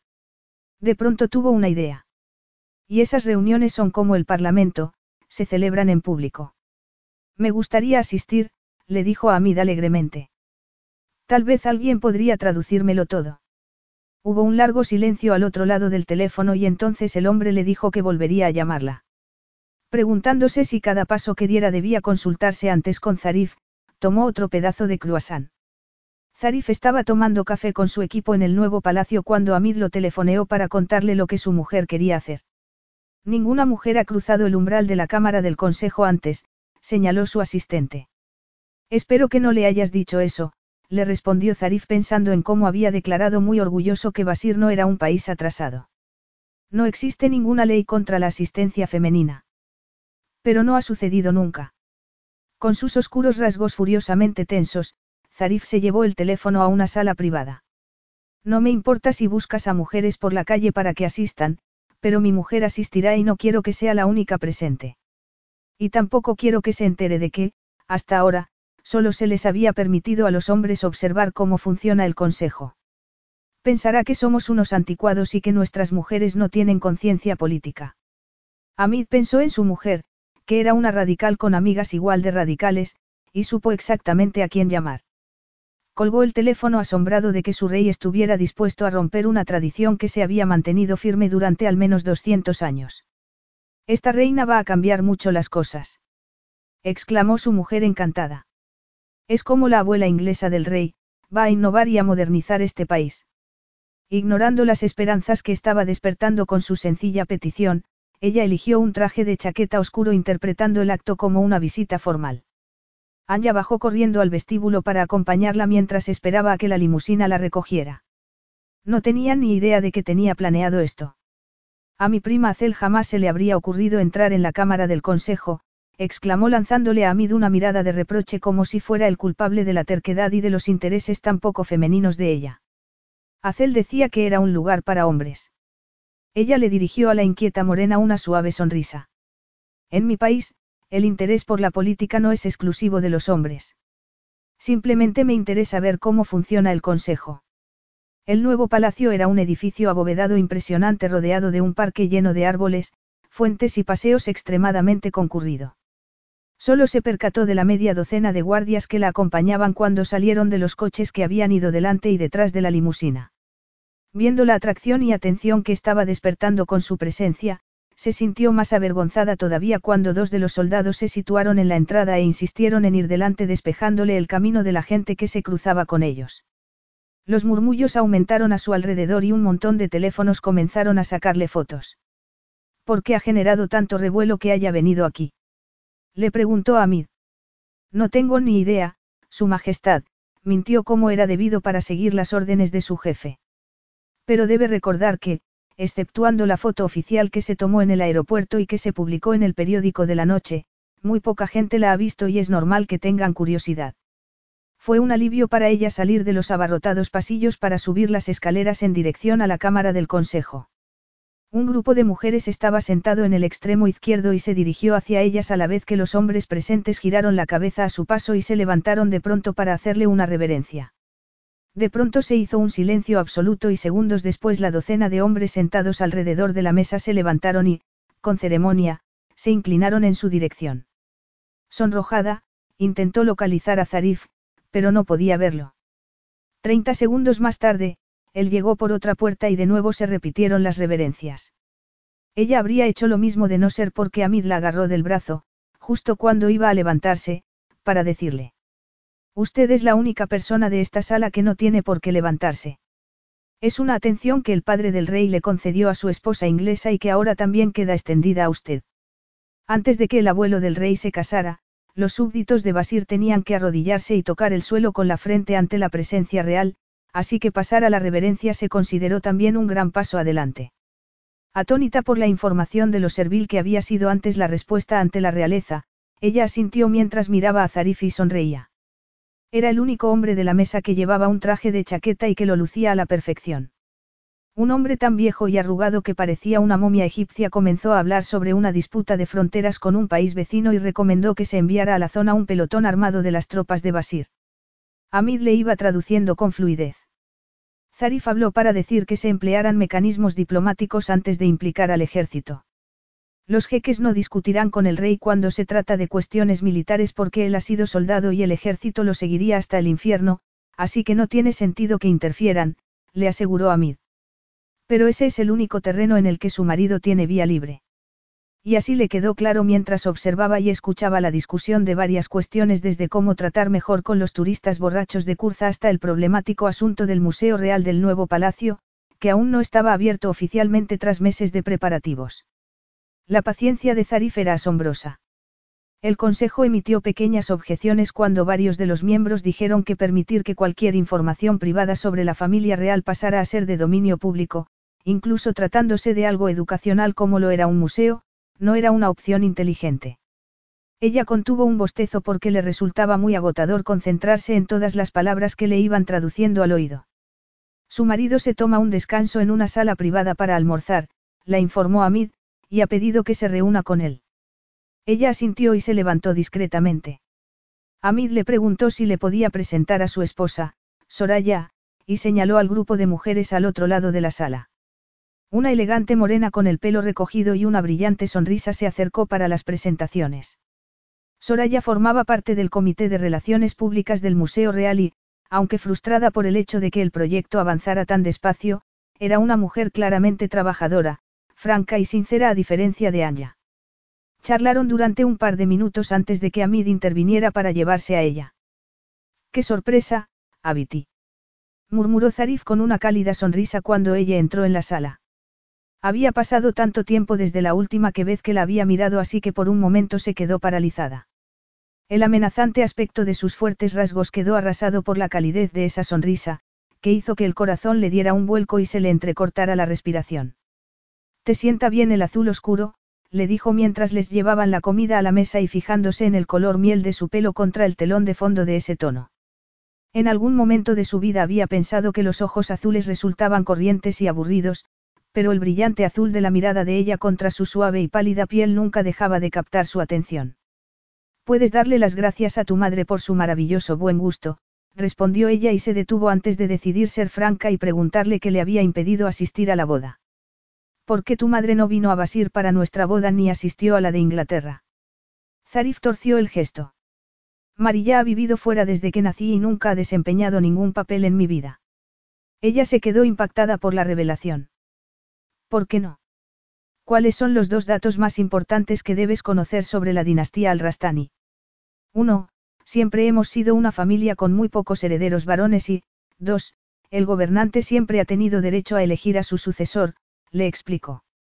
Mi abuelo, Karim, tuvo dos hijos, Alim y mi madre. Cuando mi tío Alim aún era muy joven, su padre decidió que no estaba preparado para reinar, ya que no sabía actuar bien en los momentos de crisis. Debió de ser un golpe muy duro para él, comentó ella con compasión. Mi tío prefiere sus libros y, de hecho, la vida que llevó como regente durante mi minoría de edad la consideró como algo desagradable y estresante, señaló con pesar. Me estabas hablando de tu madre antes de que te interrumpiera. La esposa de Alim dio a luz solo a hijas, y, consecuentemente, la falta de un heredero varón que subiera al trono provocó una crisis. Fue entonces cuando mi abuelo le pidió a mi madre que se casara para ponerle remedio a la situación. Ella esbozó una mueca de disgusto mientras pinchaba un pedazo de cordero con arroz de su plato. Y tú fuiste el remedio. Pero no un remedio fácil, según el punto de vista de mi desafortunada madre, declaró adustamente. Se casó con un horrible playboy padre de varios hijos varones solo porque sabía que lo único que le interesaba era el dinero y que jamás interferiría ni en su vida ni en la mía. Te refieres a Gaetano Rabelli, que también es el padre de Nicky de Cristo. Tan repugnante era. Sin duda, era un hombre disoluto y egoísta. Nunca llegué a conocerlo. No tenía ningún interés por sus hijos. Sé que Belle y Cristo están criando a los hijos que tuvo con la madre de Belle, que fue su amante durante años. Pero no sé nada más de él. Y tu madre utilizó tus genes en tu contra. Estáis distanciados porque le recuerdas a Gaetano. No estamos distanciados, pero básicamente somos como extraños, admitió con sus ojos dorados cubiertos de un sombrío velo nada propio en él. Me entregó a sus padres cuando nací para que me criaran y, cuando mis abuelos murieron, Alim se ocupó de mí. María sabía que jamás sería su hijo del todo porque mi abuelo quería hacerme su heredero e insistiría en supervisar cada aspecto de mi educación y de mi vida. Karim se aseguró de que asistiera a la escuela militar, de que entrara en el ejército y de que me casara con Acel. Después de que mi madre se divorciara de Gaetano, le pidió permiso a mi abuelo para vivir fuera del país. Ha vivido en Italia desde entonces y las únicas visitas que me ha hecho en Basir han sido por la muerte de mis abuelos y para ver a Alim poco después de que le diagnosticaran su enfermedad terminal. ¿Has intentado contactar con ella? No en el sentido que implicas. Aunque cuando le pedí ayuda con tu ropa fue porque sabía que le encantaría enfrentarse a ese reto, y tal vez porque quería hacerla sentirse parte de mi vida, aunque fuera en ese pequeño aspecto, encogió sus anchos hombros y suspiró de frustración demostrando así que odiaba hablar de emociones. Pero ¿qué íbamos a tener en común los dos? Aunque nació dentro de la familia real, odiaba las restricciones y los sacrificios que le imponían y se negó a usar su título. Se forjó una carreta de éxito como estilista de moda en el mundo del cine y disfruta de la libertad del anonimato. Sigo pensando que es una pena que no tengas contacto con ella. Lo imaginó creciendo sin una madre mientras se preguntaba si sus abuelos habrían sido unos sustitutos amorosos o, más bien, gente preocupada únicamente por garantizarle al trono un heredero lo más apropiado posible. La escuela militar, el ejército y un matrimonio a muy temprana edad con una novia elegida, que además era la prima con la que había crecido, un pasado tan estricto y conformista no parecía indicar que a Zarif se le hubiera concedido nunca la libertad de ser el mismo. Desde pequeño, le habían negado la posibilidad de elegir todo eso que el resto de la gente daba por sentado. En su opinión, la presencia de una madre protectora podría haberle asegurado unas elecciones más justas y liberales. Mi vida es lo que es, y mi madre y yo vivimos en mundos diferentes, le dijo con ironía. Justo en ese momento recibió un mensaje de móvil y lo consultó porque esa misma mañana su madre había estado en la consulta del cardiólogo y le había prometido que le daría los resultados. Pero el nombre que apareció en la pantalla fue el de Jason, así que volvió a guardarlo porque no tenía ninguna prisa por leer lo que fuera que su hermano tenía que decirle. No tenía duda de que sería otro mensaje jactancioso sobre fiestas salvajes y borracheras o sobre los viajes a esquiar que le encantaba hacer. Me temo que tengo que volver al trabajo, dijo Zarif. ¿Te quedarás para la segunda sesión? No, creo que me iré de compras esta tarde, se terminó su copa de agua y se levantó lentamente. Bueno, así que ahora te marchas para seguir hablando con esos fósiles, ¿eh? La oscura mirada de Zarif se iluminó con picardía. Intentó ser demócrata, le agarró las manos y la llevó hacia sí mientras le acariciaba las muñecas. Esta noche cenaré contigo. Ella lo miró esbozando una seductora mueca con sus labios rosados. ¿Y a qué debo el honor? ¿Quieres una respuesta sincera? Cuando ella asintió, Zarif se rió. Lo hago por haber mostrado interés en el gobierno. Hasta hoy ninguna mujer había pisado la Cámara del Consejo y mi tío está tan impactado por la noticia de tu interés que me ha sugerido que no te deje sola demasiado tiempo. Ella abrió los ojos de par en par con diversión. Y tú decías que Basir no estaba anticuado. Bromeo. Te mentí. Quería que lo amaras tanto como yo y no quería mostrarte todos sus fallos a primera vista. La besó y sus carnosos labios se aferraron a los suyos con un repentino fervor que no pudo contener mientras se veía recorrida por una oleada de deseo.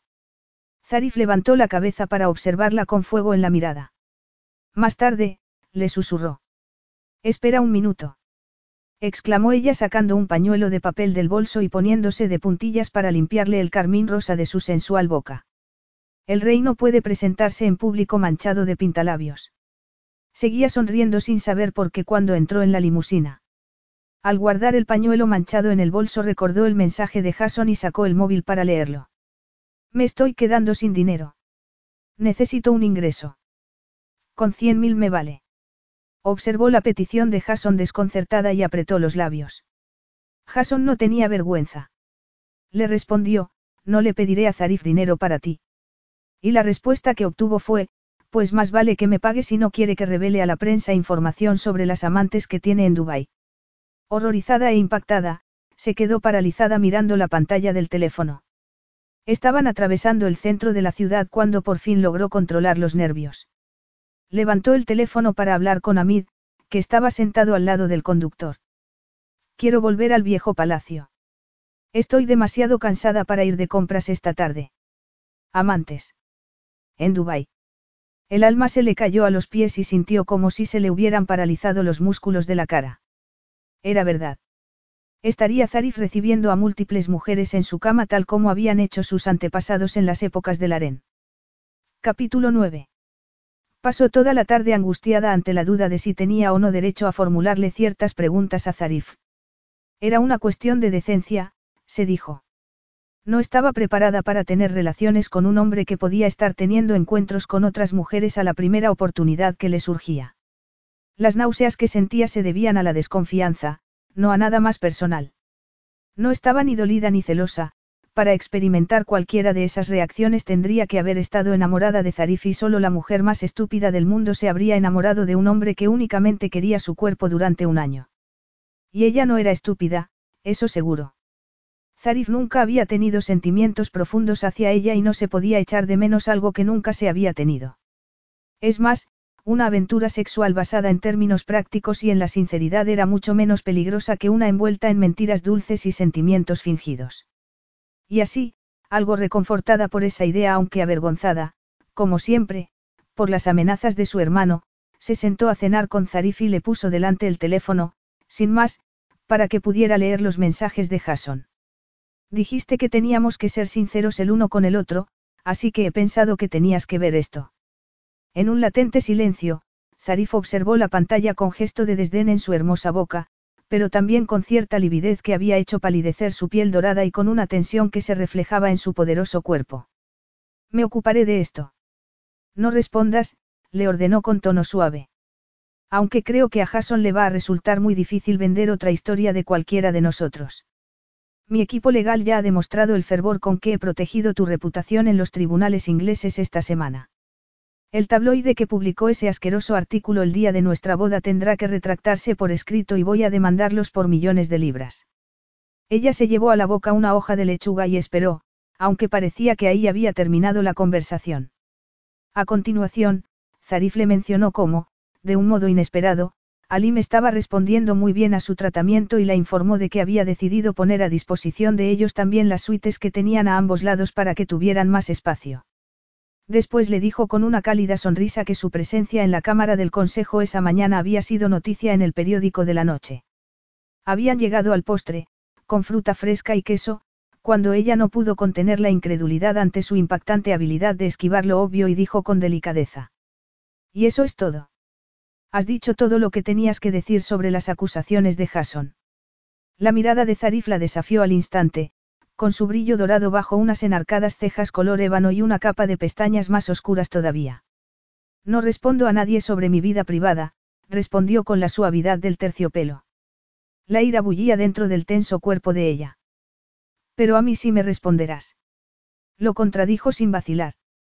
¿Y por qué crees eso? Le preguntó él con tono suave y un frío gesto de orgullo y seguridad en sí mismo.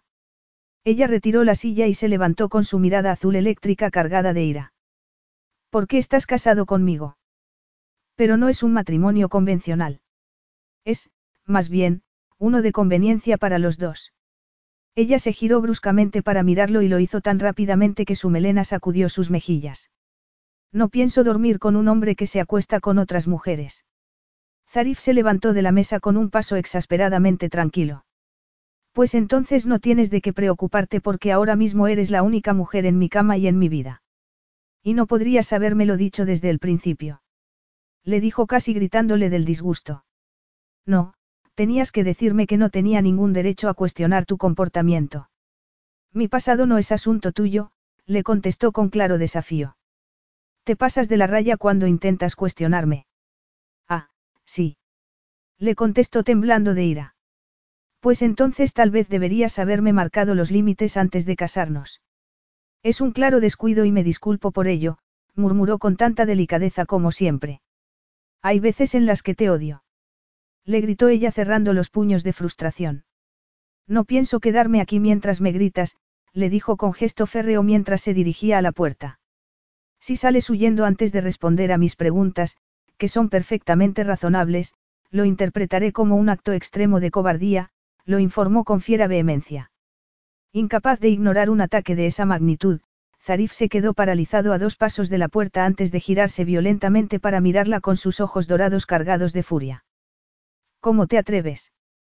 Me atrevo porque quiero respuestas, admitió. Aunque no tengas derecho a ellas.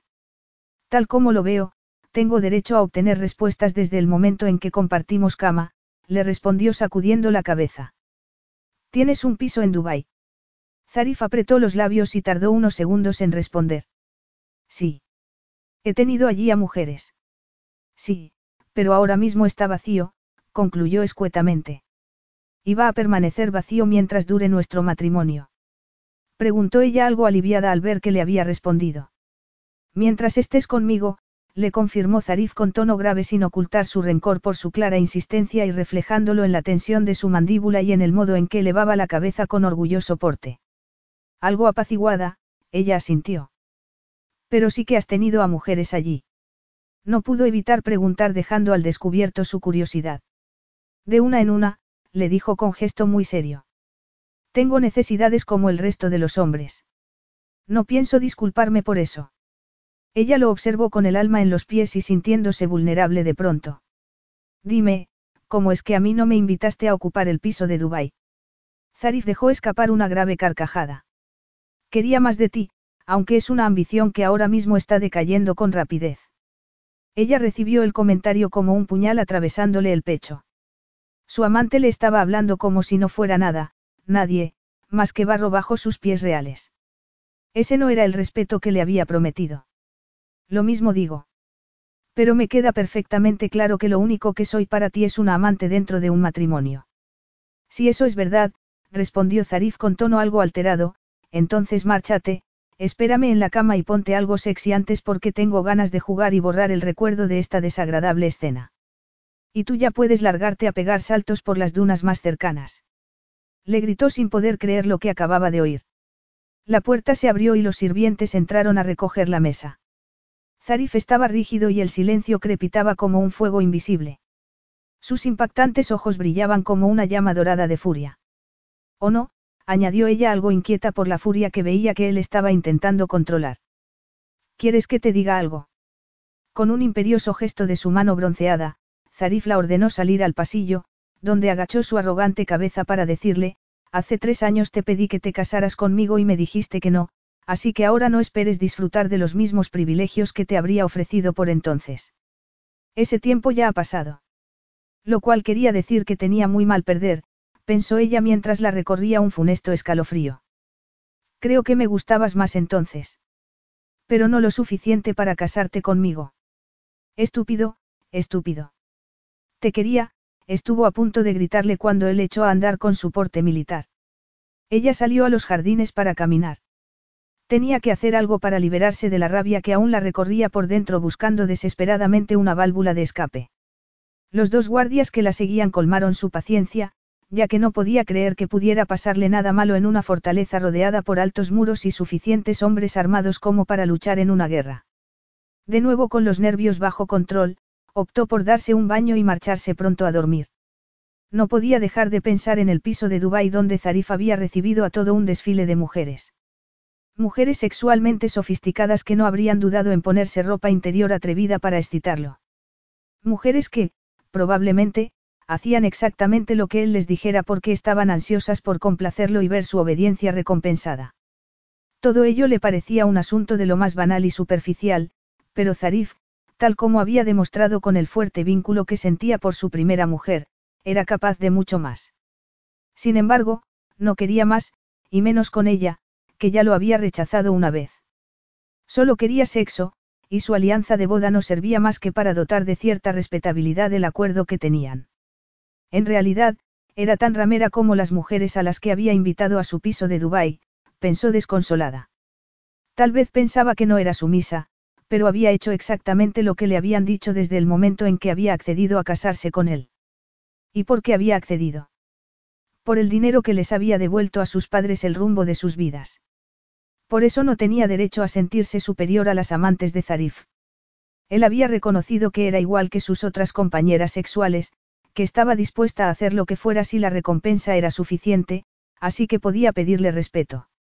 Zarif se metió en la cama tarde y se quedó en su lado de la cama mientras ella fingía estar dormida. Estaba avergonzada de los hechos a los que la había obligado a enfrentarse y profundamente triste por la posición en la que ella misma se había puesto al no ver escapatoria. Cuando despertó, Zarif ya no estaba y así dieron comienzo unas semanas muy solitarias durante las cuales ella apenas lo vio. Desayunaba antes de que ella se levantara, lo cual fue un alivio porque durante la tercera semana se dio cuenta de que tenía molestias estomacales que achacaba a su nueva dieta. Tenía náuseas por las mañanas y, de hecho, había vomitado en un par de ocasiones, aunque se encontraba bien el resto del tiempo. Ajeno a esas molestias matutinas, Zarif aparecía de vez en cuando para almorzar y durante ese rato charlaba con ella de un modo perfectamente educado, lo cual la irritaba. Por las noches, iba a cenar con Alim. Una mañana le comunicó con indiferencia que tenía que tomar un vuelo para una reunión en Dubái y esa misma noche, tumbada en la cama, ella se preguntó si habría traicionado su confianza porque, ya que no estaba teniendo relaciones con ella, le costaba creer que no fuera a buscar alivio con otra mujer. Durante los días se mantenía ocupada leyendo, bañándose en la gigantesca y desierta piscina instalada en el sótano que antes había albergado al harén. También comenzó a dar clases de árabe y a vagar sin rumbo por los centros comerciales, sin apenas comprar nada, pero siendo fotografiada con frecuencia. Durante la segunda semana, el tío de Zarif acudió inesperadamente a su rescate al preguntarle por mediación de Amid si le gustaría presidir la inauguración oficial de un nuevo colegio. Suponiendo que se esperaba que accediera, lo hizo, y después le entró el pánico por no saber qué decir ni qué hacer en el evento hasta que Amid le ofreció a su esposa Soraya como consejera. Soraya le proporcionó una asistencia inestimable. La ayudó a escribir un breve discurso, la enseñó a pronunciarlo en un perfecto árabe e incluso la aconsejó sobre cómo vestirse. Ella hizo la visita, temblando de nervios por dentro, pero pronto se relajó ante la agradable respuesta que recibió y disfrutó charlando con los niños que querían practicar inglés con ella. Logró sonreír para los fotógrafos y volvió al viejo palacio sintiéndose orgullosa. Hoy has actuado muy bien en el colegio, le dijo Zarif sorprendiéndola mientras se desvestía para meterse en la cama. Todo el mundo se ha quedado impresionado. Que hubiera vuelto a ser agradable con ella la desconcertó. No sabía que estuvieras al tanto. ¿Y quién crees que se lo propuso a Alim? Ella se sonrojó y se sintió como una estúpida. Observó su silueta, claramente visible bajo la luz de luna que atravesaba las cortinas. Cuando él dejó caer la toalla que llevaba alrededor de las caderas pudo ver la largura de su erección y miró por un instante antes de cerrar los ojos apresuradamente. Tal vez, después de todo, no había visto satisfechas sus necesidades en Dubái. Pero tampoco ella, pensó con impaciencia hundiendo la inflamada ternura de sus pechos contra el colchón y apretando los muslos para apaciguar el dolor que sentía ahí. Todo era culpa de Zarif, decidió furiosa. Había vivido bien sin sexo hasta que él había aparecido en su horizonte como un barco de batalla en una misión de ataque y derribo. Ahora, el aroma de su colonia, el recuerdo de cómo habían hecho el amor o incluso los sonidos que producía al meterse en la cama encendían un fuego de traicionero deseo en su pelvis. Se dijo que era bueno saber que él también estaba sufriendo y que su autocontrol no era mucho mejor que el suyo, pero seguía maldiciendo el hecho de que se hubiera negado a dejarle ocupar su propio dormitorio. Y entonces pensó, ¿por qué siempre tiene que salirse con la suya? Con un movimiento que asombró a Zarif, apartó la sábana y lo miró. Su largo, esbelto y excitado cuerpo yacía para ella y ese fuego de su interior se avivó a la vez que su rincón más femenino se humedeció. Antes de poder darse cuenta de lo que estaba haciendo, posó la boca sobre su bronceado y musculoso abdomen. El sabor salado de su piel se le subió a la cabeza como el vino y el modo en que él se sobresaltó le hizo esbozar una picarona sonrisa. Con una mano apoyada sobre un velludo muslo, deslizó la lengua sobre la longitud de su sexo y sintió cada músculo de su poderoso cuerpo tensarse. Dibujó sus duros y aterciopelados contornos con deleite y una sensación de poder la inundó cuando él hundió los dedos en su pelo y elevó las caderas para acercarse más. Le acarició la cabeza gimiendo mientras ella seguía acariciándolo con la lengua. Estaba impactado, pero también increíblemente excitado por su inesperado asalto sexual. Se estremeció un par de veces cuando ella le rozó con los dientes y entonces, de pronto, al ver su cabeza agachada sobre él, sonrió triunfante al pensar que, probablemente, era el primer hombre al que estaba otorgando semejantes atenciones. A medida que la intensidad del placer aumentaba le tiró suavemente del pelo. Ya no más, Abiti, susurró. Quiero terminar dentro de ti. Algo vacilante, ella alzó la cabeza y él se incorporó tan rápidamente para besarla que se sintió mareada aunque también increíblemente ansiosa de que continuara. He sido un idiota, gruñó Zarif tendiéndola sobre el colchón con más prisa que finura y deslizándose entre sus esbeltos muslos sin contener su ansia. Soy demasiado orgulloso y estoy demasiado acostumbrado a ganar todas las discusiones. Azel nunca discutía conmigo, nunca se enfrentó a mí. Pues eso no te benefició, respondió ella jadeante cuando él le alzó las caderas y entró en su cuerpo con un gemido de deseo.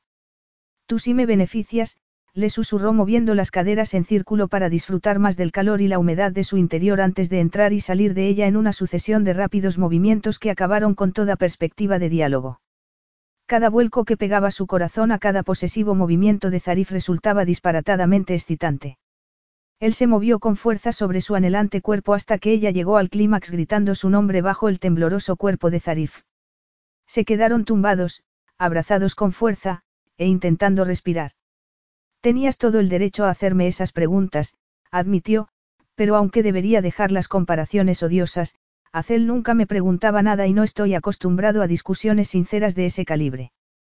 Impactada por su repentina locuacidad sobre el tema tabú de Acel, ella se quedó paralizada.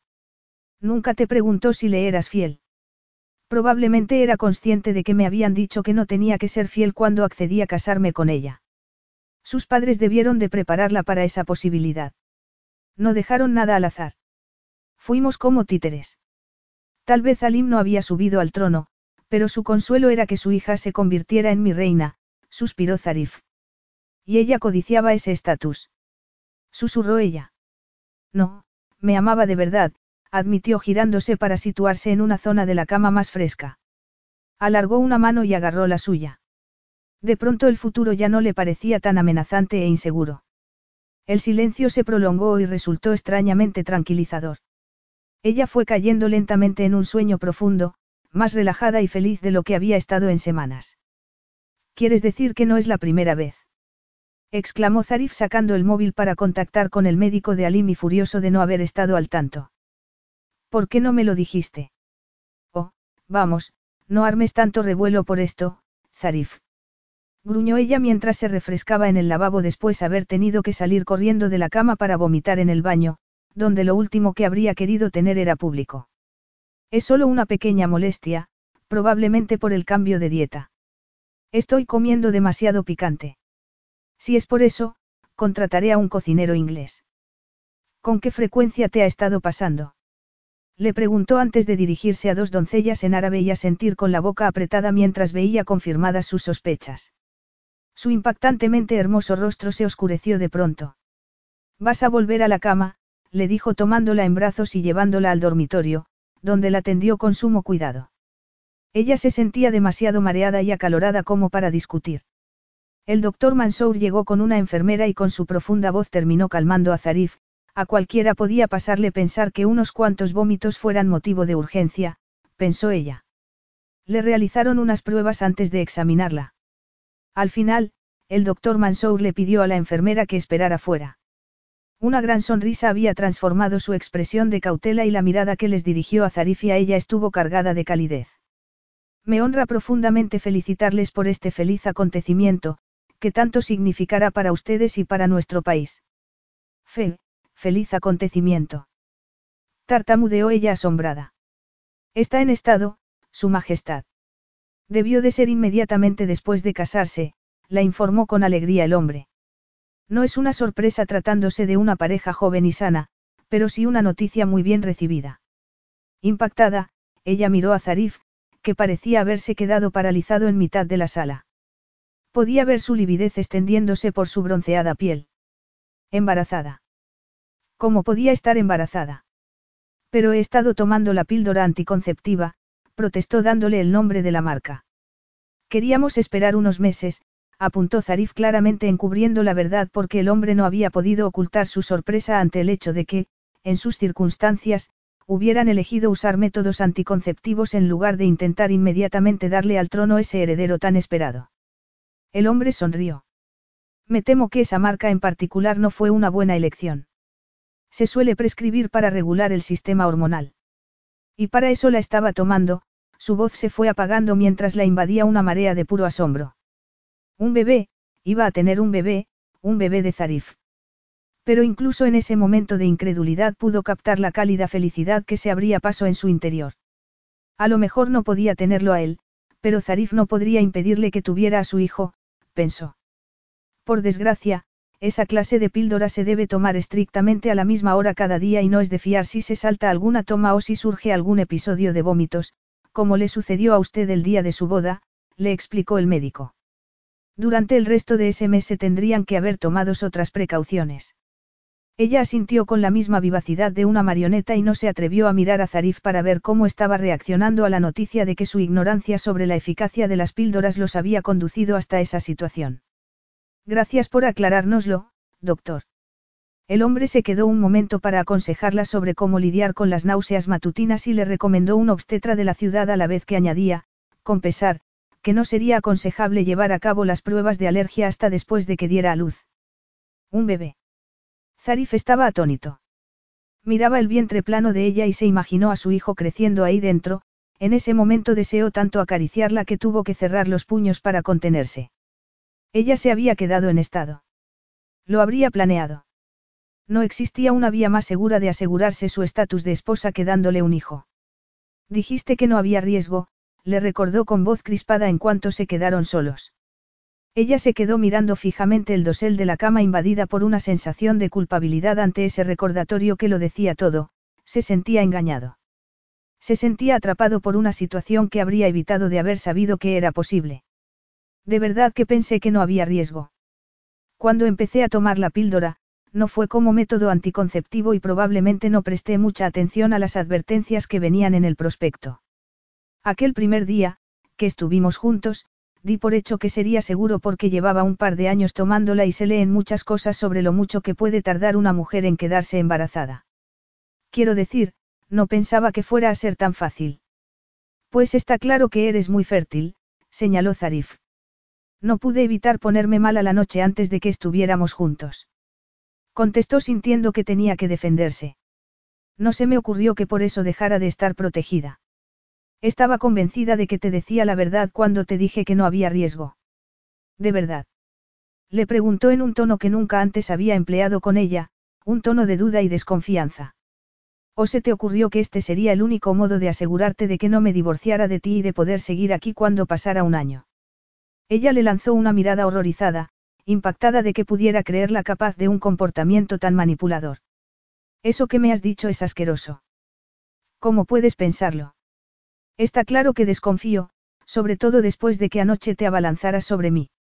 Supuestamente no sabías que estabas embarazada y hacía tiempo que no teníamos relaciones. Está claro que tenías que asegurarte de que las tuviéramos para tener la esperanza de quedarte embarazada. No me abalancé sobre ti. Gritó incorporándose en la cama con furia. Zarif sabía que estaba llegando a un punto de no retorno, pero no podía controlar ese estado en el que estaba siendo dominado por el rencor, la incredulidad y la desconfianza. Justo en ese momento le era demasiado doloroso pensar en el bebé que estaba en camino y en la ironía de que se hubiera quedado embarazada tan fácilmente. Lo único en lo que se permitía pensar era en que, una vez más, lo estaban forzando a seguir un camino que él no había elegido libremente. Había muy pocas cosas en la vida que podía elegir por sí mismo, aunque esta vez al menos había tenido la libertad de elegir a su esposa. Y ahora ese pequeño capricho que se había dado se había convertido en una cadena perpetua. Se marchó furioso dejando una estela de terrible silencio. Lentamente y con cuidado, ella se levantó solo una vez estuvo segura de que habían pasado los mareos. Se sentó a la mesa de desayuno y le dio un sorbo al té especial de jengibre que el doctor le había dicho que pediría en las cocinas. Suponía que debía empezar a pensar en muchas cosas que no había pensado hasta el momento. Es más, a partir de ahora cada una de sus acciones tendría que ajustarse a lo que fuera mejor para el bebé. Un bebé, pensó posando una mano sobre su plano abdomen con satisfacción. El bebé de Zarif. Aunque, ¿cómo podía querer al bebé de un hombre al que odiaba? Bueno, hablar de, odio, era exagerar un poco a la hora de describir sus sentimientos, admitió. La situación se había descontrolado y Zarif era un hombre al que le gustaba tenerlo todo bajo control, planearlo todo. Tener un hijo con una mujer poco apropiada era un resultado totalmente inesperado y no había reaccionado bien. Es que se había esperado, acaso, que lo hiciera. Probablemente por el hecho de ser hombre las imágenes positivas y cálidas de un tierno bebé no estaban ocupando ya todos sus pensamientos. Capítulo 10. Zarif compartió la noticia con Alim, que se mostró exultante de alegría y aclamó a ella como la mujer más maravillosa del mundo. Tan pronto y ya es una futura madre. No dejaba de decir mientras le daba palmaditas en el brazo a su sobrino. Habrá un regalo en camino para expresar mi gran alegría y gratitud. Podría ser una niña, señaló Zarif desconcertado por la efusividad de su tío y, de pronto, consciente con gran pesar de que él debería haber reaccionado de forma similar. Pues el siguiente será niño, Alim no permitiría que nadie le aguara un momento tan especial. ¿Estás contento, hijo mío? ¿O todo esto te trae malos recuerdos? Un poco las dos cosas, admitió con sinceridad. Me disculpas si vuelvo ahora con ella. Este es un nuevo comienzo para ti y para nuestra familia, le dijo el hombre con voz suave. No permitas que la tristeza del pasado ensombrezca el presente. Pero el pasado había convertido a Zarif en quien era, perfilándolo conforme al deber y el honor y haciéndolo un duro juez de su propio comportamiento. Pero, ahora, sin la más mínima advertencia, era de pronto consciente de las muchas cosas que no le había dicho a ella. Entre el susurro de su túnica al moverse con sus largos y poderosos pasos, se apresuró hacia las dependencias que compartía con su esposa. Cuando entró en el salón, ella le dirigió una mirada de indiferencia. Ah, eres tú, dijo con cierto tono de desagrado. He dicho algunas cosas que no debería haber dicho, anunció. ¿Y acaso eso es una novedad? Preguntó ella mordazmente observando sus largos y hermosos dedos flexionados sobre el respaldo de la silla. Al parecer crees que soy calculadora y una mercenaria y que quiero vivir como una reina y malgastar tu dinero. Pero en lugar de eso eres la pesadilla de los comerciantes de Curza porque miras mucho, pero nunca compras. Sé que no te importan las cosas materiales, le dijo con voz crispada, pero desde este momento en adelante somos marido y mujer con todo lo que eso conlleva y es algo permanente. Ella miró fijamente la jarra de chocolate caliente cuyo aroma le había revuelto el estómago como si estuviera en la cubierta de un barco en mitad de una tormenta. ¿Permanente? Preguntó con tono estridente. No, gracias. Aún quiero el divorcio que me prometiste. Zarif se la quedó mirando con absoluta incredulidad. No podemos divorciarnos ahora, estás embarazada. Y a ti no te hace mucha gracia, le contestó secamente, así que, por favor, no pienses ni por un momento que pretendo arruinar nuestras vidas y la de nuestro hijo al quedarme contigo para siempre. Dadas las circunstancias, un, para siempre, me suena a pena de muerte. Zarif se puso muy recto. Aunque tenga que encerrarte y tirar la llave, tienes que entender algo ahora mismo, la advirtió duramente. No perderé otro hijo. Abandonando la autocompasión y el sarcasmo ante esa sentida confesión, ella se levantó de la silla con gesto atribulado. Zarif. Mi hijo murió sin que apenas lo conociera, dijo con voz temblorosa e impactándola con el dolor que no intentaba ocultar en sus oscuros rasgos marcados por la tristeza y el pesar que nunca antes le había permitido ver. Lo tuve en brazos solo una vez cuando nació. Después lo alejaron de mí porque los hombres no podían entrar en la habitación de los bebés. No se veía apropiado ni normal que me interesara por él cuando era solo un bebé. Me dijeron que podría conocerlo mejor más adelante, cuando creciera, pero eso no llegó a pasar y nunca llegó a crecer. A ella se le partió el corazón en dos y se le llenaron los ojos de lágrimas. En ese momento estaba sufriendo tanto por el que cruzó la habitación para abrazarlo en un esfuerzo desesperado por reconfortarlo. Lo siento mucho, Zarif, dijo con voz entrecortada. Por eso no permitiré que me abandones ni que te lleves a mi hijo. Ya sea niña o niño, me da igual. Estaré aquí para ese bebé en todas las etapas de su vida, terminó diciendo con la voz temblorosa. Entiendo perfectamente cómo te sientes, susurró, sinceramente lo entendía. Había perdido a su bebé y que ella ahora hablara de divorcio lo había hecho sentirse amenazado, ya que, si llegara a llevarse al niño a Inglaterra, lo vería muy poco. Su preocupación y su miedo eran totalmente comprensibles. Pues entonces entiende que no te dejaré marchar, le repitió tenazmente. Permaneceremos casados y, si es necesario, trabajaremos a fondo para que nuestro matrimonio funcione.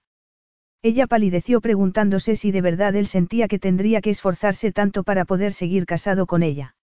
Estaría deseando constantemente que fuera Acel. Deseando que fuera una mujer de su cultura. Deseando poder descansar de ella. Deseando ocasionalmente variar un poco llevándose a otra mujer a su cama. Exactamente cómo se debía sentir obteniendo el estatus de esposa para siempre simplemente por el hecho de dar a luz a su bebé. Creía que el peso de no sentirse querida terminaría aplastando sus ganas de vivir.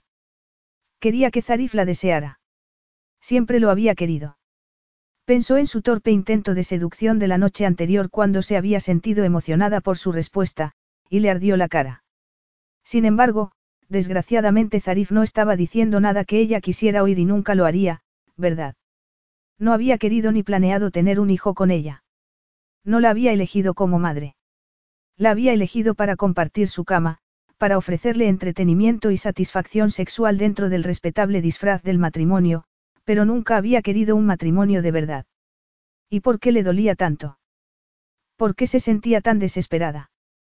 Porque quería más de él, siempre había querido más desde el instante en que lo había mirado a la tierna edad de 17 años y se había enamorado perdidamente por primera y única vez en su vida.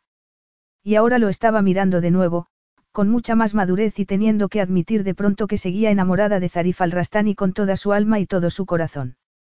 Ningún otro hombre había alborotado su cabeza y su cuerpo como él lo hacía, ningún otro hombre podía hacerle daño tan fácilmente.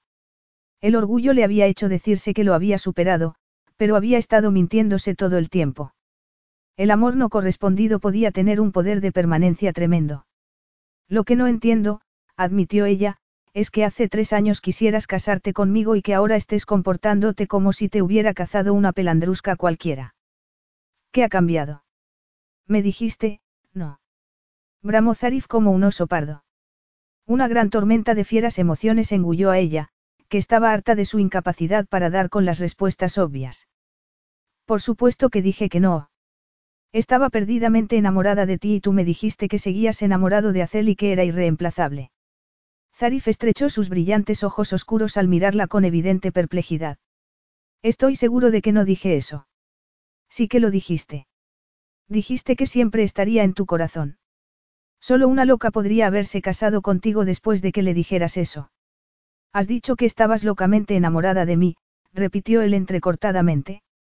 Hace tres años, antes de espabilar y darme cuenta de que eras una causa perdida y de que era mejor olvidarte. Le contestó con las mejillas encendidas y tono mordaz al pasar por delante de él.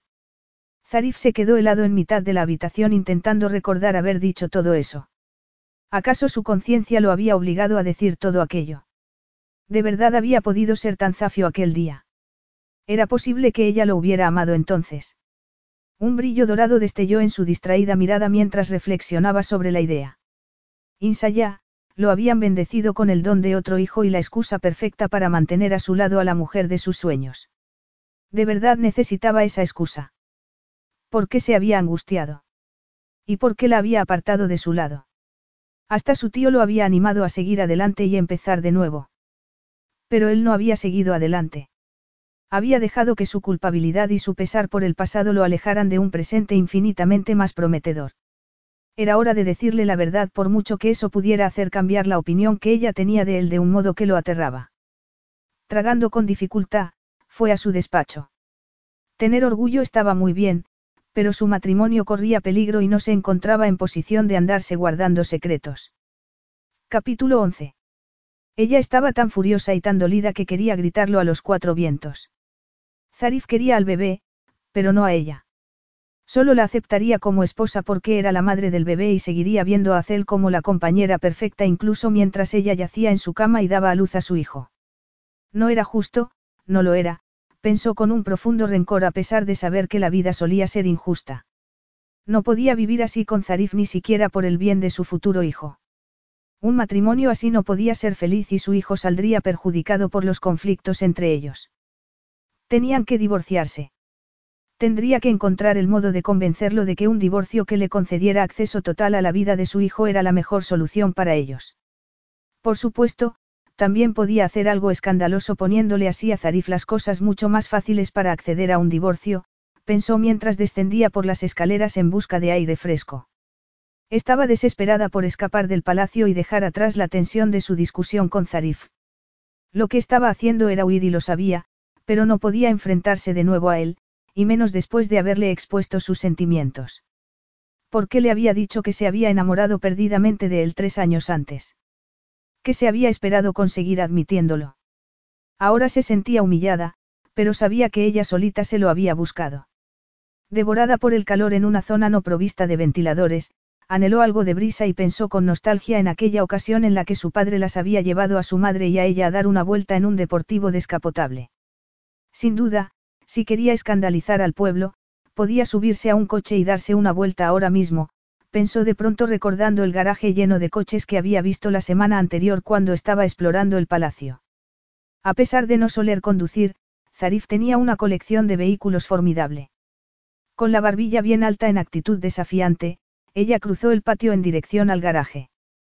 Tardó un momento en indicarles a los dos hombres ocupados en abrillantar uno qué coche quería que le sacaran y, por supuesto, no cuestionaron su orden, era la reina y, sin duda, habían dado por hecho que Zarif o algún otro hombre conduciría por ella.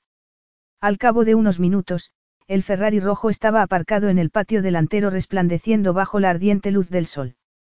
Ella respiró hondo y se sentó detrás del volante. Era un coche muy potente. Mientras conducía hacia los portones lo hizo despacio para ir familiarizándose con el volante y los mandos. Bajo ningún concepto llegaría al centro de la ciudad, se dijo encogiéndose ante la idea de todo ese tráfico, pero sin duda podía darse una vuelta por la autopista del desierto que bordeaba los muros de la vieja ciudad. Los guardias de la puerta no disimularon su impacto al verla sentada tras el volante, conduciendo y sin un equipo de guardaespaldas detrás. Sin embargo, estaban enseñados para obedecer y abrieron los portones, aunque ella no tuvo la más mínima duda de que, en cuanto saliera por ellos, telefonearían para informar a los mandamases de que había salido de palacio y estaba quebrantando la ley al conducir. Solo había avanzado unos metros cuando vio por el retrovisor dos vehículos del ejército siguiéndola. Pisó el acelerador a fondo. Su mujer acaba de salir conduciendo en su Ferrari. Lo informó Amid jadeando y colorado por la velocidad con la que había subido las escaleras para darle la noticia. Un frío sudor lo empapó al imaginarla tras el volante de un coche tan potente. Cerró los ojos y rezó por un segundo evitando las imágenes posteriores al fatal accidente de Acel, los restos esparcidos por la carretera y la imagen de la diminuta chaqueta de su hijo cubierta de arena junto al arcén. Debo ir tras ella. He mandado al ejército. Zarif se giró con incredulidad. Estás loco. No quiero que nadie la persiga ni la asuste. exclamó horrorizado. Diles que no se acerquen y que no intenten detenerla porque no quiero que acelere para escapar de ellos. Amid ya estaba al teléfono disculpándose con fervor y mirando con pesar a su rey, que había salido corriendo hacia las escaleras en dirección al medio de transporte más rápido que tenía. Ella se quedó aliviada de que la escolta del ejército se mantuviera bien detrás. Dos coches cargados de adolescentes, sin embargo, rebasaron al Ferrari. La saludaron y tocaron el claxon, asomaron la cabeza por los techos solares para sacarle unas fotos y, aunque estaba conduciendo despacio deliberadamente por precaución, la ofendió que estuvieran adelantando al potente coche de Zarif. En la primera vuelta alrededor de los muros de la ciudad vio un coche de policía aparcado en la entrada de la vieja ciudad con las luces encendidas y fue entonces cuando dos coches más se situaron tras ella. Miró por el retrovisor y sonrió al ver que el que tenía más cerca llevaba a una mujer al volante. Sin previo aviso, el coche de policía apareció también tras ella y moviéndose a toda velocidad para adelantarla. Ella estaba a punto de salirse de la carretera sintiendo que ya era suficiente cuando el coche de policía se situó delante haciendo que aminorara la marcha. Amid iba hablando por teléfono con Zarif, que estaba montando en su jet. Las mujeres están saliendo de las tiendas y de las oficinas y poniéndose al volante por toda la ciudad para seguir al coche de la reina. Se está convirtiendo en una especie de manifestación masiva por la autopista del desierto y la policía y el ejército dicen que hay peligro de desorden público y quieren arrestar a todo el mundo implicado. No se va a detener ni arrestar a ninguna mujer. Decretó Zarif. Si intervienen, solo aumentarán el riesgo de accidentes. Mi mujer también ha sacado el coche, le confesó Amid con tono suave. Estamos casados con mujeres con agallas, Amid. Tienen un lado bueno y otro malo, o más bien debería llamarlo lado excitante. Suspiró intentando encontrar el mejor modo de sacar a ella sana y salva de la carretera. No podía llamarla. No se arriesgaría a hacerlo. Acel estaba hablando por teléfono cuando tuvo el accidente. El ruido de cientos de claxones hizo que ella mirara por el retrovisor y a punto estuvo de pegar un brinco en el asiento al ver toda una procesión de coches siguiéndola. Por arriba podía oír más de un helicóptero sobrevolando. Tragó saliva con dificultad y siguió conduciendo detrás del coche de policía pensando que ya era hora de volver al palacio. Había dejado bien claras sus intenciones, pero no había pretendido generar ningún caos ni implicar a más mujeres en su protesta. Era una estúpida ley sexista que había que cambiar, pero no quería meter a nadie en problemas. Con incredulidad vio una camioneta equipada con una gran cámara de vídeo en la parte trasera adelantando al coche de policía para grabar el desfile de vehículos. Fue una maniobra muy peligrosa que convenció a ella de que había llegado la hora de claudicar y retirarse. Se salió de la carretera y paró sobre la arena del desierto. Su escolta del ejército la siguió. Antes de poder bajar del Ferrari, un grupo de soldados rodeó el vehículo y pudo escuchar el ensordecedor ruido de un helicóptero aterrizando cerca. Los claxones seguían sonando.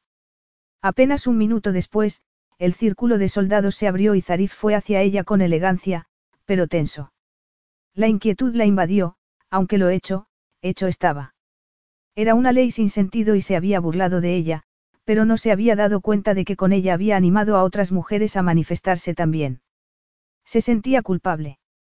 No había querido dar esa clase de lección y, aunque había sabido que su protesta avergonzaría a Zarif, de pronto no se sentía orgullosa de lo que había logrado. Es más, todo el alboroto que se había organizado y el despliegue de recursos que había provocado su simple paseo de pronto la hizo sentirse avergonzada. Zarif, comenzó a decir vacilante. Sin decir ni una palabra él se agachó, la tomó en sus fuertes brazos y la llevó hacia el helicóptero. La sentó en el asiento del copiloto y le abrochó el cinturón de seguridad en silencio y con movimientos decididos. Estás muy enfadado conmigo, dijo con voz temblorosa. No, estaba más asustado por tu seguridad, dado el estado en que te habías ido, la contradijo. No he podido evitar preocuparme, Acel y mi hijo murieron en este tramo de la carretera. Ella palideció. Lo siento muchísimo, no estaba pensando. Él apretó su fuerte mandíbula. Acababa de aprender a conducir. Le dije que necesitaba más práctica antes de salir a la carretera, pero estaba decidida a ir a buscarme al aeropuerto. Iba hablando por teléfono, debió de distraerse con algo, posiblemente con el bebé. Jamás lo sabremos. Se chocó contra un camión. Y ya que fue una tragedia que se podía haber evitado, Alim redactó una ley injusta y prohibitiva impidiendo que las mujeres condujeran. Fue la única ley que impuso en todos sus años como regente y, viendo lo que le sucedió a su hija y a su nieto, nadie tuvo el valor de negarse, dijo con tono apesadumbrado y hablándole junto a la puerta del helicóptero. Pero yo debería haber tenido la fuerza de oponerme. Cuando he visto a todas esas mujeres conduciendo detrás de ti, mostrándote su solidaridad tan decididamente, me he dado cuenta del resentimiento que ha creado esa ley.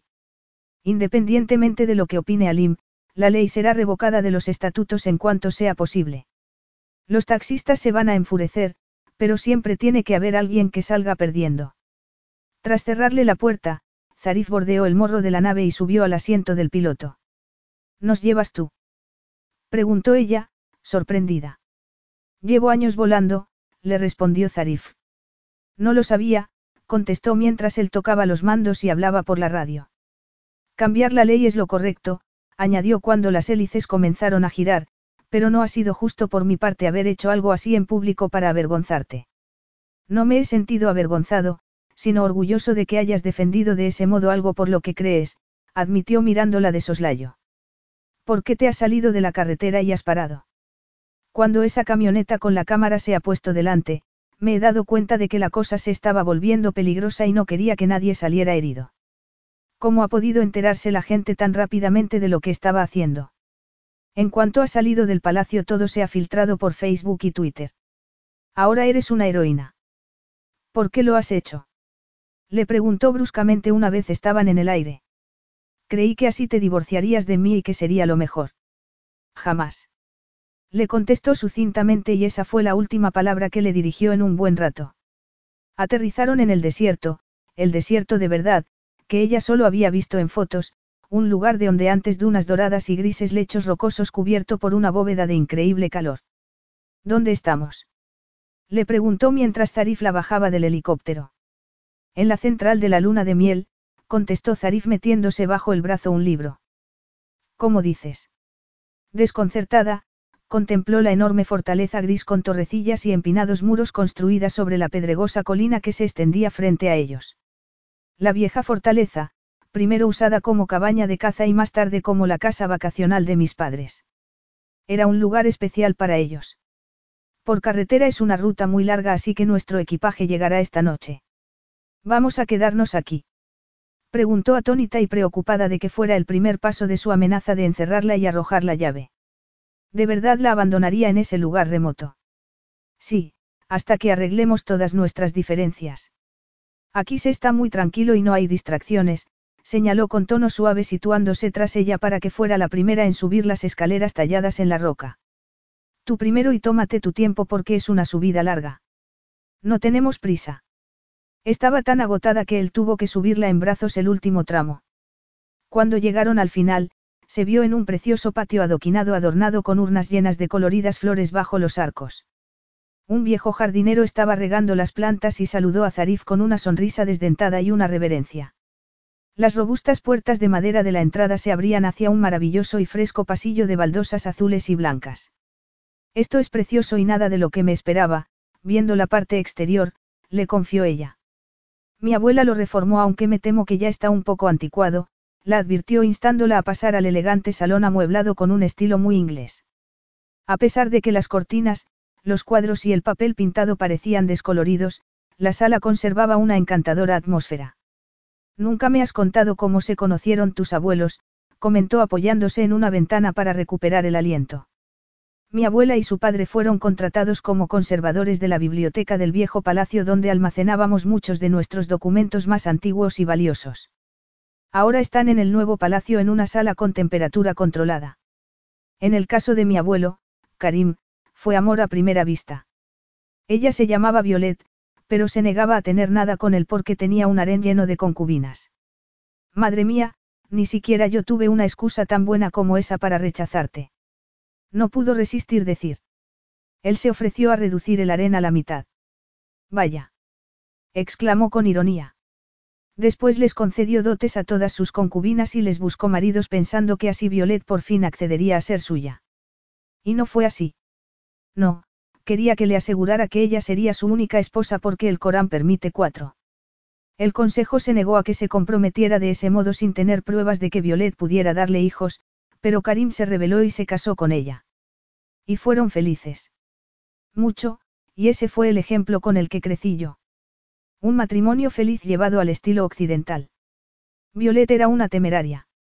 Saltaba de aviones, participaba en carreras de camellos y hacía submarinismo. Hoy habría conducido ese coche como lo has hecho tú y se habría detenido por la misma razón, su rostro se ensombreció. Y aún así, Karim y ella, con la relación de amor que habían tenido, me buscaron un matrimonio concertado cuando era un adolescente para unir a las dos facciones de Basir. Había que tener en cuenta a los que preferían el conservadurismo de Alim antes que correr el riesgo de que reinara un joven, que además era hijo de una princesa ausente y de un playboy italiano. Ella temía decir algo que pudiera resultar ofensivo, pero por fin estaba empezando a sospechar que el matrimonio de Zarif no había sido tan idílico como él le había hecho creer. Pero tu matrimonio funcionó, no. Más o menos, admitió, aunque distaba mucho de ser un matrimonio ideal. Pero la amabas, le recordó con firmeza al no querer que él ahora intentara negar esa verdad en un intento de aplacar sus celos. No del mismo modo que Acel quería que la amase. La quería como amiga de la infancia, como prima, su expresiva boca se arrugó y alzó las manos en un repentino gesto de frustración. ¿Cómo puedo contarte la verdad sin traicionar su memoria?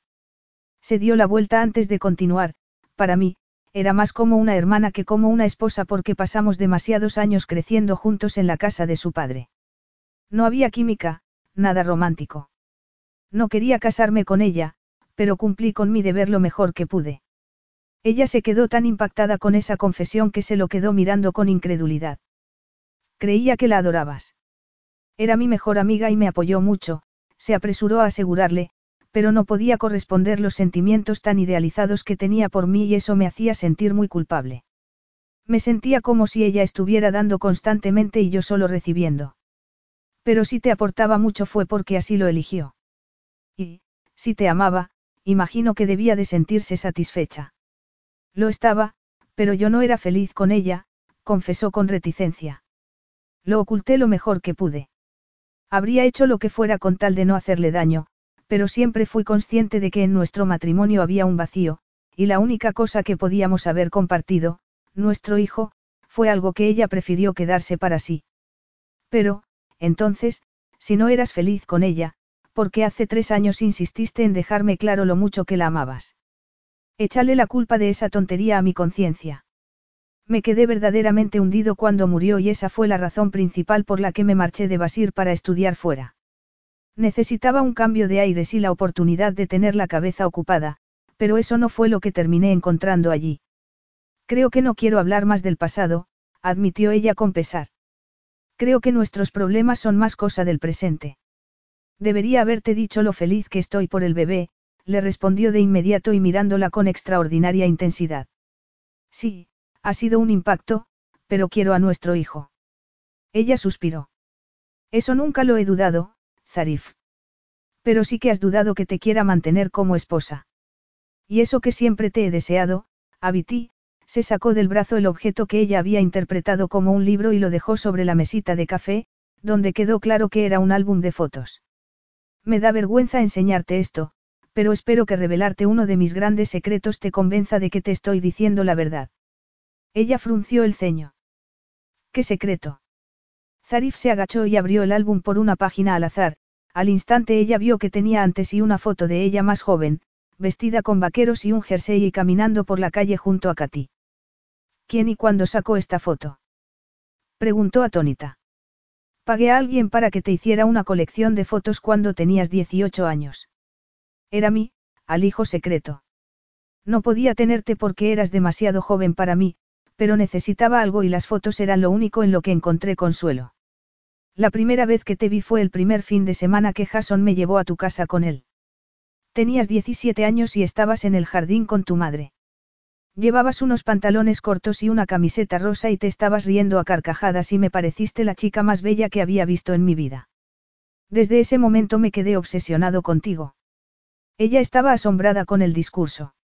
No te creo, le dijo secamente a pesar de recordar aquel primer encuentro. Por mucho que él dijera que le había parecido preciosa, ella no guardaba el mismo recuerdo. La había horrorizado que un hombre guapísimo la estuviera viendo con unos pantalones cortos que dejaban ver demasiado sus regordetes muslos y su trasero. Agarró el álbum y pasó las hojas viendo fotos y más fotos que le habían tomado sin que fuera consciente. No se lo podía creer, estaba impactada. Admitámoslo, me comporté como un acosador, dijo Zarif con expresión y tono sombrío, y no tengo ninguna excusa. Pero si nunca mostraste el más mínimo interés por mí. Le recordó. No podía. Aún estabas en el instituto cuando nos conocimos y tenía que esperar a que crecieras y conformarme con verte de vez en cuando.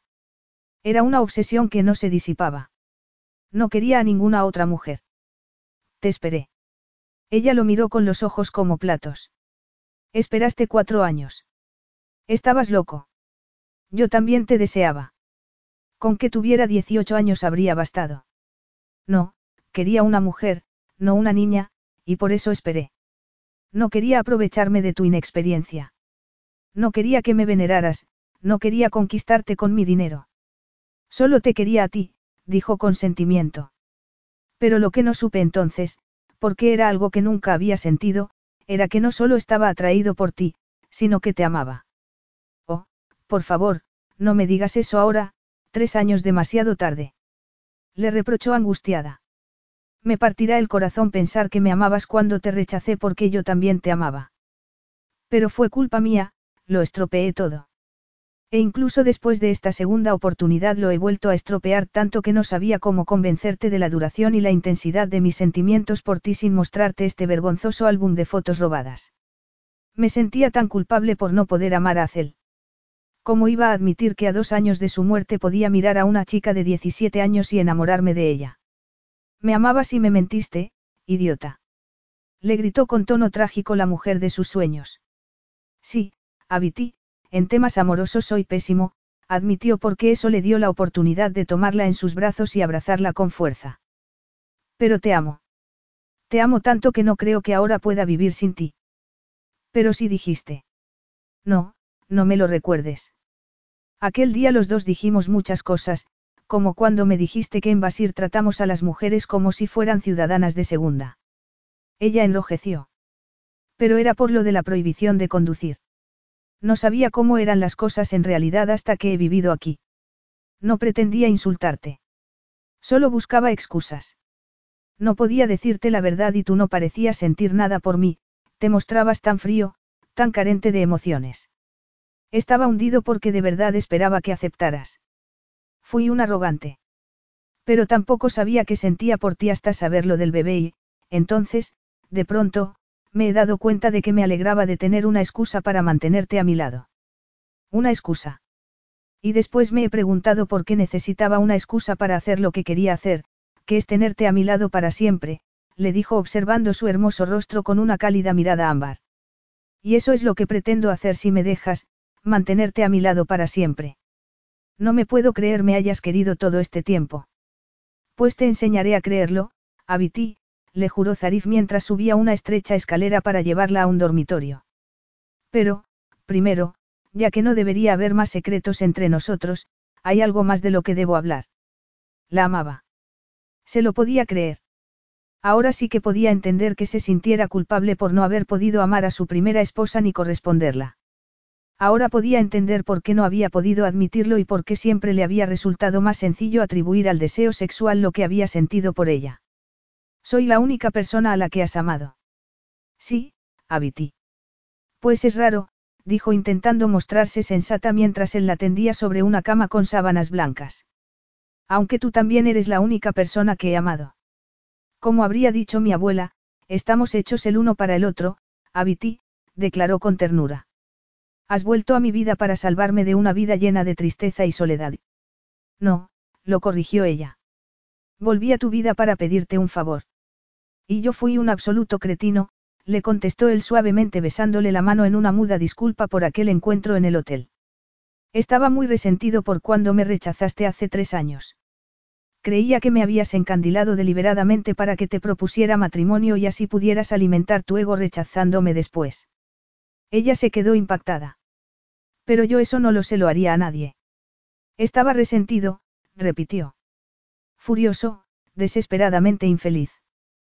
Te deseaba, creía que ibas a convertirte en mi esposa y entonces, de pronto, ya no podía tenerte.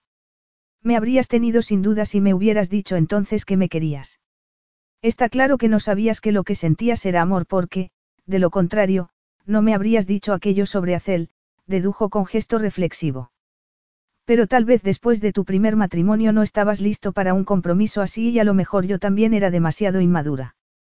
Intento encontrar justificación al modo en que me comporté después de que me rechazaras, le confesó. Durante un tiempo me desvié un poco del camino, sexo, alcohol. Ella enarcó una ceja. Mujeres disolutas. Mientras lo observaba, Zarif se ruborizó. Todas rubias y de ojos azules. Intentaba fantasear que eras tú. Mis hermanos pensaron que me venía bien vivir así durante un tiempo y que habría sido una estupidez haberme casado tan pronto y atarme. ¿Y tú qué pensabas? Le preguntó dolida por lo que le estaba contando a pesar de que era algo que no le extrañaba después de las fotos que había visto de él en clubs y fiestas con glamurosas mujeres. Habría cambiado todas las fiestas por un solo día casado contigo. Todo era muy sórdido y me avergüenzo de ello, pero durante mucho tiempo te culpé a ti por haberme lanzado hacia ese camino al hacerme tanto daño, le costó tanto soltar esa confesión de vulnerabilidad que casi se atragantó con cada palabra. Ella odiaba pensar que le había hecho daño, pero él también le había hecho daño a ella y eso era lo que sucedía cuando dos personas no se entendían ni entendían sus sentimientos. Lentamente, entrelazó los dedos con los suyos. Admiró el esfuerzo que él había hecho para dejar de lado su orgullo y hablarle así sobre todos sus errores y sobre cómo la había amado. Solo por ese sacrificio, ahora lo quería aún más. A todos se nos da bien culpar a los demás de nuestros errores y al menos sé que ya has satisfecho toda la curiosidad que pudieras tener sobre ese estilo de vida. En cuanto a lo del piso de Dubái. Zarif se tensó. Lo venderé. Jamás podría llevarte allí. Pues entonces borrón y cuenta nueva, no más recriminaciones, no más vergüenza ni rencores. Deja de fustigarte por tus errores. Es el pasado, remarcó con contundencia. Juntos construiremos un maravilloso futuro para nuestro hijo. Un futuro en el que de vez en cuando vuelvas a abalanzarte sobre mí. Le susurró con picardía. Ella lo empujó sobre el colchón. Por última vez, yo no me abalancé sobre ti. Me encantó, admitió su marido sin timidez y lanzándole una sonrisa que iluminó sus oscuros rasgos y que hizo que a ella el corazón le diera un vuelco. ¿Cuándo es tu cumpleaños? Aún faltan meses. Le respondió antes de robarle un apasionado beso de su carnosa boca. Con la cabeza apoyada en una mano, ella deslizó los dedos sobre un largo y poderoso muslo viendo cómo él se tensaba. Creo que yo tampoco podría esperar tanto. Te amo, Zarif, pero de ahora en adelante tendrás que decirme que me quieres al menos una vez al día. Él se incorporó y se quitó la túnica y la camisa que llevaba debajo con un potente movimiento de impaciencia revelando un dorado y musculoso torso. Te amo, Abiti. Se sintió increíblemente poderosa cuando Zarif la miró con el corazón reflejado en sus preciosos ojos. Yo también te amo. Ella se giró para mirarse en el espejo. Regalo de su suegra, Marilla, el vestido de noche azul zafiro destilaba elegancia italiana. Es alucinante. exclamó Katy. Ella se giró para sonreír a su amiga de la infancia. En este caso, el hábito sí hace al monje. No, son esas joyas de zafiro tan impresionantes, y no el vestido, las que más llaman la atención, bromeó Soraya. Pero, incluso cuando vas en vaqueros, estás genial, ella. Has recuperado muy bien tu figura. Aunque le había supuesto un gran esfuerzo desprenderse de los kilos del embarazo, lo había logrado dos veces y ahora iba a tener que hacerlo de nuevo, pero eso seguía siendo un secreto. Aún no la he recuperado del todo, se lamentó. Cinco años de matrimonio y dos hijos, pensó maravillada, porque el tiempo había pasado volando y parecía ir más deprisa a cada mes que pasaba. Alim había muerto hacía 18 meses y Zarif aún lo echaba mucho de menos. Su madre, Marilla, los había ido visitando cada vez con más frecuencia, ya que le encantaba pasar tiempo con sus nietos.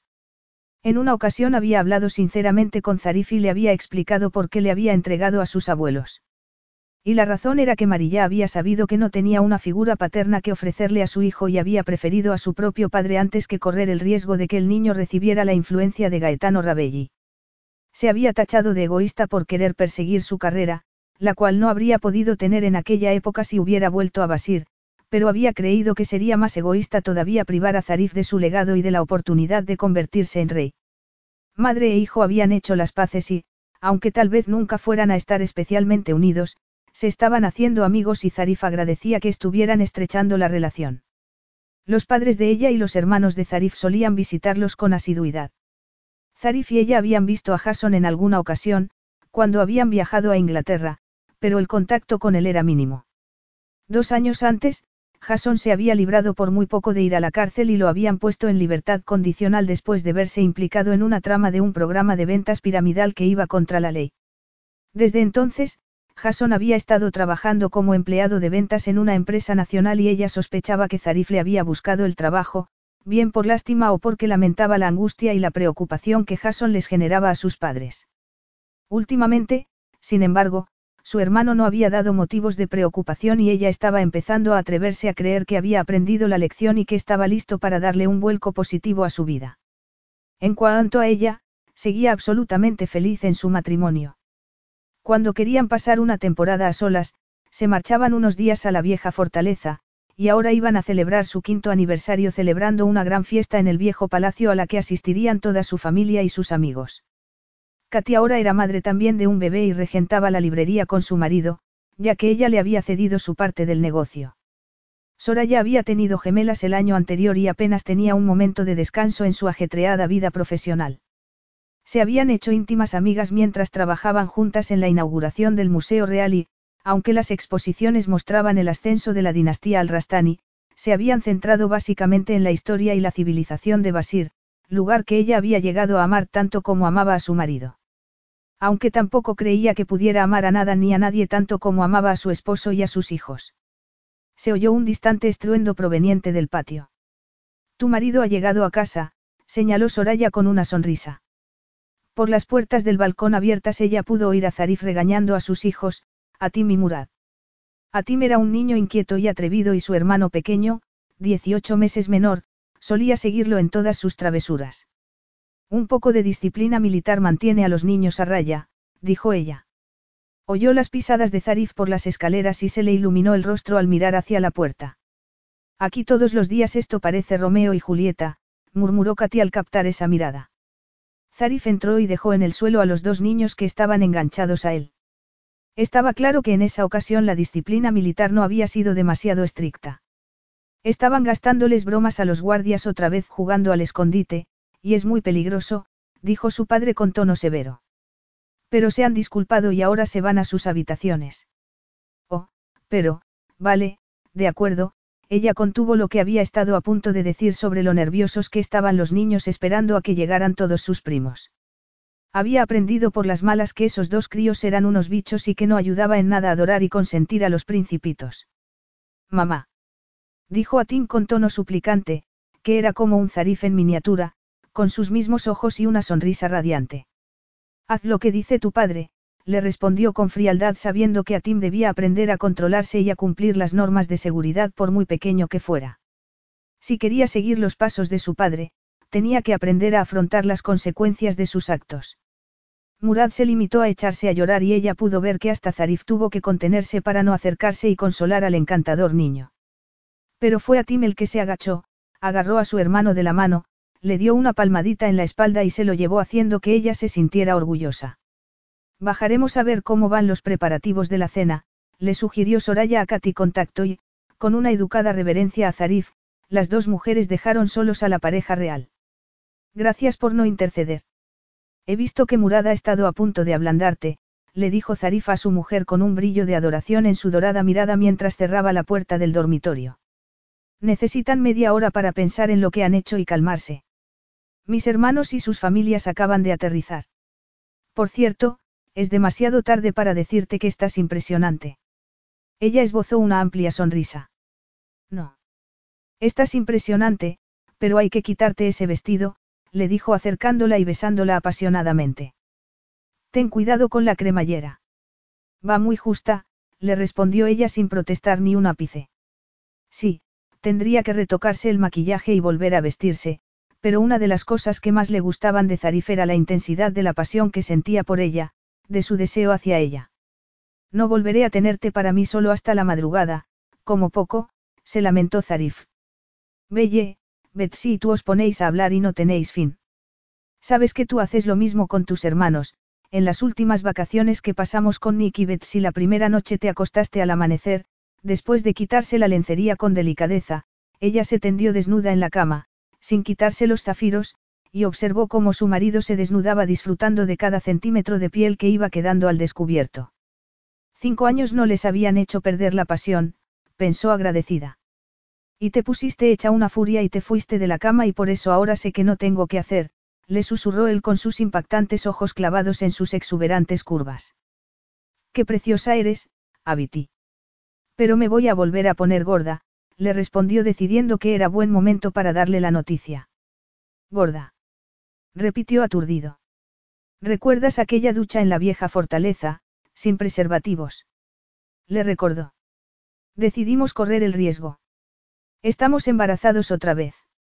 Exclamó con una gran sonrisa de satisfacción. Me encanta cuando estás embarazada. Y no te pones gorda, te pones exuberante, curvilínea, sexy. Se tendió en la cama con un deseo aún mayor por la mujer que había transformado su vida y la observó con inmenso orgullo y ternura. A lo mejor esta superfertilidad es cosa de los Rabelli y tenemos que darle las gracias a mi padre por ese don. Y el don de ser, absolutamente insaciable. También se lo agradecemos a él. Le preguntó ella haciendo girar los ojos en las órbitas con un gesto muy cómico porque le encantaba que no pudiera quitarle las manos de encima. No, eso solo me lo provocas tú, le dijo tendiéndose sobre ella y agachando la cabeza para lamer un rosado pezón. Podría comerte a cada momento del día o de la noche. Y lo haces con frecuencia. No puedo evitarlo, te amo tanto, Abiti, murmuró con pura sinceridad. Ella deslizó las manos por su exquisito cabello negro y sus espectaculares pómulos y le dijo que también lo amaba. Para cuando llegaron sus invitados ya estaban vestidos y perfectos.